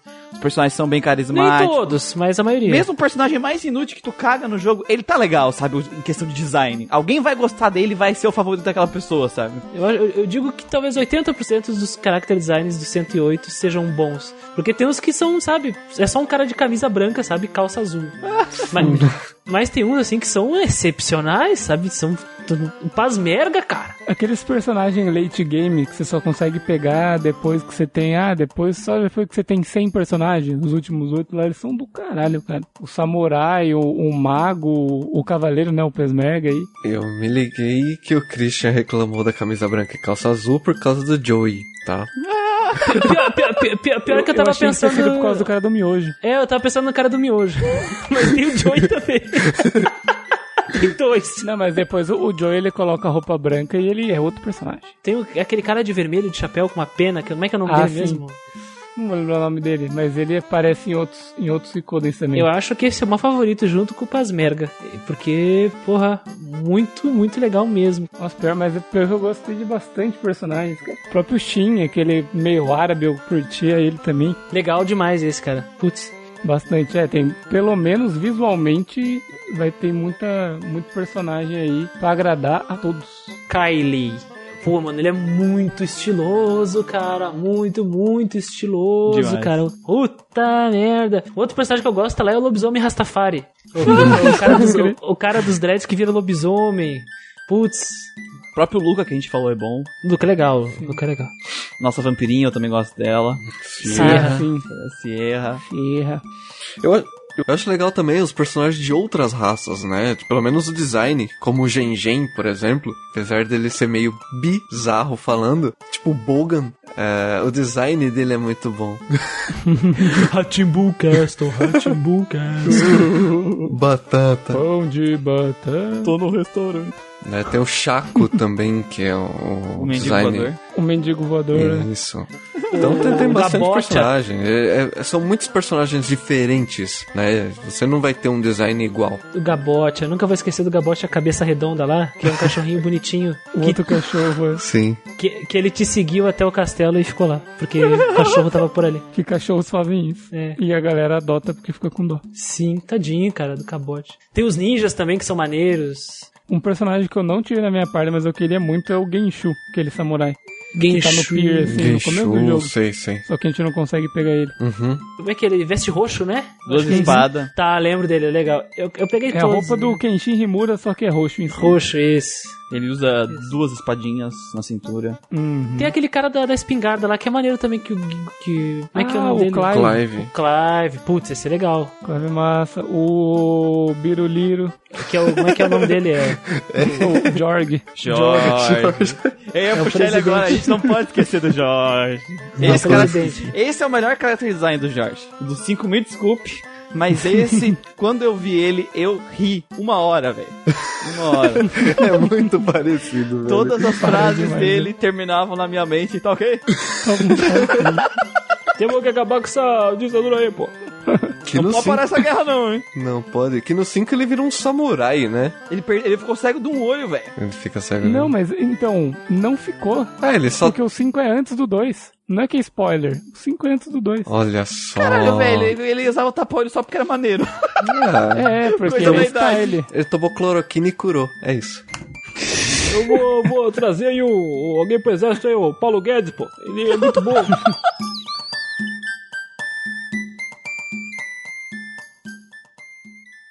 A muleta de prata vai para. Dragon Ball 5. Dragon Quest 5 Akira Toriyama de novo. pois é, o cara manda muito bem, cara. Eu, seu Madruga fundido com o Mr. Satan, velho. Acabou. É. O Pancras. Fechei, fechei, fechou com chave de ouro aqui. Cara, eu costumo não curtir muito os, os designs de personagens dele, mas aqui no Dragon Quest V tem muitos que eu acho legal, sabe? Principalmente o, o, o Pancras e os dois gordinhos. Os dois gordinhos, pra mim, Como é que é o o, Sancho? bis, o Sancho, Sancho. o biscoiteiro, É. Biscoite, eu gosto biscolete. muito, velho. Eu gosto muito. E o último boss, a primeira forma Piccolo Daimon dele, eu gosto pra caralho daquela primeira forma dele. Grão Mestre Ninzo. Cara, eu gosto do, do design uh, Gohan do protagonista também. Uhum. E do filho dele, que é o Gohan Super Saiyajin. Gosto da roupa. Da Do herói, do protagonista. roupa, Eu, eu gosto da roupa Uhum. também. A roupa de nômade, de, de viajante, sabe? Ele tem uma roupa de viajante. Todo mundo usa capa estilosa. Porque ele viaja, então combina. É Sim. muito bom. O design das meninas também é bem legal, né? Das duas, porque uma não existe. Isso. Da, da Bianca, da Flora, da Vanessa, né? Isso. Valesca. Valesca. É, Camila, Isso. Carol, né?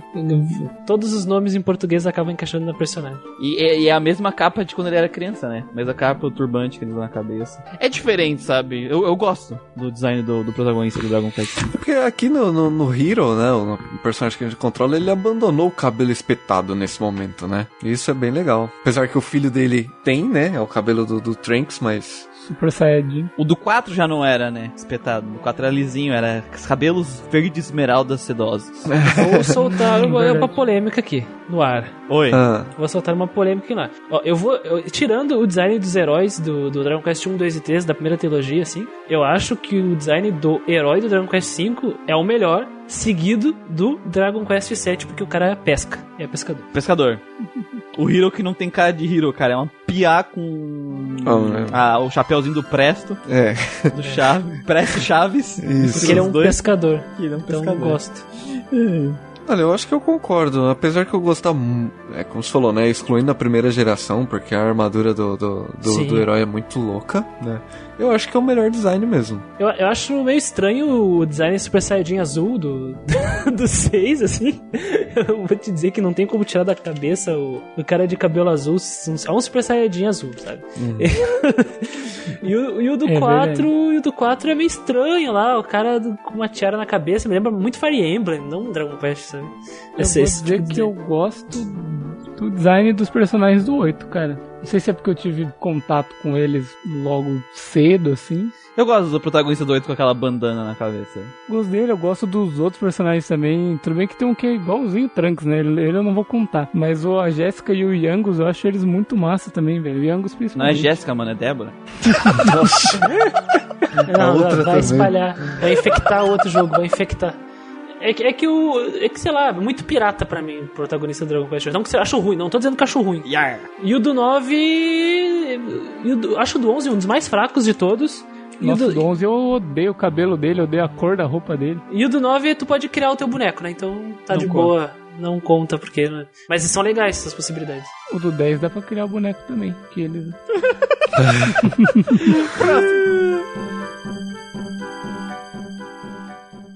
A muleta de ouro vai para. Final Fantasy VI. Com uma caralhada de pessoa aqui, mas o design de desenho mesmo é do Amano, né? É, é que todo mundo que participou da criação de personagens, né? O Tetsuya Takahashi, o Kazuko Shibuya, Yoshitaka Amano, Hideo Minaba e o Tetsuya Nomura. Os dois mais importantes aí, querendo as pessoas ou não, é o Amano e o Nomura, né? Infelizmente ou felizmente. Nesse caso, felizmente, porque fez um bom trabalho. né? é, foi um bom trabalho. É, que o, o design final, o desenho é do Amano, né? Mas os outros ajudaram a criar os personagens, né? O Amano só foi lá e desenhou eles, né? Isso. O Nomura ainda não usava cinto ainda. Não, mas não, o usava, não usava zíper, não usava... Nem... Mas não era de couro, né? que é uma moda, né? Que eu tava vendo que é uma moda, ela tinha bem, era bem pesada, era usar preto sobre preto, né? Tu bota tipo, uma blusa preta e um casaco Ah, preto. que é o- os personagens do Final Fantasy XV, né? Sim, é, exatamente. Tudo preto. A meia é preta, a cueca é preta, Mas não era É, de é couro embalado a vácuo, é o que eu tava dizendo. Pelo menos isso, né? supositório preto. E não era uma calça em cima de outra calça, em cima de uma bota, em cima de outra calça. Duas botas pretas. Ah, eu, eu tô usando uma camiseta Bota. de couro em cima de uma jaquetinha de couro com um colete de couro e um cinto na pra volta. andar no deserto, né? É. Ah, por favor, velho. Ah, nossa. Mas falando Final Fantasy VI, cara, eu gosto muito dos personagens de Final Fantasy VI, do design deles. A arte do Amano, eu não sou a pessoa mais chegada, mas eu acho da hora os personagens, sabe? O ninja, que tem um cachorro, eu gosto do cachorro, que dá 11 mil de dano. Shadow, né? Shadow. O Que é cachorro do Shadow. Nomura. Interceptor. Inspector. O Inspector. O Inspector. Os dois irmãos, os mendigão, né? Eu gosto, eu gosto, cara. Todo mundo é único. Sim. Eu gosto, eu gosto dessas, dessas roupas dele coloridas, meio remendadas às vezes, assim, você vê que começa um pano colorido, depois é um pano listrado do nada, assim. Eu falo que parece roupa de cigano por causa disso, mas eu acho muito massa, velho. E eu gosto da, da arte do Yoshitaka Mano. Durmam com esse barulho aí. É boa. Eu gosto bastante, principalmente por causa do jogo de cores que eles fazem, que eu acho do caralho. Ele com aquarela, assim, ele deita, deita e janta. Cara, que nem eu digo assim, quem sou eu pra julgar o, o Yoshitaka Mano se o vai lá o, o Neil Gaiman, o criador do Sandman, chamou ele pra desenhar lá os personagens do Sandman, sabe? Então, é, o cara manda demais, muito bem mesmo.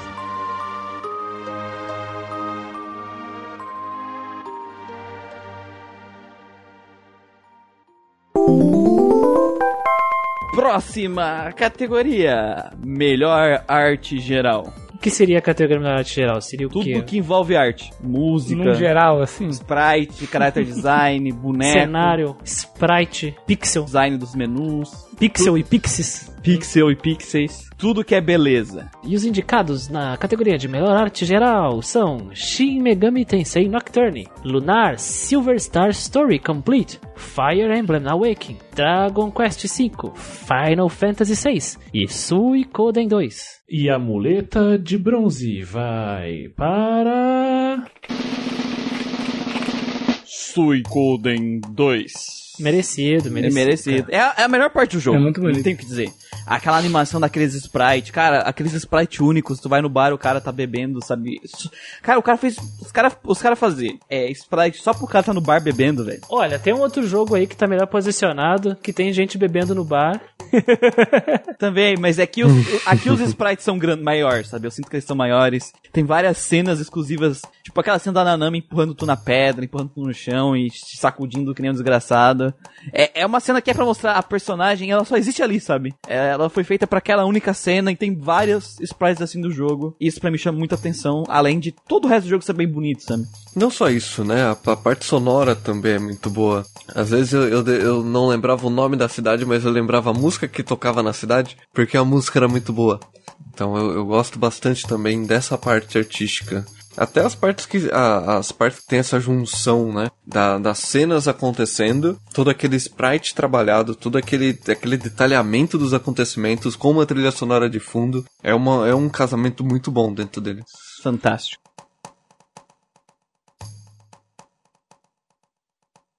A muleta de prata vai para. Fire Emblem Awakening. É o melhor menu do ano, eu acho, né, cara? Cara, Não assim, eu falei isso no podcast, velho. Ah. Aquela experiência subindo, é, tipo pixelzinho por pixelzinho. Uhum. Aquele estilo vida do Mega Man, que é vários quadradinhos que vai diminuindo, sabe? Cara, aquilo, eu não sei, me dá um, um prazer. Absurdo, cara, ver aquilo. As animações de combate, que nem eu falei, tu pode pular elas, desligar elas, se tu quiser ter Pode o combate mais acelerar rápido. se quiser também. E eu não desliguei, eu achei elas bonitas, dava uma atenção legal, ver se vai ativar skill, se não vai. É, é tão bonito ali aquela parte da direção do jogo, que mesmo eu jogando uma laranja e aquela parte sendo meio bugada, eu ainda mesmo assim achei maravilhoso, sabe? Toda essa parte artística do Fire Emblem. Sem contar as músicas que, mano, não tem o que dizer das músicas desse jogo. Elas são fantásticas. Elas são realmente foda. O trabalho visual do Fire Emblem Awakening, pra mim, eu- acho que talvez seja o melhor, pra minha opinião, seja o melhor do ano, assim. Eles têm um ótimo trabalho com sprites, um ótimo trabalho de eh, dos tabuleiros 3D, eles têm um ótimo trabalho com as, a- com as animações de batalha que são em 3D, né? Os ataques, os movimentos. E esses movimentos existem em combinação de personagens e personagens em todas as classes disponíveis, então o modelo deles vai mudar ali. Existe também ah, os retratos, né? Os portraits deles, porque eles têm interações sociais e isso está disponível em ambientes 3D. E, e tu pode ligar o 3D do 3DS também, todas essas situações. E o 3D do 3DS, nesse, nessas situações todas que eu citei é muito bem aplicado. A presença dos menus são perfeitas, tu pode escolher o menu te entregar todas as informações ou entregar só as mais importantes. Tu pode ligar ou desligar as áreas de ameaça dos personagens. Então assim, as opções são gigantescas assim. Pra mim, o Fire Emblem, na minha opinião, deveria ganhar a melhor arte geral porque não querendo desmerecer o primeiro quem recebe a muleta de ouro esse ano. Mas aqui é muito, muito, muito bem empregado em todas as, todas as possibilidades do jogo, sabe? Tudo. E, e dá pra pegar o sprite de um, o sprite de dois e falar beijos. Beijos. Casas. Tenham filhos. É muito bom. A muleta de ouro vai para. Lunar, Silver Star Story Complete. Cara, eu acho que um dos motivos principais pra mim, a música desse jogo, eu não sei, ela parece que ela foi, ela é feita naquele chiptune, sabe? É, é dos, dos jogos antigos, mas cada música desse jogo, sabe, me dava um negócio quando eu tava ouvindo, ela ouvia e começava a dançar, sabe? Sabe, cara, todas as músicas Elas do são massa, jogo, né? eu lembro, elas são, sabe, elas grudam chiclete, Summer Electro Hit 2021, sabe? Por mais que os sprites do, do jogo sejam bem mais simples, né, dos personagens, aqueles bonequinhos pequenininhos, que os outros dois, eu gosto muito dos cenários, tem uns cenários muito bonitos, as cutscenes animadas que tem, né, quando vai chegar o personagem eles apresentam, Putz, a, a cena do, de a gente usando a cidade voadora para derrotar um tanque gigante, todas aquelas animações, cara, elas ficaram cravadas na minha mente, o Galeon, yes! Nossa, Né? quero esquecer isso. Ficou naquela cena, nunca vou esquecer daquilo. Também. E... Aquela, aquela cena do canhão gigante é muito da hora. É, velho. então- Puta que pariu. É, a tu indo lá pra. indo pra parte que não tem vida do planeta, é como se fosse uma cratera da lua, sabe? Então, pra mim, ele é merecidíssimo ele estar entre os três melhores. No final, pela média aritmética, ele ficou em primeiro, mas é fantástico, assim, a parte artística do jogo. Assim, eu não tenho do reclamar. Eu acho que o fato deles colocarem o Che Guevara no jogo conta muito pra mim. Che Guevara só tinha que ser menos preguiçoso. Ele tá só comandando, né? ele tá, ele tá aposentado, sabe? Isso. Tipo, I'm too old for this shit. Então ele falou, ah, vou ficar aqui de boa no bar e no que der Deus, se acabar o mundo... Morri, eu morri. It was a good run, né? Foi uma boa corrida. Cara, eu joguei o, esse Lunar acho que quatro vezes, se eu não, se eu não me engano, memória aí. E não foi exclusivamente por causa da história, né? E foi por causa da parte artística. Eu gosto muito desse jogo, a combinação total, sabe? Desde as hostes, né? As original soundtrack desse, desse jogo, que fazem parte de todo aquele mundo, toda aquela lenda que tá acontecendo ali. O, a parte do- dos sprites, apesar de ser ainda o sprite pequeno, cabeçudinho, ele é maravilhoso. Ah, os personagens usam as skills. O Alex, quando usa aqueles. é, eu não lembro se é Slash o nome do golpe, que ele sai, atravessa a tela de tela de lado a lado, dando corte nos inimigos, eu tenho aquele som gravado na minha cabeça. Sabe? Porque eu gosto, eu, eu tenho o som da Jéssica usando magia de cura gravada na minha cabeça, sabe? É, O som dela batendo na cabeça, go to Horn Jail. Sim, também. né? A, a, a música principal do jogo, sabe? A Luna cantando com o Alex tocando a ocarina dele, que no original é uma harpa. A apresentação dos personagens, sabe? Quando aparece o pai da, da Jéssica, sabe? Que ele é um bárbaro, ele é bruto, ele dá risada alta, sabe? É, é muito foda, é tudo muito foda, tudo muito agradável pra quem tá vendo esse mundo pela primeira vez e quem, pra quem tá revisitando também. Eu queria dizer que realmente isso que o Lucas falou é muito bom. Só tem uma, uma coisa do jogo que me traz é, flashbacks de guerra. Vietnã. Que eu me sinto que eu tô no, no Vietnã. Que é quando os outros dois casais tentam cantar junto. e eles são totalmente desafinados, cara. Eu falo, meu Deus, Jéssica e Caio, parem de cantar. Mas É, não precisava, né? essa Não era a precisava. ideia, né? Era pra ele ser Essa era a ideia, Mas né? é muito, é muito dor, dói mesmo, dói mesmo. Sim, Mas dói, essa é a machuca. graça.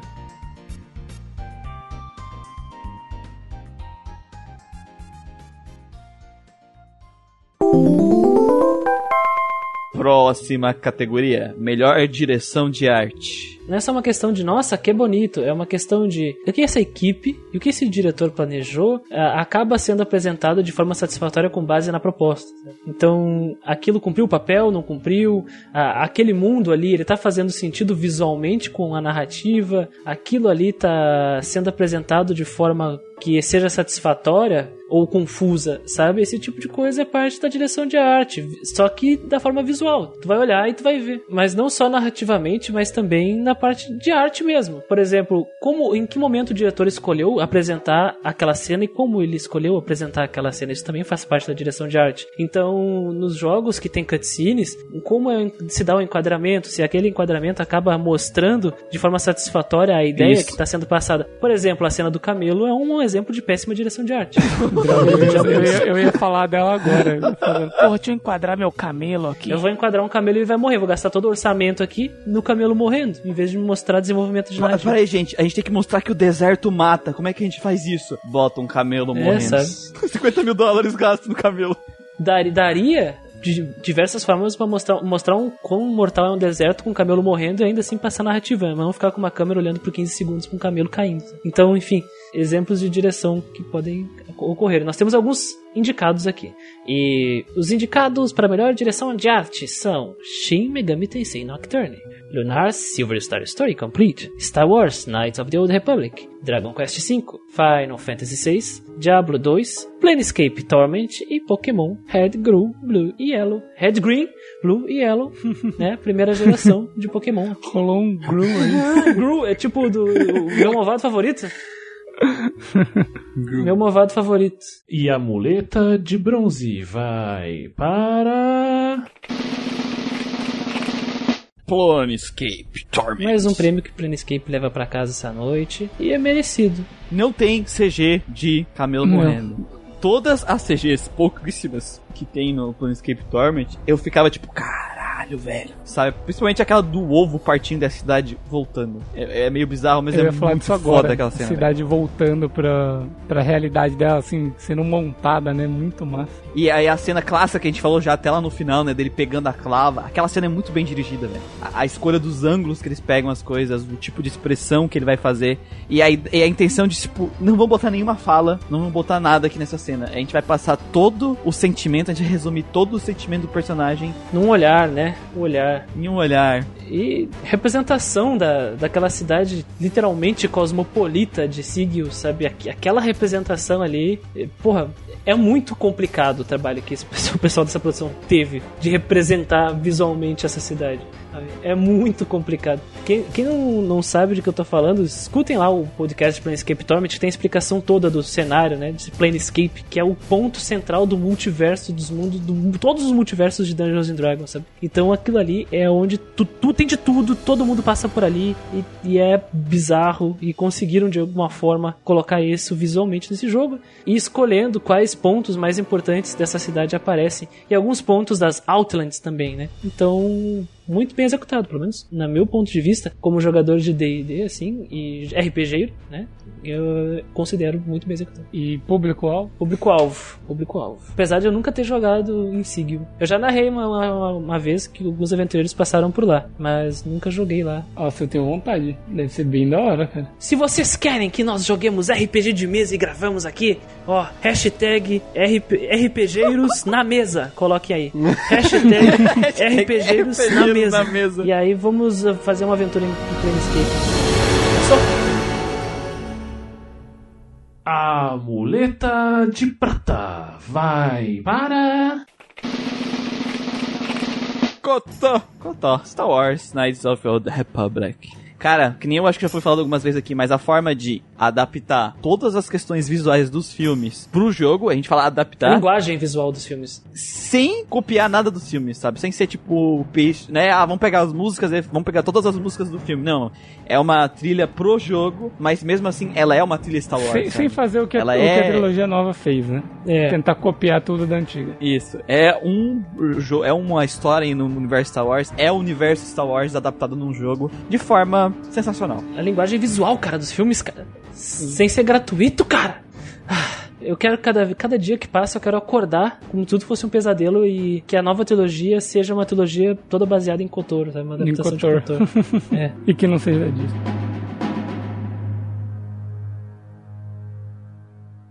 A muleta de ouro vai para. Shin Megami Tensei Nocturne. Mais um pro Nocturne. Nocturne relevando prêmios. Cara, nem tem o que dizer nesse, porque a parte mais fantástica do Nocturne é a ambientação, e uma das coisas que faz essa ambientação funcionar tão, tão bem é a direção de arte do jogo. As cenas que estão sendo reveladas, as reasons, eu acho fantástica aquelas cenas. Ah, os cenários que a gente falou lá na parte da exploração, como eles pensaram nas dungeons, no design tanto é, de exploração quanto visual, pra remeter, tipo, aqui é o lugar do mundo. Aquelas cenas 3D que o Guido falou, fantástico. Os pés, né? Tudo que tem no jogo, fantástico. Os pés. Maravilhinho. É, logo no, no começo você já tem um impacto, né, dessa questão artística visual do jogo, que você tá no mundo normal, Tóquio, Japão, de boa. Contemporâneo, né? O hospital fica ali inteirão, mas todo o resto do mundo vai pros ares. E ali você já vê o que que, o que que vai rolar, porque o mundo inverte e dentro do hospital tem sangue, então você, você já tem a ideia de que alguma coisa errada tá acontecendo ali, sabe? Um hospital abandonado. Pô, o cara me dá uma revista que fala de ocultismo. Sabe? Tudo, tudo que é visual ali ele já vai te dando indicação que vai dar ruim no jogo. E isso ocorre pelo jogo inteiro. Inteiro. Cada lugar que você entra, você fala, agora ferrou. De novo. Nossa, sim.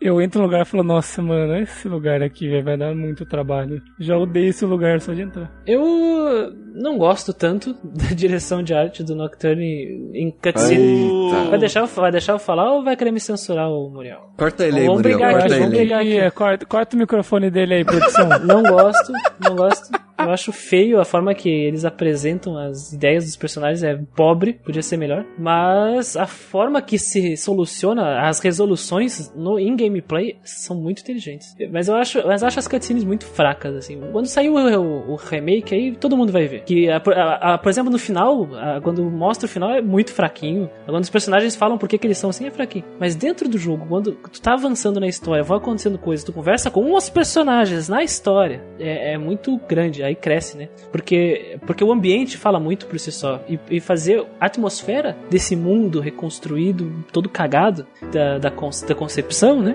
É muito difícil. Por isso que a dire- pra mim a direção de arte desse jogo acerta aí. Sim, é verdade. E, e você falou da cutscene, geralmente são fraquinhas, mas tem umas bem massa, por exemplo, da transformação de um personagem no jogo, que é quando acontece um negócio assim, que você acha que ela morre e de repente ela se transforma em outra criatura, você fica, caralho! É, de fato. Antes da gente ir pra próxima, eu acho foda a transformação da a Roto do Earthbound. É. eu gostei muito, muito, muito. Eu achei muito da hora. Pena que ela é uma personagem tão Sim. qualquer coisa, sabe? Que é o design daquela transformação eu acho muito massa. E eu fiquei chocado, velho, quando eu vi, eu falei, caralho, esse braço aí! Porque o braço dela tinha explodido, né? Sim, sim. É, o porra. Ela perdeu. O demônio que tinha um monte de corpo arrancou fora o braço dela.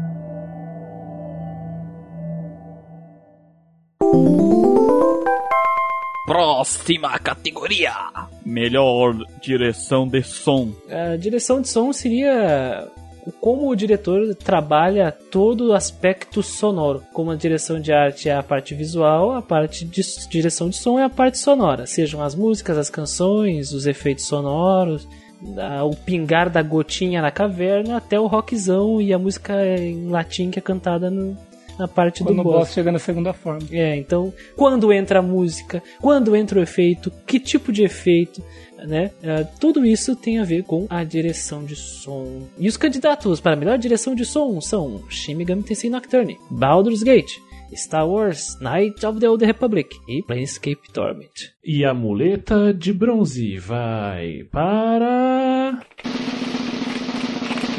Baldur's Gate. É o primeiro, é, o- é o prêmio que o Baldur's Gate vai levar essa noite, né, cara? É isso aí, é isso aí, Baldur's Gate, Parabéns, parabéns. Pode ir pra casa agora. Acabou, com- acabou. com- Porque, porra, é inegável que o trabalho que os caras tiveram com Sim, o som nesse cara. jogo, assim, é. Quando, sabe, a ambientação. A, a ambientação aqui, se duvidar, talvez seja superior ao dos que estão na frente. Mas os outros ganham no conjunto. E cara, eu gosto, porque eu sempre que eu entrava num lugar, eu me sentia pelo som dentro daquele lugar, sabe? A floresta tinha tipo uns bichozinhos no fundo. É, um Como é que é os bichos? né? É, é o. É aquela coisa, né? o- é o som do acasalamento. Isso, som da casamento. Tinha o vento soprando as folhas, sabe? Quando tu entrava na, na taverna, além da musiquinha da taverna, tinha uns pratos batendo, uns Copo, cochichos, uns negócios, umas barulho de copo. Na mina, tu ouvia o barulho de alguém minerando alguma coisa, sabe? Então, ele te deu toda a ambientação dos lugares que tu tá. E a trilha sonora também ajuda bastante a tu imergir nesses lugares junto com a tua party. Então, é um negócio que realmente Baldur's Gate fez muito bem. Isso é verdade. Eu lembro que a gente comentou, elogiou bastante, né, a parte sonora dele no podcast dele, que é a parte que ele mais se destaca mesmo. E parabéns ao Baldur's Gate aí pelo prêmio dele. Eu acho que se por ele ele preferia que esse fosse o primeiro primeira categoria, pra ele pegar o prêmio dele e ir pra casa, descansar. Mas ficou agora pro final, esperou até chegar esse momento dele brilhar e é isso aí, parabéns. É isso aí. Parabéns. Pode ir embora agora. Agora pode ir. Pode ir embora. Foi só uma luzinha bem fraca, ele dá aquela piscadinha e vazou.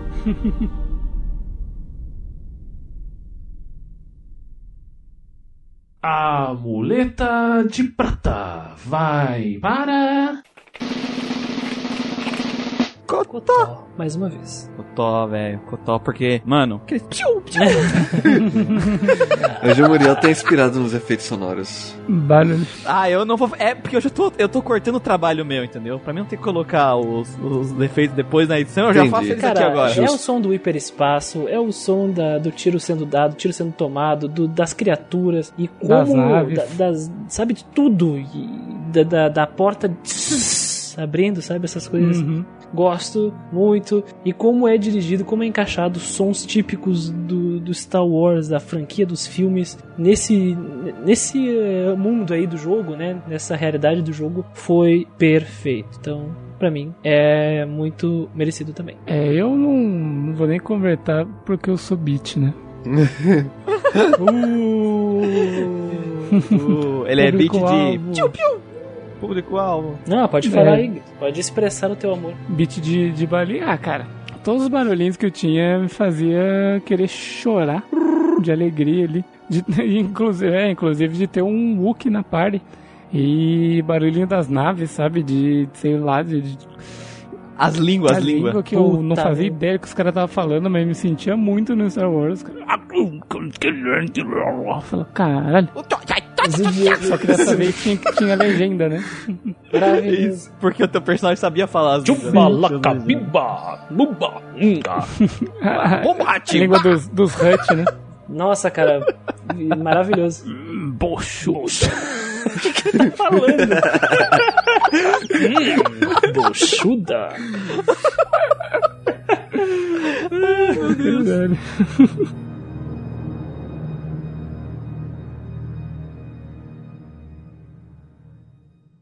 A muleta de ouro vai para.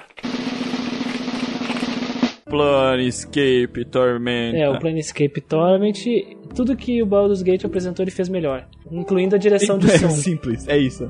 Cara, eu nunca vou esquecer do Venham ver o homem pegando fogo! Isso. na rua. Eu matando uns ladrãozinhos aleatórios na rua que vinha me atacar, assim, enquanto eu tava ouvindo a clava quebrar o crânio deles. Aleatoriamente, no fundo, eu vi um cara gritando, fazendo propaganda do bar. Venha beber no bar, venha ver nosso mascote, o homem pegando fogo. Sabe, não é uma cutscene, não é algo que tá a- a- além da tua gameplay. É como se tu estivesse caminhando na cidade e tu ouvisse o cara que tá lá na frente do bar fazendo propaganda, sabe? Os caras que antigamente ficavam com aquelas placas, giravam as placas. É a atmosfera, é a Sabe? atmosfera do jogo. e é a atmosfera, quando tu tá andando na rua, assim, tu tá andando assim. E aí, gatinho, as prostitutas É. assim. Oi, garotão, você quer se divertir hoje? Tá é. afim de se divertir hoje? É, a Ana, quando ela tiver a primeira vez, ela fala: Nossa, parece que os, os Dust me deixaram um corpo saindo, né? Só que ela não tá falando contigo, ela tá, tipo, na rua falando, assim, pra ti aleatoriamente quando tu tá passando por ela, Você sabe? nem sabe que ela Então, vai ser party member, isso. né? Nem faz ideia. E toca o tema dela também. Quando ela tá ali no, no mapa e tu passa por ela, ela tá ali de NPC. Então, muito bem colocado. Tu sente que as cidades, os mercados, as coisas, esses efeitos sonoros que eles botam, é vivo, é como se você estivesse caminhando por esses lugares, sabe? Então eu acho Os fantástico. personagens pigarreando, tossindo, suspirando. Tipo, alguém fala uma merda. o- as interações que acontecem aleatoriamente, por exemplo, o Morty fala uma merda e alguém. Ai, Morty! Sabe? Sim. Esse, esse tipo de coisa dá uma vida bem maior pra tudo que tá acontecendo ali, aquele grupo de pessoas. Por isso que ganhou a muleta de ouro. É bem merecido mesmo. Esse jogo faz uma coisa fantástica. E assim, Fantástico. é, nos ambi é, de ambientes também, né, que a gente comentou no Baldur's Gate, ele faz isso muito bem. Cavernas, né? é, desertos, tudo. Tudo com um som assim, muito bem feito, sabe? Muito, muito inferno, bem. Coisa no- no- no- nos detalhes, né? Muito inf- esmero. Inferno, por exemplo, sabe? Retrato de monstros. Tu fica apreensivo porque, porra, sabe? Muito barulho de monstro. Aquela parte, aquela parte que é tipo um. meio que um deserto assim de, de terra batida, que tem uns bichos assim, perambulando. Nossa, essa parte é muito chata de passar. Os bichos são gigantes e muito resistentes.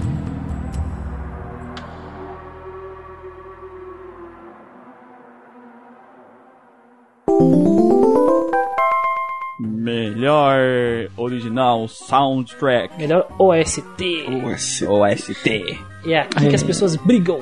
Sei, foi difícil. Aqui é as que tem as melhores musiquinhas. No- de forma geral, né? No geral, assim. né? Porque as- depois a gente vai falar especificamente de temas aqui. Sim. Alta Cúpula. E os indicados de melhor OST são Shin Megami Tensei Nocturne, com compositores Shoji Meguro, Toshiko Tasaki e Kenichi Tsuchuya. Sendo que o Shoji Meguro é o principal, né? Lunar Silver Star Story Complete, com Noriyuki Iwadare. Star Wars Knight of the Old Republic, com Jeremy Soule. Fire Emblem Awakening, com Hiroki Morishita e Rei Kondo. Dragon Quest V, com Koichi Sugiyama. Final Fantasy VI, com Nobuo Uematsu. Suikoden 2, com Miki Higashino e Keiko Fukami. E Pokémon Red, Green, Blue e Yellow, com Junichi Masuda. Esse Difícil essa aí, essa hein? é pesado. Essa aí foi, foi foda. E a muleta de bronze vai para. Fire Emblem. Puta, velho. Puta, é. Eu, eu não joguei o jogo, mas eu ouvi as músicas e. Puta, vai se fuder, velho. Dá vontade de jogar o jogo, não dá, velho? Dá. Dá nossa, essas músicas, cara. Foi bem dolorido fazer essas- essa escolha aqui, nessa categoria aqui, cara. porque- Foi. Foi. Porque a- uma coisa que a gente falou lá no podcast que é muito foda é pegar o tema de um personagem ou de alguma coisa e criar vários tons pra ela. Ou seja, a mesma música pode tocar no momento de paz e a mesma música vai tocar no momento de guerra, mas é uma versão, uma variável dessa música que dá esse tom pra ela, sabe? Esse tom de ação. E é muito fantástico como eles fizeram isso, velho. É muito, muito bom mesmo. Foi um dos pontos altíssimos na crítica Sim. quando o Fire Emblem Awakening saiu. Que existiam as versões a Blaze, que são as versões de batalha, né? E as versões normais. E em alguns casos existem canções com as cinco versões, como é o caso cinco ou sete versões, como é o caso da id, né? Que tem o tema do Robin aí, tem até tema do boss final aí. Todas elas são bem diferentes, por mais que tenham um, inicialmente os mesmos acordes, sabe? A mesma, a mesma linha, assim. É maravilhoso, cara. Maravilhoso. É, eu fiquei de cara porque eu não conhecia e fui ouvir e falei, eita. ela, ela não só brigou com títulos grandes aqui, como em outros momentos aí de jogos que eu joguei. Eu falava, mano, não vai dar, não vai dar. E olha que tu não jogou, Guido, porque se tu tivesse jogado, tu ia lembrar dos momentos que essas músicas tocam e tu ia ficar, puta que pariu, tu ia ver como encaixa perfeitamente essas canções. Uhum. O que, elas representam, né? Os momentos. Tem uns momentos assim que são bem marcantes mesmo no Fire Emblem Awakening, essas músicas gravam, vão grudadas na gente. Eu também não joguei não, mas eu deixei a, a OST rolando pra ouvir ela inteira e é sensacional. É um trabalho bonito de se ouvir. Uhum. Eu acho justíssimo estar aqui como os premiados de melhor OST. A muleta de prata vai para. Lunar Silver Star Story Complete. Acho injusto, quero recontagem, Olha porque só, por mim começou. ficava com, me- com o prêmio de ouro. Começou, hein? Por mim ficava, por mim ficava com a muleta de ouro. Não, não aceito, eu não aceito Lunar com a muleta de prata. Cara, eu adoro as músicas de Lunar, cara. Toda vez. Eu, que nem eu falei, eu gravei várias músicas que tocam no jogo. Elas ficaram gravadas na minha mente, cara. Assim, de, de dar vontade de, de dançar, sabe? Sei lá, tô. É, é fantástico, cara. É, é um negócio que não tem explicação. Quando eu tava grindando, normalmente quando eu grindo, eu tiro a música e escuto um podcast ou alguma coisa, né? E não foi esse caso no. no... No Lunar, cara, principalmente a música de batalha desse jogo, a música que toca em várias dungeons, eu acho sensacional, cara. Sim, se você nunca escutou, nunca jogou Lunar, bota as músicas aí que você vai ouvir esse chiptunezinho aí maravilhoso que vai ficar grudado na sua mente pro resto da sua vida. Nossa, incrível, cara. Pra mim é o ponto mais al- alto de todo o jogo, cara. Pra mim passa até a arte. Pra mim a música de Lunar, assim, eu escuto até hoje. Tava escutando agora há pouco, cara. É incrível, assim. Incrível, incrível, incrível, incrível. Tira o chapéu. Queria dizer que o Christian tá inconformado, mas a, a culpa de quem tá em primeiro não é minha. Hum, também não é minha, não. Mas olha. Não, é minha também, é da alta cúpula. é da outra culpa, exatamente. Não pode revelar. Ai, meu Deus, eu, eu não aceito, eu não aceito. Eu, eu até comentei no- no- lá no podcast que essa trilha sonora ela é tão incrível que teve música que concorreu né, ao Grammy na época do lançamento dela. Porque é sensacional. Tanto as músicas cantadas, quanto as músicas temáticas, né? De cidade, das dungeons, da, de, de quando você ganha uma batalha, né? A fanfarra do, do, do jogo. É muito legal, é muito bom. Tem umas favoritas, mas elas vão, vão aparecer, então eu não vou falar, falar sobre elas. Vai aparecer esperar. aí. Vamos esperar. A muleta de ouro vai para. Dragon Ball 5. Dragon Quest 5, cara. Que nem eu falei, eu tava. Normalmente quando eu vou gravar o podcast e antes e quando eu tô editando, eu boto a trilha sonora pra tocar pra mim ir lembrando dela e, e, e, né, e botando ela depois. Normalmente, várias músicas dos jogos eu escuto 10 segundos e pulo, sabe? Ah, tá, lembrei, mas é que é chatinha. E, cara, Dragon Quest foi um dos poucos jogos que eu escutei ela inteira, cara. Eu gosto muito, muito, muito do que foi feito nessa trilha sonora. Do Dragon Quest V especificamente, ela grudou na minha mente. Eu comecei a amar a trilha sonora de Dragon Quest. Lembra quando eu, eu tava. Eu tinha perguntado aqui em off, né? Do separar o autor da obra. Eu tava falando do. eu Tava pensando no Koichi Sugiyama, que é o compositor do Dragon Quest. Porque o cara é. É o ok, assim, sabe? O, pô, Sempre, sempre tem os? Talkei, né? De cada, cada país. E, nossa, e, e ele é de outro. É, É o level, next sabe? level do Ele Eu, ta- eu tava até conversando no Discord com o Emp aí, abraço Emp, que o Dragon Quest VIII, versão de 3DS, não tem a música orquestrada na trilha sonora dele, porque ele fala que o ocidental não merece escutar a música orquestrada dele. né? Caralho, velho. Então, sabe, nesse Oh, nível assim. xenofobia super Cara, o cara saiyajin. tem. É, mano, o cara tem xenofobia. É, não, não, não só isso, assim. Esse é só, esse é só mas a- a- não- essa é a que pode falar no podcast. né? Mas eu não, a gente não tá premiando o Talkei, né? A gente tá premiando a música.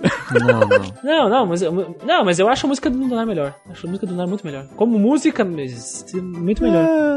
eu gosto muito da música, velho, do Dragon Quest. Desculpa. Eu gosto bastante também a trilha sonora do, do Dragon Quest, aquela música do castelo, né? Aquela que parece um trompete. Acho que até acho que até trompete o nome da música. Ela ficou na minha cabeça por muito e muito tempo.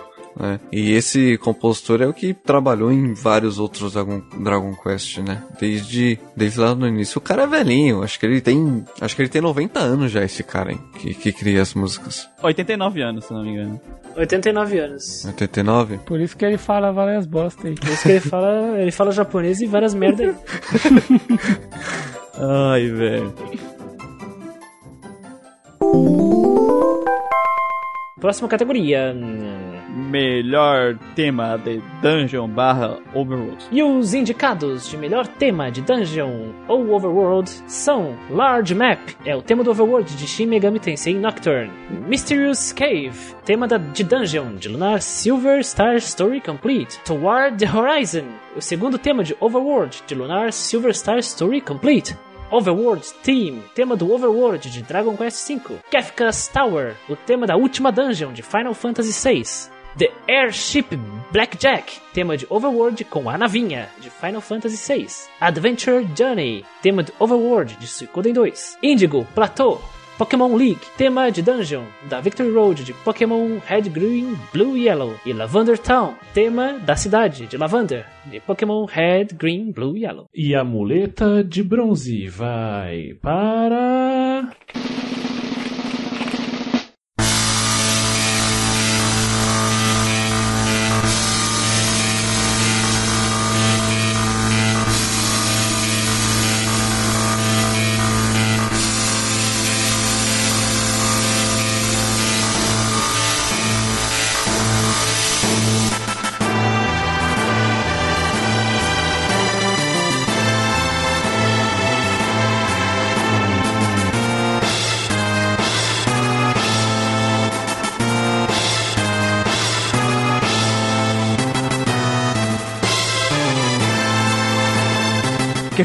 Tower, tema da última dungeon de Final Fantasy VI. É, essa se Cara, eu tema bem gosto na hora. E te deixa apreensivo. né? É, todos os temas que a gente separou, na verdade, assim, é top tier, né? É, é só os negócios que foi difícil. Essas de música, assim, foi cagada pra, pra escolher, velho. E eu, eu tô ouvindo aqui e é um negócio. A, a- última dungeon ela é desgraçada. Eu gosto pra caralho da última dungeon do Final Fantasy VI. Sim. separa em três times, né? E, e a música dela é fantástica, sabe? Te bota numa tensão muito foda, cara. Vai ter a lista de todos os indicados pra todo mundo poder, sabe, com Isso. calma escutar cada um dos temas. Porque, que nem eu disse, assim, porra, todas elas são incríveis e maravilhosas e a alta cúpula se degladiou pra poder escolher essas três aí. Dizem que até a gente morreu na alta cúpula ah, escolhendo essas Tem Nossa. É morreu. verdade. E a- e a- mas depois ressuscitou, porque tem um White Mage na alta cúpula. E- É, é o esquema da, da cúpula do trovão, né? Inclusive, Na aproveitando verdade, aí, não a- é um White Mage, é um Necromancer que tem lá. Então ele acordou de um jeito errado. Uh, entra dois e sai um, né? A cúpula do trovão. Exato. Entre dois homens, sai apenas um. E aí na Kefka Tower, esse tema é. É aquele que constrói o nosso humor, né? Porque nós estamos um pouco. Putz, tá na última, na última calabouço do, do jogo. E aí, taran, taran, taran, e, e- e ele vai nos levando, levando. E é- parece uma marchinha militar, sabe? E é, encaixa perfeitamente com as pessoas.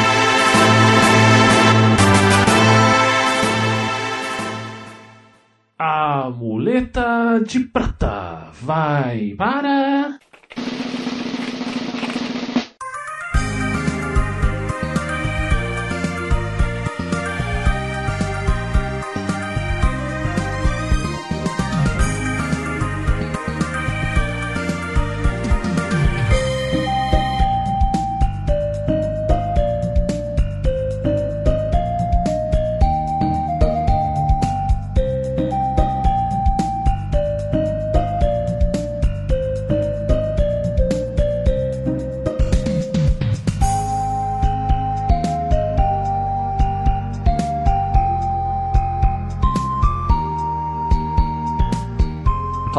The Horizon. Segundo tema de Overworld Lunar Silver Star Story Complete. Queria dizer que eu tô triste de Thor The Horizon tá em É, eu segundo. também. Eu também, eu ia dizer Mas assim, a primeira. Pra mim, todo mundo.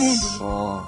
Pra mim, Toward the Horizon tinha que estar em primeiro lugar, receber todos os Concordo. louros, porque pra mim, de todos os jogos do ano, é o melhor tema de Dungeon Overworld que existe aqui. É bem 2020, legal. Que teve em 2020. Cara, pega muito, cara. É que nem eu falei, as músicas de Lunar, elas ficaram na minha mente. A Toward Horizon é muito mágica porque ela tem uma transição de tons musicais que ela é, é acaba sendo viciante. Então tu tem aquele início de tan-tan-tan-tan-tan, e aí daqui a pouco tem um tadan tan, sabe? Isso, cara, eu quero escutar mais disso.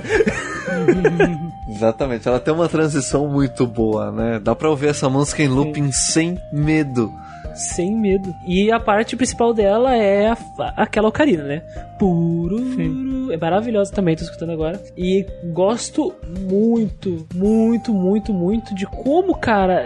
Eu ficar me repetindo pra sempre. Eu- como- Que- Essa ocarina, ela, ela chega e aí ela toca, é uma parte mais serena, uma parte mais sóbria, é, que lembra até, o, sabe, uma coisa meio bucólica, campo, vida do campo, que é realmente aquilo que o Alex e a Luna, né, a menina, Aluna. Uhum. vi- viviam e daqui a pouco chega naquela parte de a parte mais forte, o instrumental do fundo que muda. Então, pra mim, Toward the Horizon tinha que receber a muleta de ouro. Eu estou aqui em protesto, Olha só. em protesto que ela não está. E minha carta de amor aqui é Toward the Horizon. Tá Choro, chorando choro, já, tá chorando. Choro, choro, Chora mais! choro, choro. Eu também achava que ela tinha que Chora estar em primeiro. Choro também, choro Choro.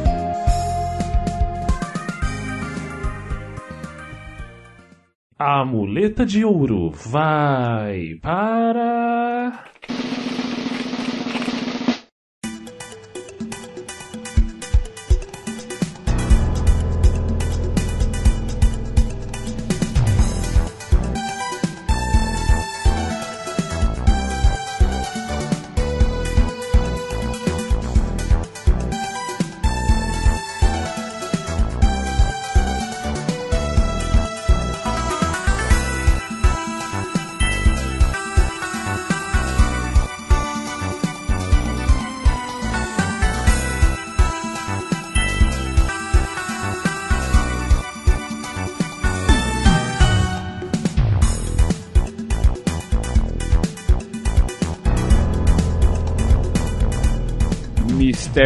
Cave. Tema de dungeon de Lunar Silver Star Story Complete. Duas muletas na mesma categoria. Se alguém vir reclamar que tem dois de Lunar aqui, eu mando escutar aí e dizer como eles não podem ganhar os dois, estar- ou estarem participando, Cara, sabe? Cara, é. Quando você entra naquela dungeon, que é a dungeon que o, o cara engana o gordinho, né? Engana. Sim. o- O, o bueiro de Meribia lá. Isso. E aí você vai pro esgoto atrás dele, né? E começa a tocar essa música. Sabe? E você vai até o boss ouvindo essa música num tom mais alto, num volume mais alto possível. É muito da hora. É muito agradável. Essa compositora, né, do Lunar, que a gente citou o nome dela ali, a compositora, eu acho, né, um rapaz, Noriyuki Iwadare, eh, deve ter feito pacto com o capeta, que nem o Shoji Meguro no Persona. Porque, porque assim, ele aplica as mesmas técnicas. Eu, eu não sou entendido de música. Quem entende mais de música aqui é o Lucas e, e, o, e o, Gustavo aqui. Hum. Mas, mas, pelo menos a minha percepção, sabe? Do que, do hum. que eu tô escutando, do que eu tô sentindo. É, é, parece que ele aplica as mesmas técnicas de, de musicais aqui, que ele aplicou, por exemplo, no Toward the Horizon, em, em toda a trilha sonora, em toda a OST. E o Mr. Scave é um exemplo, porque no início tu tem, tu tem aquela percussão tum, tum, tum, tum, tum, tum, tum, tum que te coloca mais ou menos no, no humor, no, no, que a música tá te passando. E aí ela brinca com os diversos tipos de trans, eh, Sejam de transições mais pra frente, mas também do início com, com, os- com outros tons que a música quer te passar, que é uma coisa mais obscura, mais soturna. Então, é tum tum tum tum tum, daqui a pouco, pum, sabe? O que eu acho bacana é ele, ele vai ah, adicionando os instrumentos por vez, né? Os tons por Exatamente. vez. Em, em camadas, É né? isso. É, exatamente, exatamente. É uma composição, composição de camadas que vai nos nos apresentando palatinamente e, e- e parece que tu quer ficar até o fim pra saber o que mais entra. Então, tum, e aí vem tarará.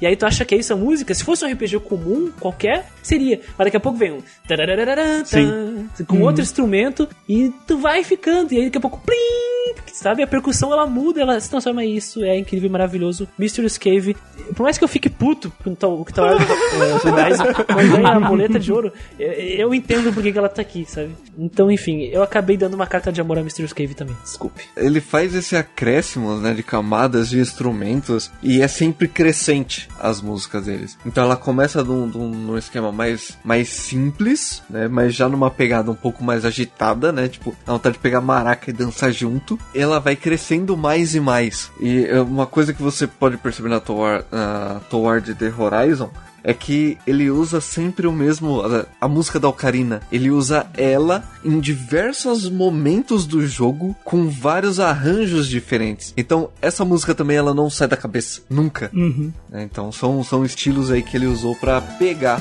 o ouvinte.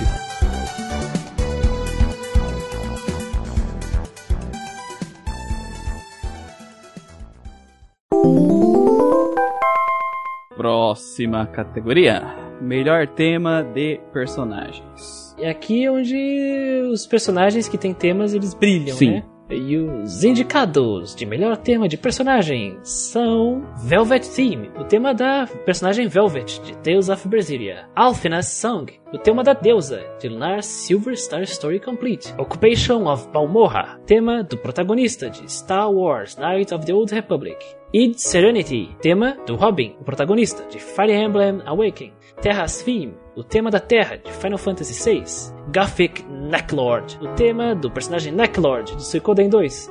Ai, Necklord. Anna's Theme, o tema da Ana, personagem Ana, de Planescape Torment. E Rival, Rival Appears, tema do rival, de Pokémon Red, Green, Blue e Yellow. E a muleta de bronze vai para.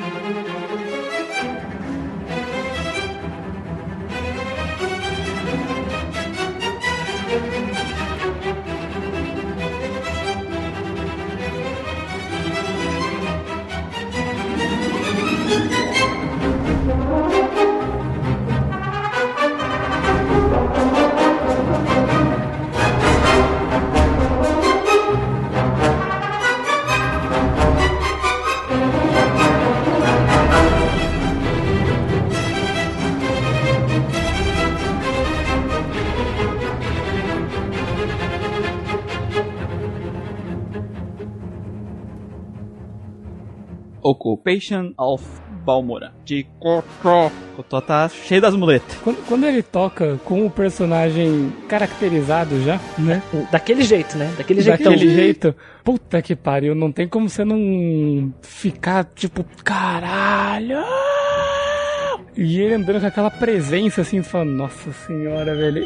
Gosto demais de como ele é uma música completamente original do jogo, mas ela mantém a, a identidade da franquia Star Wars. Essa, essa é um grande mérito dos, do Koto. Comentamos isso no podcast, não escutou o podcast Koto, escute, né, logo depois que terminar, que é um, sabe, um produto derivado, mas mesmo assim ele demonstra respeito, cuidado, carinho. E aí então o tema desse personagem, ele veio com e ele vai sendo cada vez uh, uma progressão de, de, de, de urgência e de, de, de terror daquilo tudo que ele representa e é incrível, cara. E parece que veio de Star Wars. Parece que é o tema de um personagem assim no universo Star Wars. É o que eu sinto.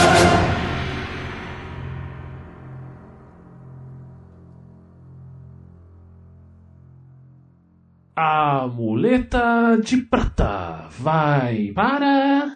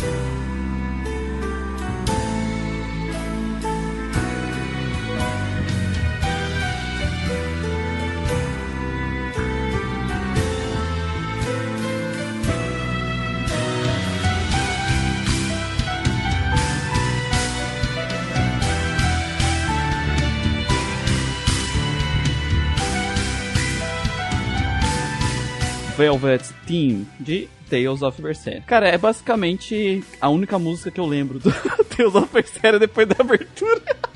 Não, eu lembro bem da música de combate. Deus of Berserker era bem massa. Música do de boss também. Quieto. do. Não corta meu argumento. Não acaba com o meu argumento. Cara, eu gosto muito dessa música, que ela transpassa todo o sentimento da Velvet na música. E o nosso também, porque como a gente já falou, o jogo constrói muito bem essa nossa relação com a Velvet, nessa ligação. Então esse tema, assim, eu sinto na pele o, todo o peso dele quando eu escuto ele, sabe? E eu volto a relembrar as memórias da Vietnã, que foi o que tudo que aconteceu na vida da coitada da Velvet. É verdade. Eu acho o Berserk um jogo bem sentimental, sabe?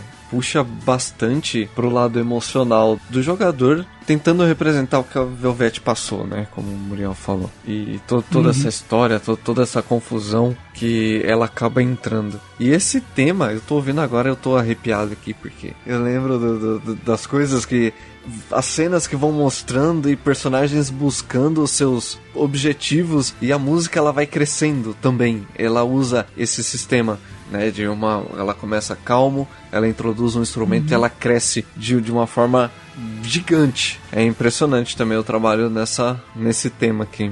É verdade, né? Ela tem uma virada, né? Ela começa calma de, de piano, você não sabe se vai ser isso mesmo ou não. E de repente ela representa todo o rebuliço que acontece na vida da Velvet, né? Pra chegar até onde a gente vê o personagem chegar, é, chegar da transformação, né? Que ela passou, tanto da vida dela ali no campo pra depois do que ela vai se tornar no jogo. Realmente é muito massa esse tema. Uma música importante para para o enredo do jogo. Gosto.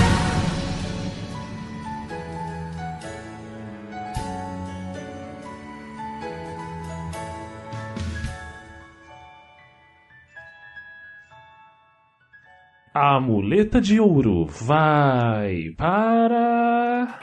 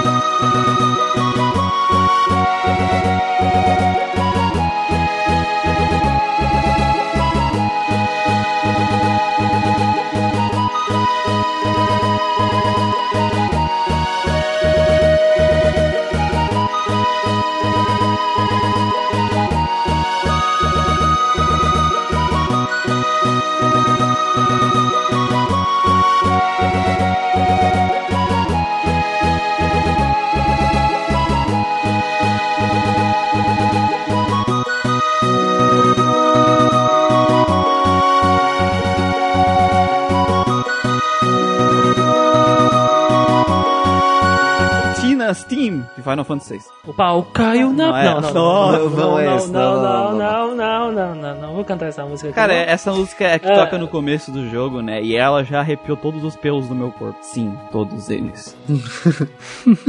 Até aquele lá? Aquele lá também. Que não vê o sol? Aquele lá, principalmente. Inclusive. Ô, louco.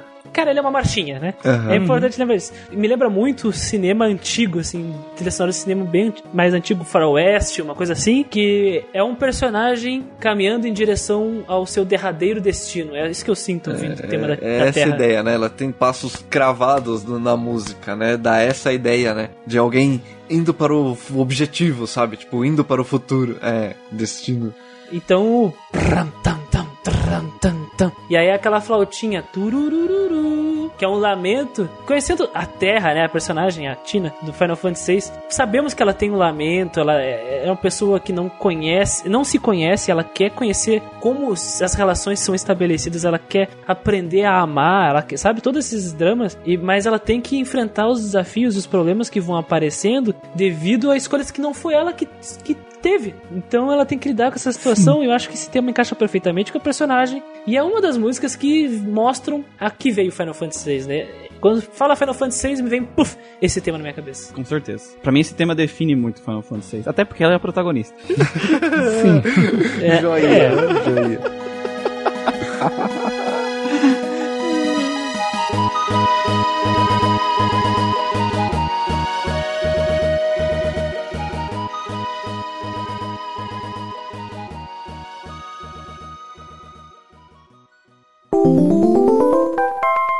Próxima categoria: Melhor tema de jogo. É, é aquele tema que representa o jogo, né? Geralmente toca no menu. Ou no começo dele antes de entrar no menu, Hum. ou no início do jogo, na in... Na intro, né? É intro, isso. E os candidatos de melhor tema de jogo são Tales of Berseria, Baldur's Gate, Lunar Silver Star Story Complete, Star Wars, Knight of the Old Republic, Fire Emblem Awakening, Dragon Quest V, Final Fantasy VI, Diablo 2, Suicoden 2 e Pokémon Red, Green, Blue e Yellow. É essencialmente todo mundo aqui, né? Basicamente.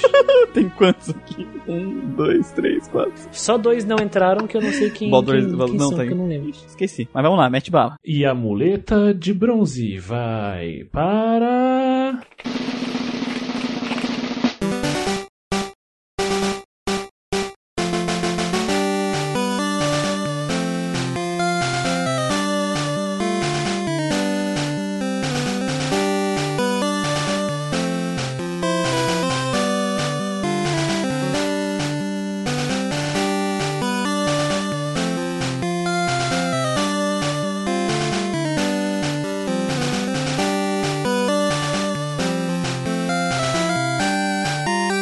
Pokémon Gru. Cara, o tema. O tema, É velho. tema de Pokémon, ponto. não tem muito o que É dizer, tema. velho. Esse tema, cara, esse tema. Ele, ele transpassa gerações. E que nem eu disse no podcast de Pokémon. Provavelmente, esse tema aí é um dos temas de RPG mais conhecidos do planeta. Sim. Sabe? Talvez seja, não não tem comparação. Mas Nenhuma música de Final Fantasy. Eh, A tema de Final Fantasy, né, de jogo, eh, ela passou por tanta gente quanto essa música. Tá em todo lugar. E essa música tema, mesmo essa primeira, nesse console que não é o perfeição pro som, ela pega, ela gruda e ela é fantástica, velho. Eu vou dizer pra vocês aqui. Eu tava escutando a OST do Lunar e o Lunar tem uma versão pra Game Boy Advance. Cara, e as músicas do Lunar no Game Boy Advance são nada perto da música do Pokémon pra Game Boy. GB, Game Boy. De- Com cuidado. Boy Color, né? De- antes do Color. O primeiro Pokémon é pro Game Boy. Ah, é verdade. E, cara, ele- o cuidado que eles tiveram aqui, eh, no, no podcast Pokémon, até, até a- faço uma carta aberta de amor à trilha sonora de Pokémon, né? Então escutem lá o, o podcast Pokémon Yellow. E é incrível como esse é o tema principal, o tema do jogo, né? O Poké, desse, dessa primeira geração, ela começa como uma marchinha também. Tem uma pegada de marchinha, né? Que, que ela escalona como com urgência também. Pra, pra, te, pra te causar o sentimento de vai começar, vai começar com. Isso é muito legal. Só que é bem utilizado, aliás, nesse jogo, de uma forma geral, essa, essa, essa escalada, mas ele não mantém esse o ritmo da música, não é o que dita. É, é ela, ela, ela vai subindo e daqui a pouco. Pram, pam, tram, Sim. Pam, pam, pam, sabe? E aí, aí vem a melodia. Tá, que é totalmente aventura. Sim. Totalmente aventura. Assim. É que eu fui amaldiçoado e toda vez que eu escuto isso eu, eu lembro do, do Nego Ban, né? Mas, Nossa. mas é uma boa. Nego Ban é tipo, vou gozar, vou gozar, vou gozar, vou gozar, vou gozar, vou gozar. Próxima, pelo amor de Deus.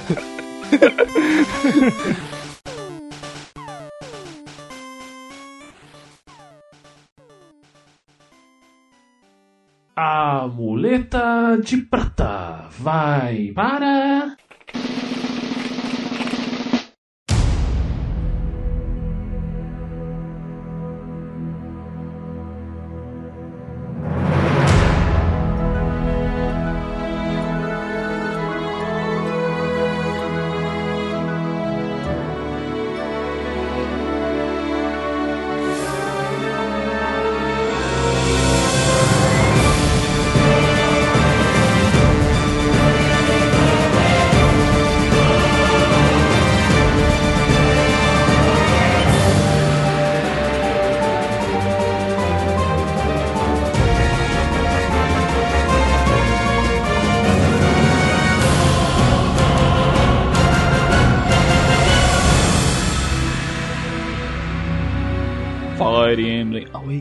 Eu tenho a dizer que esse tema pra mim foi uma puta de uma surpresa que quando eu ouvi ele a primeira vez, eu até levantei da Deu cadeira mortal de costa pra trás cinco vezes no ar. Caralho. porque o negócio é muito bom, né? Um orquestrado sensacional. Esse tema, ele faz mais sentido quando tu vê a abertura, né, do, do jogo, porque essa música ela representa uma viagem na história dos personagens. Então tu tem um início tan bem mais sereno, bem mais, sabe, eh, contido. Daqui a pouco prá, vem a vem a percussão e aí um pouco dos instrumentos é, de orquestra, tu consegue ouvir umas flautinhas no fundo e daqui a pouco vem uma parte bem violenta, bem do nada assim, pam, tam, pam, que é tem a ver com a guerra, que é porque não é só prosperidade que os reinos vivem, mas vivem de conflitos. E, e Fire Emblem Awakening é um, é um dos motes né, narrativos de Fire Emblem Awakening, que tu tem que lidar claramente com, com as- os interesses dos reinos, os interesses políticos. Ah, já, já o político é uma coisa muito presente, né, do, do jogo político e de aparências também entre os reinos ali. Se você não ouviu o nosso podcast Fire Emblem Awakening, nós falamos bastante sobre isso no podcast, então vai lá, escuta, corre depois que terminar esse aqui. E aí então a abertura ela vai continuando, mostra a família, né, o bebê nascendo com a marca do real e, e aí as, de- as derrotas, as pessoas morrendo, chuva de flecha, fogo, e aí o dragão, tararara, tararara, e aí serenidade mais uma vez, e aí vem o tema clássico do Fire Emblem. Oh, oh, oh, oh, Então, porra, eu tenho que tirar completamente assim todo o meu chapéu, fico de cueca. Pro, pra Tirar todo o Caralho, meu o cara tá vestido só com um chapéu e uma cueca, velho. Só. É a cueca pro, pro Hiroki Morishita e Irei Kondo, que são os compositores. É, o compositor, né, trilha sonora e o produtor musical ali, o cara que supervisionou, supervisão musical, porque é sensacional, pelo menos essa transição toda, assim. Se tu joga a Fire Emblem, vai perceber que cada uma das partes da música, ela representa uma parte da história, o que é muito significativo. Gosto bastante disso.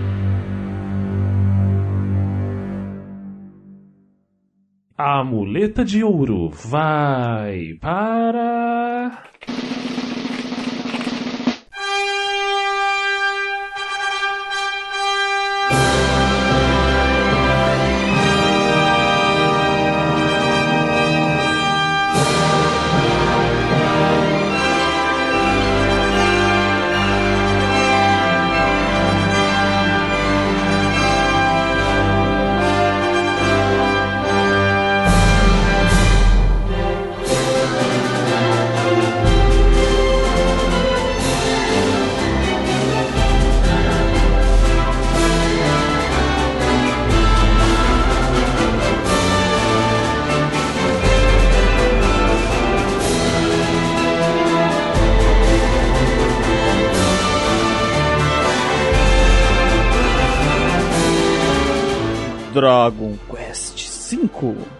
Dragon Quest V e o velho dos Isso. militares lá, o Koichi E Sugiyama. cara, assim, o pessoal fala, ah, Dragon Quest, é toda a abertura é a mesma. Não, não é. Elas são versões. Mas, cara, eu já recebi reclamação, eu, porque sempre que tu toca o tema de Dragon Quest, tu toca do 5, porque é o melhor. Foda-se. Porque é, o que melhor, eu, eu- realmente. dos- Eu, ouvi outros temas. Aí eu, quando vou botar outro tema, que não é o do 5, Uhum. eu olho, tá errado, tá errado. Você olha e fala, porra, por eu que, vou que lá eu e fiz boto, isso, daí eu né? tiro e boto o do 5, porque pra mim, cara, esse tema grudou na minha mente, eu amei ele. É o meu bebê, adotei ele pra mim, esse tema, cara. É, não tenho o que dizer. Sabe, o do Pokémon é muito foda, o do Fire Emblem nem se fala, mas o do Dragon Quest, cara, sei lá, ele grudou na minha alma. cara. Eu não concordo que seja o melhor de todos os Overture, né? Os sistemas de abertura. É um dos melhores. Sabe? Eu não sou que nem um Muriel, um vendido, descarado. Olha só. Eu não sou. Tô, tô- tô- aqui as máscaras estão caindo. Mas eu acho que o Dragon Quest V é um dos mais legais de todos. Eu gosto do. Não é a mesma música. É a mesma música, mas não é. Porque é diferente os instrumentos. É, São rearranjadas no, no decorrer da série. Eu gosto muito que essa do Dragon Quest V, que tem toda aquela preparação, né? Tan, tarará, tan, tan, do início. E aos pouquinhos acontece o que acontece lá no Lunar, que nem o Lucas falou muito bem, deles e do, do compositor ir colocando mais instrumentos. Então daqui a pouco você tá ouvindo essa, essa fanfarra, essa. dessa- é uma, não sei se é uma corneta, que instrumento que é? É, é um trompete, enfim. É um trom- Trompete, acho. É um É um triângulo. trompete. É um- E daqui a pouco tu começa a escutar flautas, e daqui a pouco tu. Tam, ps, turururum, turururum, tururu. Começa com mais instrumentos vão se agregando até chegar no, na culminância, né? Tan, tan, tan, tan, tan. E aí pronto, ah, Dragon Quest, tô em casa.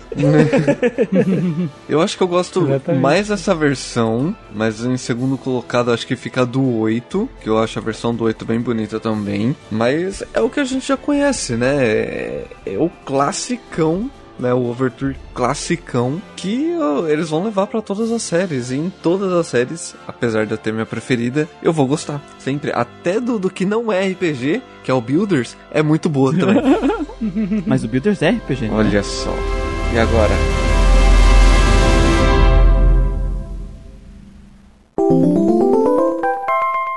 Próxima categoria: Melhor tema de batalha. É aqui que as pessoas brig- brigam, né? Aqui as pessoas É. é. palcomem. É aqui ah, que as pessoas brigam, inclusive as do jogo. Exatamente. Principalmente as do jogo. Exatamente. Na categoria de melhor tema de batalha, os indicados são Fierce Battle, de Shin Megami Tensei Nocturne, Shout Your Soul, de Tales of Berseria, Fighting Spirits, de Lunar Silver Star Story Complete, Conquest Ablaze, de Fire Emblem Awakening, Battle Theme, de Dragon Quest V, Battle Theme, de Final Fantasy VI, e Battle, Trainer Music, de Pokémon Red, Green, Blue e Yellow. E a muleta de bronze vai para.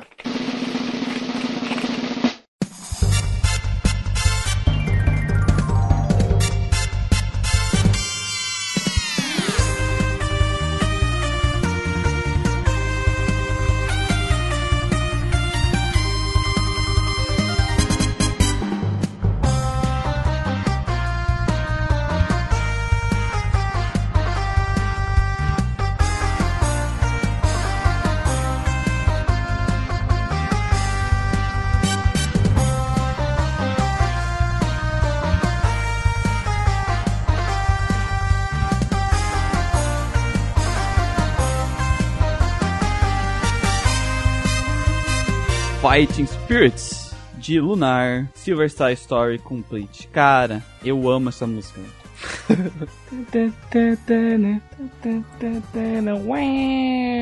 Sim, Muito da hora esse. é exemplo Essa é uma das poucas, umas poucas músicas que eu não tive que reescutar pra lembrar, cara. Porque na hora que falaram, ah, essa música, ah, eu sei qual é. Tan, Sabe, na minha cabeça começa, tan. o cérebro, ele pega um, um vinil assim, tchan, coloca, sabe? E ele começa a tocar e, mano, não sei como, que magia negra que eles fizeram nessas músicas de Lunar, cara. Mas fico- vai ficar pra sempre na minha cabeça essa desgraça. Sempre que eu penso em é, música de combate de, de RPG, vem essa música na minha cabeça. Nossa, Eu nossa. Adoro essa música. E ela tem as mesmas características do, do Mystery Cave e do Torto Horizon. Sim. Ela começa e. tã, tã, tã, tã, que nem o Gustavo falou ali, aquele jeitinho. E- só que, como é um tema de batalha, ela tem que entregar muito rápido, muito mais rápido que as outras. Então, ela. piu, para, e aí ela já mantém o ritmo. E é foda que a música de batalha não é só o. tará, tarará, essa coisa.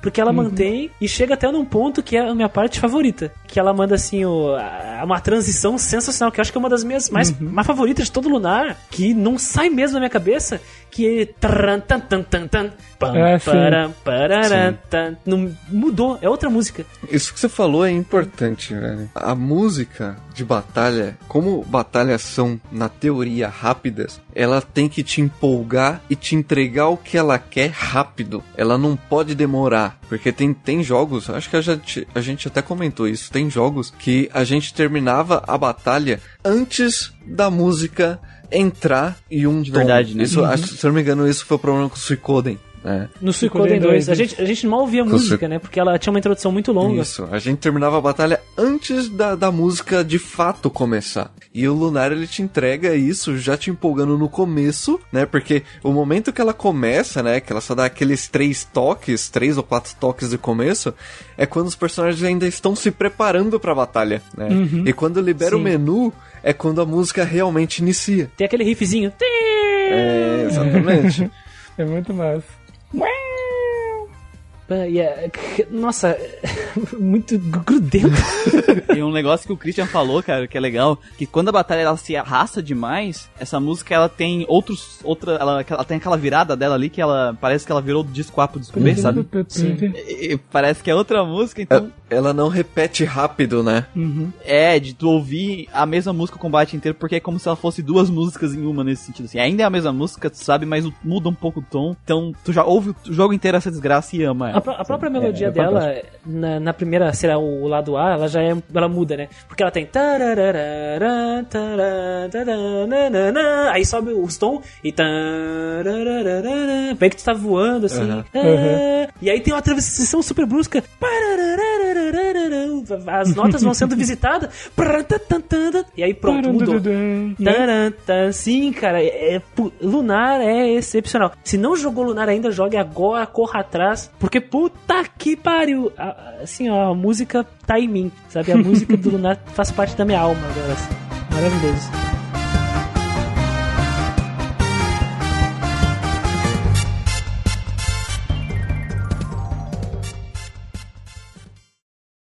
A muleta de prata vai para.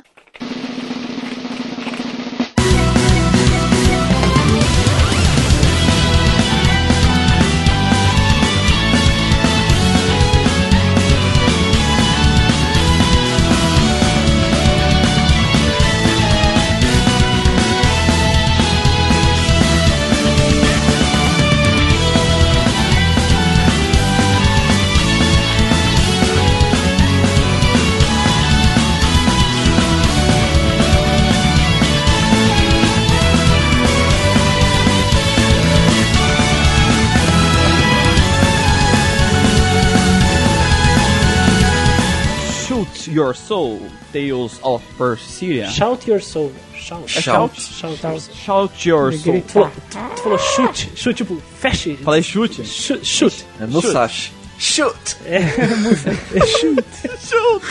Shout your soul. Cara, é Shout Your Soul é uma música que eu achei muito, muito massa. Ela começa assim, pegando no pau já. Não tá nem. Não, zero, zero preliminares. Já chega enfiando na roupa pela roupa mesmo. É, Que horror, cara. Que credo, velho. Te controla aí, cara. Essa hora, velho. Mas é uma música muito massa, sabe? E ela também tem as camadas dela, tem, tem a, a virada dela, assim, ela vai num, num pega até, tipo, sei lá, um minuto de música. Depois ela tem um, um- uma virada assim, meio num, num- numa ideia meio progressiva, sabe? Não, pensei em progressivo na hora, não. Você, é, porque, porra, eu, eu não joguei o jogo, mas escutando. E, putz, eu quando eu ouvia ela, assim, é, era mais legal ouvir a música do que bater nos outros durante a batalha, né? Crítica. Aquela alfinetada no sistema de batalha. Crítica Ah, é aquele social 4 foda. que ele tomou ali. Porque como o Gustavo falou, ela já começa na pancadaria, sabe? Ela já começa quebrando tudo. E é esse momento que você vai pra cima. Sabe, você queria. Eu queria um sistema de combate que eu conseguisse ter ciência do que eu estou fazendo enquanto eu ouvia essa música, sabe? Infelizmente as duas coisas não deu certo. Eu queria que meu neurônio ativasse enquanto eu jogasse, não ficasse dormindo. Neuroactivation. Neuron Activate, porque, porra. Esse aí é o quase. ah, Deve ser a parte 2 do Monk Flip. É, o Return to Monkey, pessoal. Eu, eu, eu queria comentar um negócio sobre essa música, assim. Eu, eu não joguei o jogo, ma- mas ela me lembra muito a, as- os temas, as músicas do, daquela série de jogos de luta Blaze Blue. Que ela tem uma pegada de rock, de. A bateria fica se destruindo no bumbo, assim. Aham. Pro- Eu, eu, pessoalmente não gosto tanto de percussão assim, mas combina aqui e, e realmente foda-se. Já começa, sabe? É, Essa é a batalha, foda-se e pau comendo. Já começa chutando a porta. Mas faz sentido pra um jogo de ação. Faz sentido, É. né? A agressividade Sim, da Velvet sentido. é isso. É isso. Você tá com ela na party, louca, sabe? Com uma mão gigante, arrega... destroçando os inimigos, sabe? Faz sentido pra ela. E, e o violino ser o instrumento principal que, que, que carrega a- a- o som, mesmo que tenha uma, uma guitarrinha aí, aquela coisa toda, combina. Eu acho harmônico e é massa.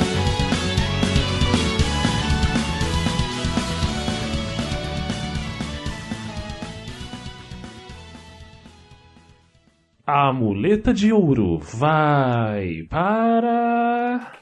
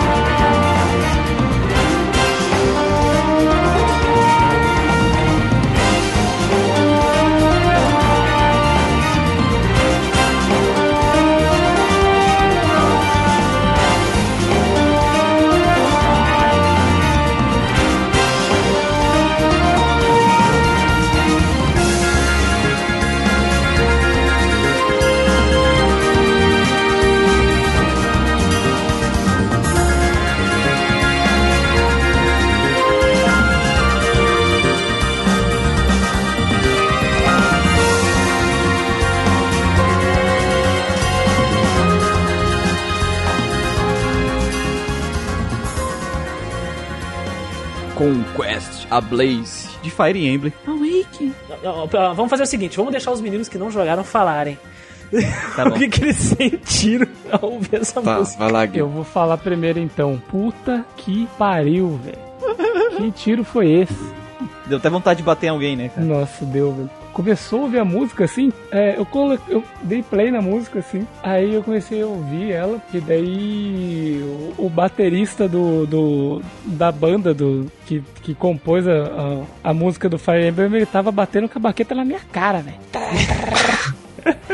Porque, mano, ele encaixou ali uma virada num tempo que eu fiquei, caralho, velho. E isso, tipo, se repete nesse verso várias vezes, assim. Eu falava, mano, foi- eu acho que essa foi uma das primeiras músicas que eu ouvi, porque eu comecei julgando por tema de batalha, sabe? Que daí foi a primeira música que, do Fire Emblem que eu ouvi, e ela já me impactou bastante, assim. Daí foi, eu olhei e falei, caralho, os caras contrataram uma banda fodida pra fazer, fazer eu assistir esse jogo, sabe? Percebi já nessa música, que eu fiquei bem impressionado.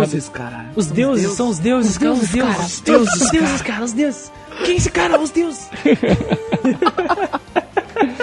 É, o react do, do Guido escutando Seus deuses, cara. os deuses, cara, os caralho, deuses. eu dei, eu dei de. dei de os deuses mesmo.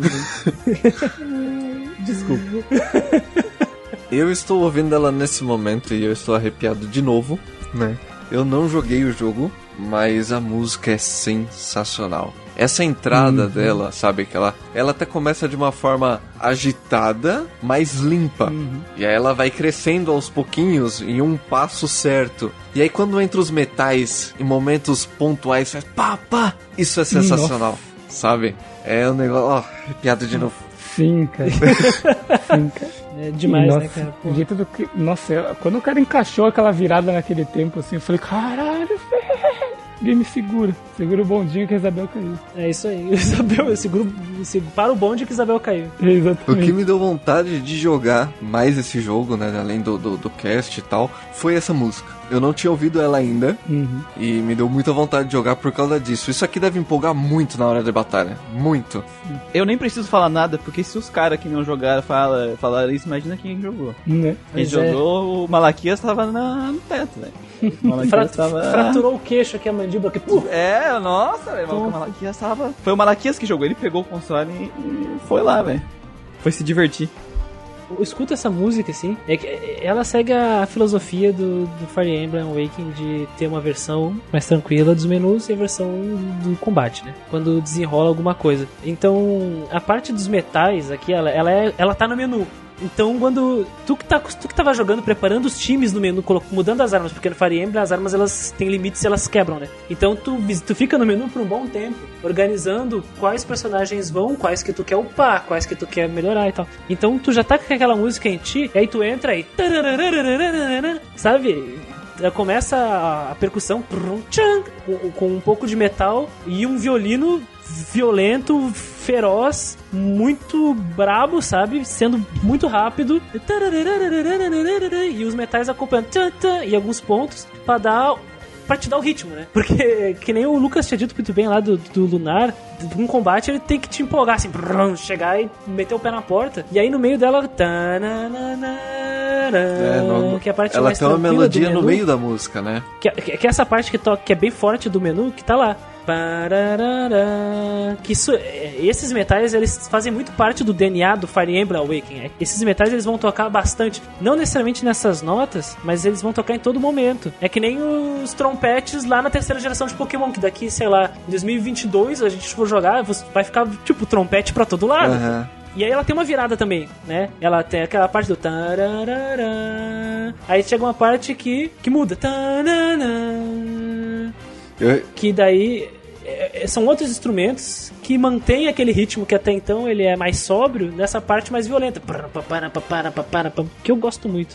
Muito Quando entra esse momento de melodia, eu não sei se é uma tuba. Eu imagino que seja uma tuba, porque ele é um som mais grave, né? Não, não é um trompete. Eu imagino, né? No, no meio da batalha. É, tem, tem que ter a calmaria. Você tem a agressividade da música, e aí você tem que entrar uma calmaria. A menos que seja uma pancadaria igual ao tema da- do, do Berseria. Que ele é 100% pan- pancadaria, né? É, Quando é instrumental de orquestra, tem que ter esse tipo de coisa. Porque ele dá uma. É aquele momento, calma, né? Deixa eu ver o que eu vou fazer aqui e eu vou partir pra cima de novo. sabe? É muito bom. E, e é muito bizarro isso no Conquest Blaze, porque tem a, a primeira parte do instrumento tarara, e depois tem um momento que é mais suave, que nem tu falou. Uhum. E essa parte suave ela funciona como uma transição também, porque depois dela toca o tema do Fire Emblem. Toca. Uhum. E o que eu acho, e sabe o que eu acho foda também? Que depois de tudo isso, eles conseguem, de maneira que pra mim foi magistral, retomar depois o, o, o riff do começo, sabe? Eles têm. Eles. Eles têm essa transição e depois transitam de novo para o pro começo da música, sabe? Pro tema principal dessa, dessa música. Essa, e eu acho que eles retomam do jeito muito bom, cara. Muito foda. Ah, Olha o tema do Fire Emblem tocando, tararara, ó, e lá no fundo, a mais grave que o, que o Lucas falou, assim, Aham. Encaixou muito bem. E aí, volta tudo de novo naquela transição que o Guido acabou de falar. Então, é, é, pra mim, merece tranquilamente a muleta de ouro. Vai, meu filho.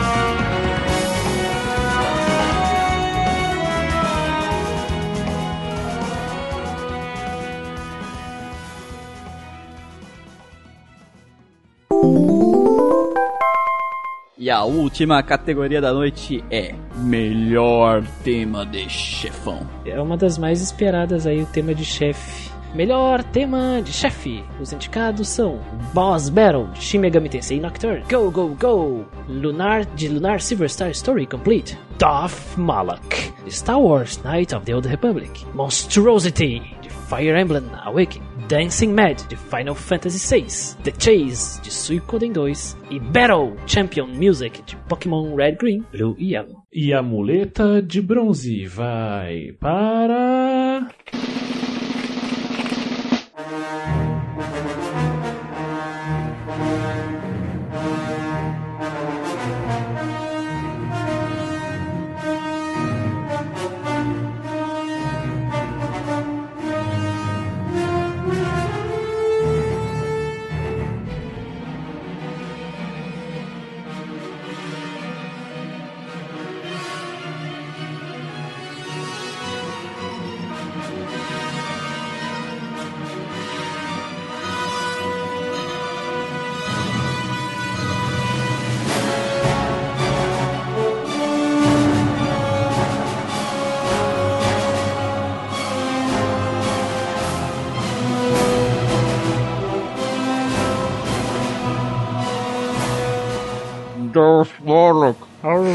De Cotô. Dinofauro.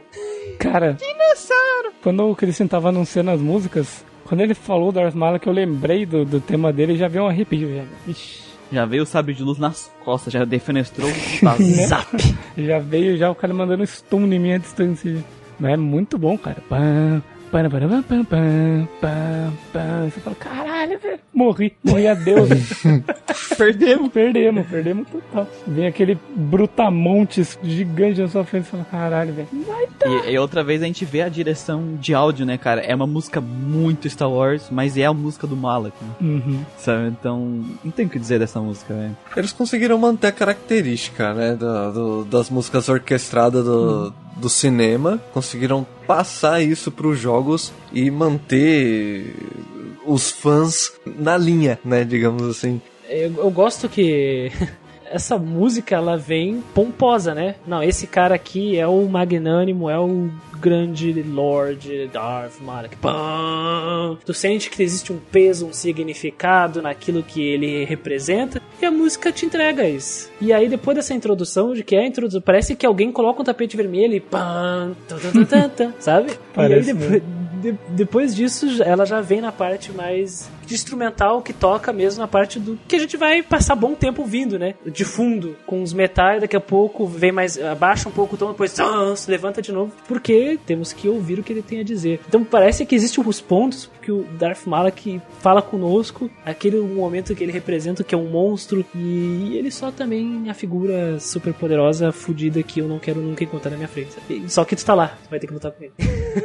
Exato, é. Talvez um abraço teria resolvido? Talvez. Acho que não. Talvez não. A muleta de prata vai para.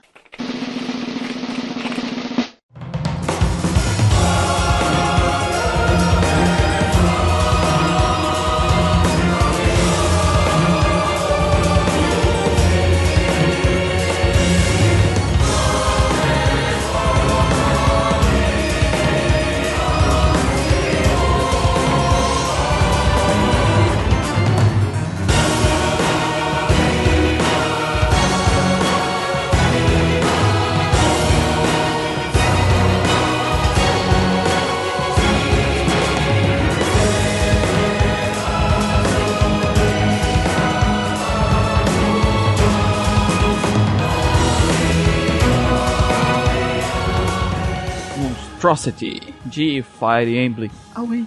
Queria comentar que essa Diga. foi a segunda, o segundo tema que eu peguei para começar a julgar foi o tema de, de chefe. Aí eu já tinha ouvido a de Fire Emblem da outra vez e falei, ah, da hora, né? Aí eu fui ouvir a música de boss do, do Fire Emblem Awakening e falei, caralho, velho, que foi aí que eu falei, não, não, é possível que todas as músicas desse jogo vão ser boas, desse nível, cara. Que caralho, mano, tomando o cu desse e jogo. E foram, e foram. Foram, Mano, é sensacional, velho. O que eu gosto muito nessa música ela, é que ela começa e ela entra com um coral uhum. muito brabo. Mano, é muito fudeu, né? É um coral muito fudeu, cara. No caso, Monstrosity é o tema do Validar, que é um arrombado. Ou arrombado. Muito arrombado. Puta, eu acho que. Puta merda. Ele, ele é um arrombado, assim. Ele é um cara Putaço. muito babaca. É, um babaca. Apresenta bem direitinho. Existem duas versões dessa música. Existe o, o Monstrosity Intro, que é uma versão dessa que toca na pré-battle contra o Validar, e a, é a Monstrosity, que é essa que, que a gente tá falando agora. E essa, essa música que nem o Lucas falou, assim, ela começa com o coro. mas um pouco antes tu escutar, ela tem um. Tem. Às vezes parece uhum. que. Uh, a batera, ela, ela prepara assim, vai. Brum, brum, aí pronto. E é basicamente é o, esse coral que mantém a melodia da música, né? Porque o resto é só ranger de dente, sangue e destruição, que é um órgão com, com bateria. Tá, e tá. o batera novamente batendo com a baqueta na minha cara, não falei qual. A cara do Guido já tá amassada, né? Ele não aguenta mais tomar baquetada na cara. Para, por favor, para. Ah, mas essas músicas de coral tem todo o JRPG, é mó chato. Mas, cara, agora vamos não, a, gente fala de trans... a gente fala de muita de transição aqui, né? Uhum. Tudo bem, o coral vai mantendo, mantendo, parando. Aí chega um momento que para o coral e vem um órgão e pronto, tá vendida a música. e aí volta o coral com uma entonação um pouco mais diferente. Nossa, é muito bom mesmo, gosto bastante. Fire Awakening, é, eu tô pelado já pra ele. Tirei o chapéu, a cueca, sem comparação, assim, dessa hora. Tirei o chapéu, a cueca e só, porque só escuto usando. E só. Só que eu tô é usando. É só escutando usando. Meias. Tô só as meias, velho. Menos.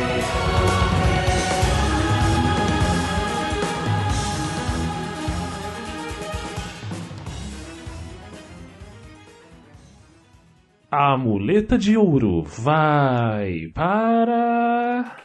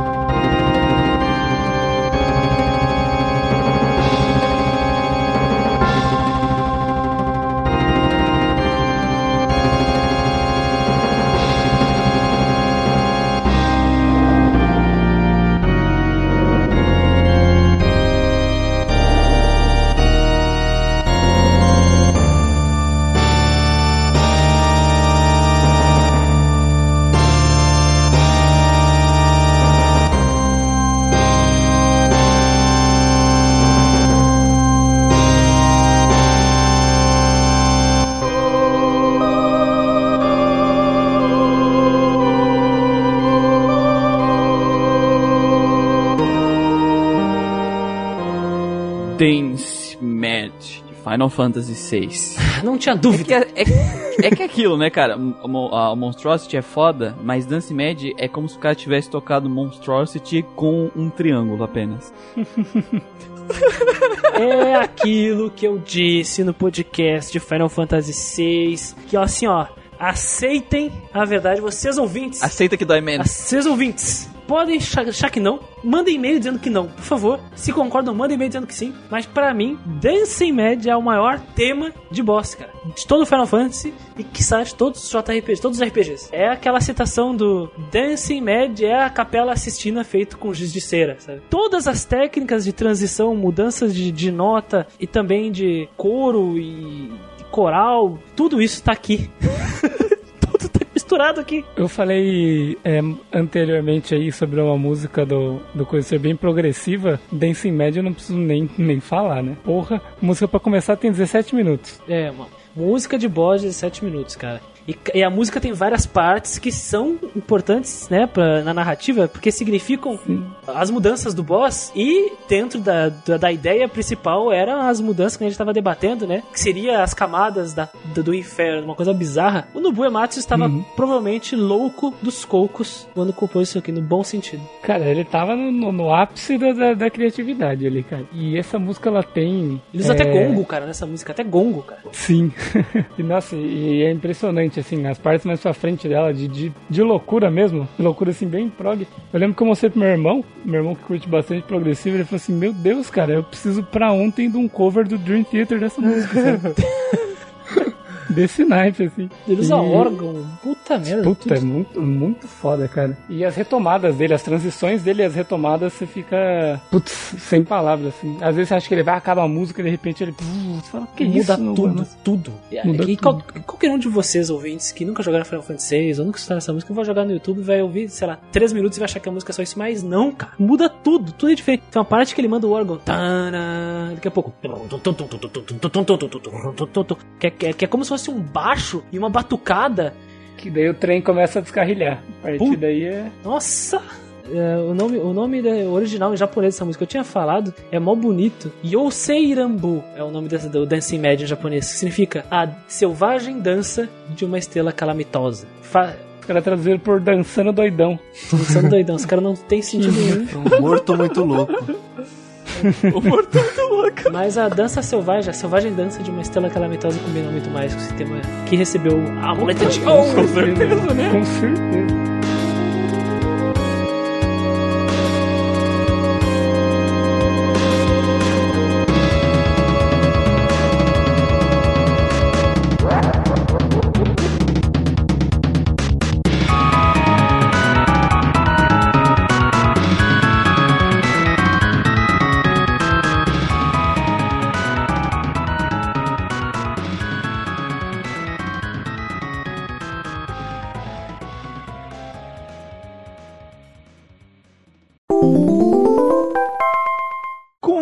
Gente, encerramos, entregamos todas as muletas desse ano, relembramos vários jogos, o que teve de bom esse ano do Grindcast, muito especial, né, comemorando esses dois anos. Se você quer opinar pra você quem devia ter ganhado a muleta, qual é pra você que deveria ter sido o vencedor, jogue todos os jogos primeiro. Caralho. Exatamente. Vai ter que platinar tudo eles, hein? Seco essa aí. É, É, exatamente. Você acha, você acha que a gente tá errado? Você acha que tá errado? Jogou todos os jogos do ano? Ah, é mesmo, né? Hum. Se Ah, jogou, é mesmo, mano. né? Vocês não conseguem jogar Planescape. É verdade. Vocês, vocês travam no Baldur's Gate. É bom. Ah, então, assim, velho. ó, se, se, tu, se por acaso tu jogou todos os jogos mesmo, então manda um e-mail. Estamos muito felizes em lê-lo ai, ai. no Questlog. E vamos deixar disponíveis todos os indicados e os premiados aqui também. Então, gente, no mais, não se esqueçam. Esse é o Grindcast especial aqui de dois anos. Conferir os podcasts que você não ouviu porque você tem preconceito com o Western. Vai lá ouvir que vale a pena. Baldur's Gate nem tanto. Por que que Planescape o ganhou um Planescape- monte de prêmio? Não sei, ele é feio. Olhei umas imagens dos gameplay ali no YouTube e não gostei. É, e esse, e esse Cotor aí, meu? Os Nada a ver. modelos. Os modelos feião, velho. Nada a ver esse jogo aí de Star Wars, cara. RPG eu quero jogar um Final Fantasy. Então, é não, é, é Final Fantasy, tem que falar bem português. Final Fantasy, eu quero jogar um Final Quer jogar um FF, um Free Fire? Quero- É, nada a ver Star Wars, não vou jogar essas merda. Então tudo bem, não reclama aí da- da- das premiações. E é isso. Ai, ai. Não, reclama, Não, reclama gente- sim. Mas aí. Reclama, mas, reclama, a gente tá mas- A gente tá Reclama e manda pra gente, lançamento- manda pra gente essa reclamação aí. E se É. sua waifu não ganhou, traga pra gente a sua revolta. É, qual é a sua F, seu Rusbando? Mas, mas a gente tá brincando assim, mas o nosso argumento se mantém em pé ainda. A gente jogou todos os jogos. Qualquer coisa foi decisão da alta cúpula. É. Isso. E eu queria convocar todos os amantes de maiô e capa a se juntar comigo.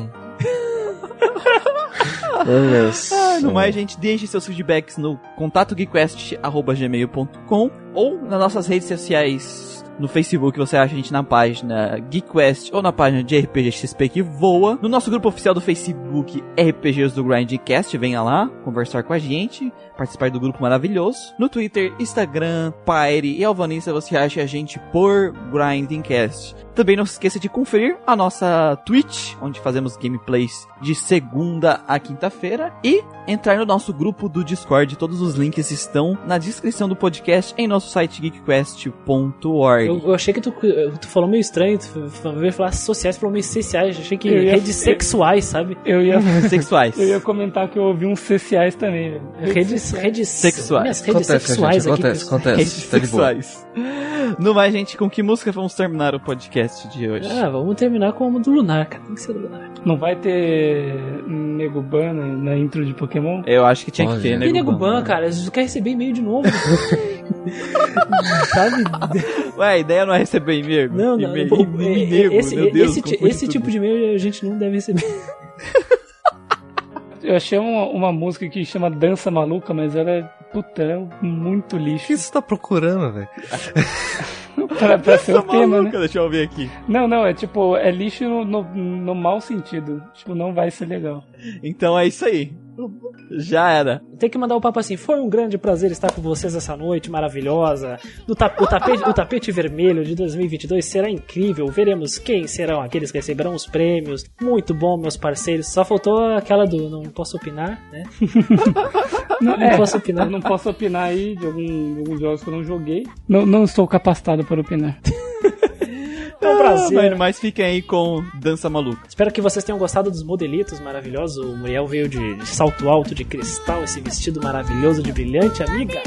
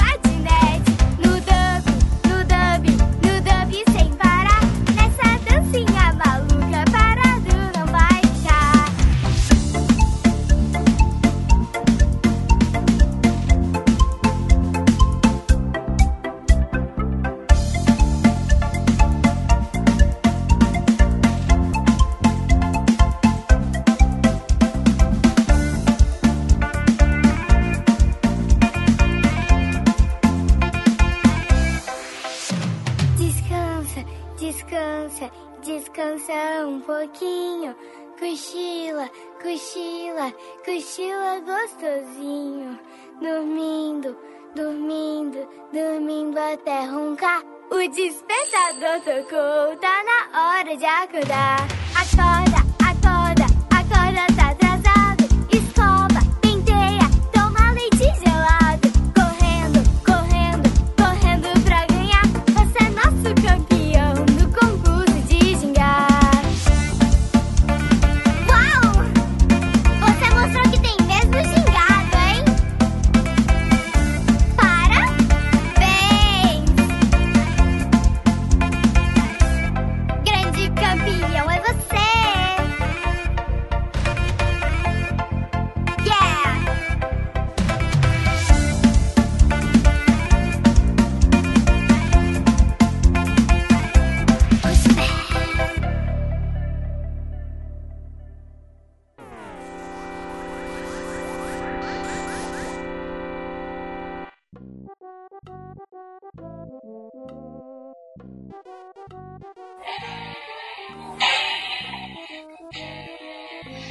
É o novo trailer do Go- Godzilla vs King Kong.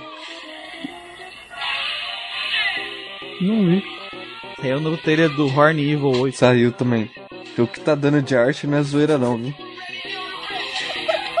Ai, vai estar no O pulão já. povo já tá falando aqui, ó. Só usa poderzinho que não se garante na mão. King Kong. Nossa, cara, pra mim o Godzilla. Tem chance, Godzilla?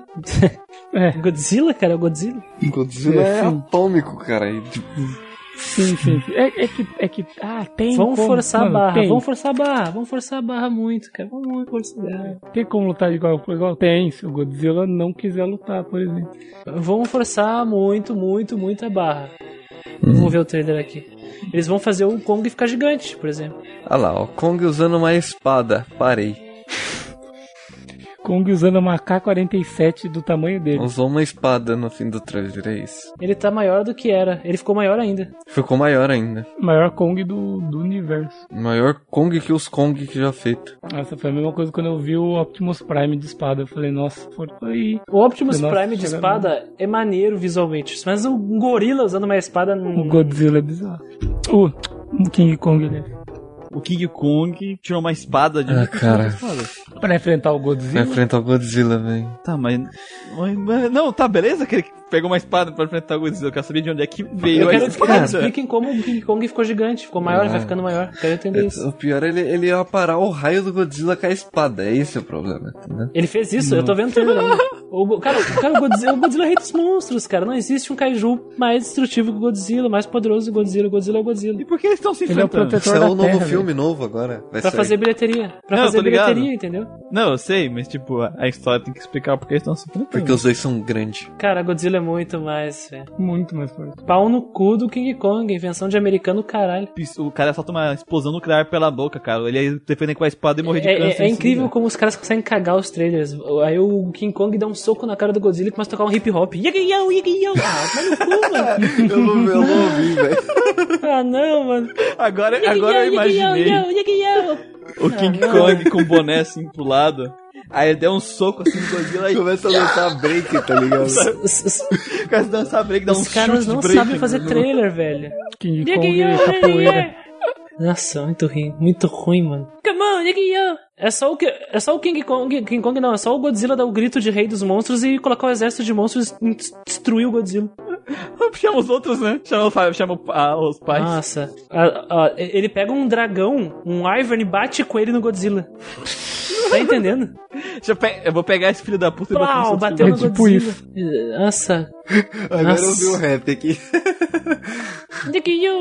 Hip hopzinho. King Kong esquivando do raio radioativo, velho. Cara, o Godzilla segurando a rajada radioativa com uma espada é muito merda, velho. que cara. É, eu queria, eu, Nossa, queria, eu, eu- eu queria ver esse filme.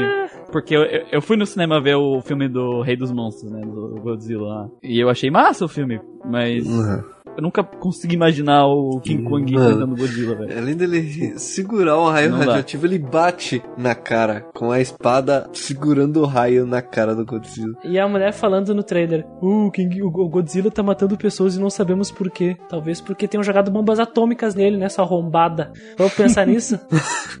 Por que será, né? Por que Porra. será? Nossa, mano, agora eu não sei se eu vou conseguir gravar o resto aí. Tô muito triste. tô muito triste, velho. Eu Mexeu com o psicológico foda. Mexeu no meu psicológico foda. Eu vou colocar o ST na frente dos outros temas aqui, porque tem o nome dos caras.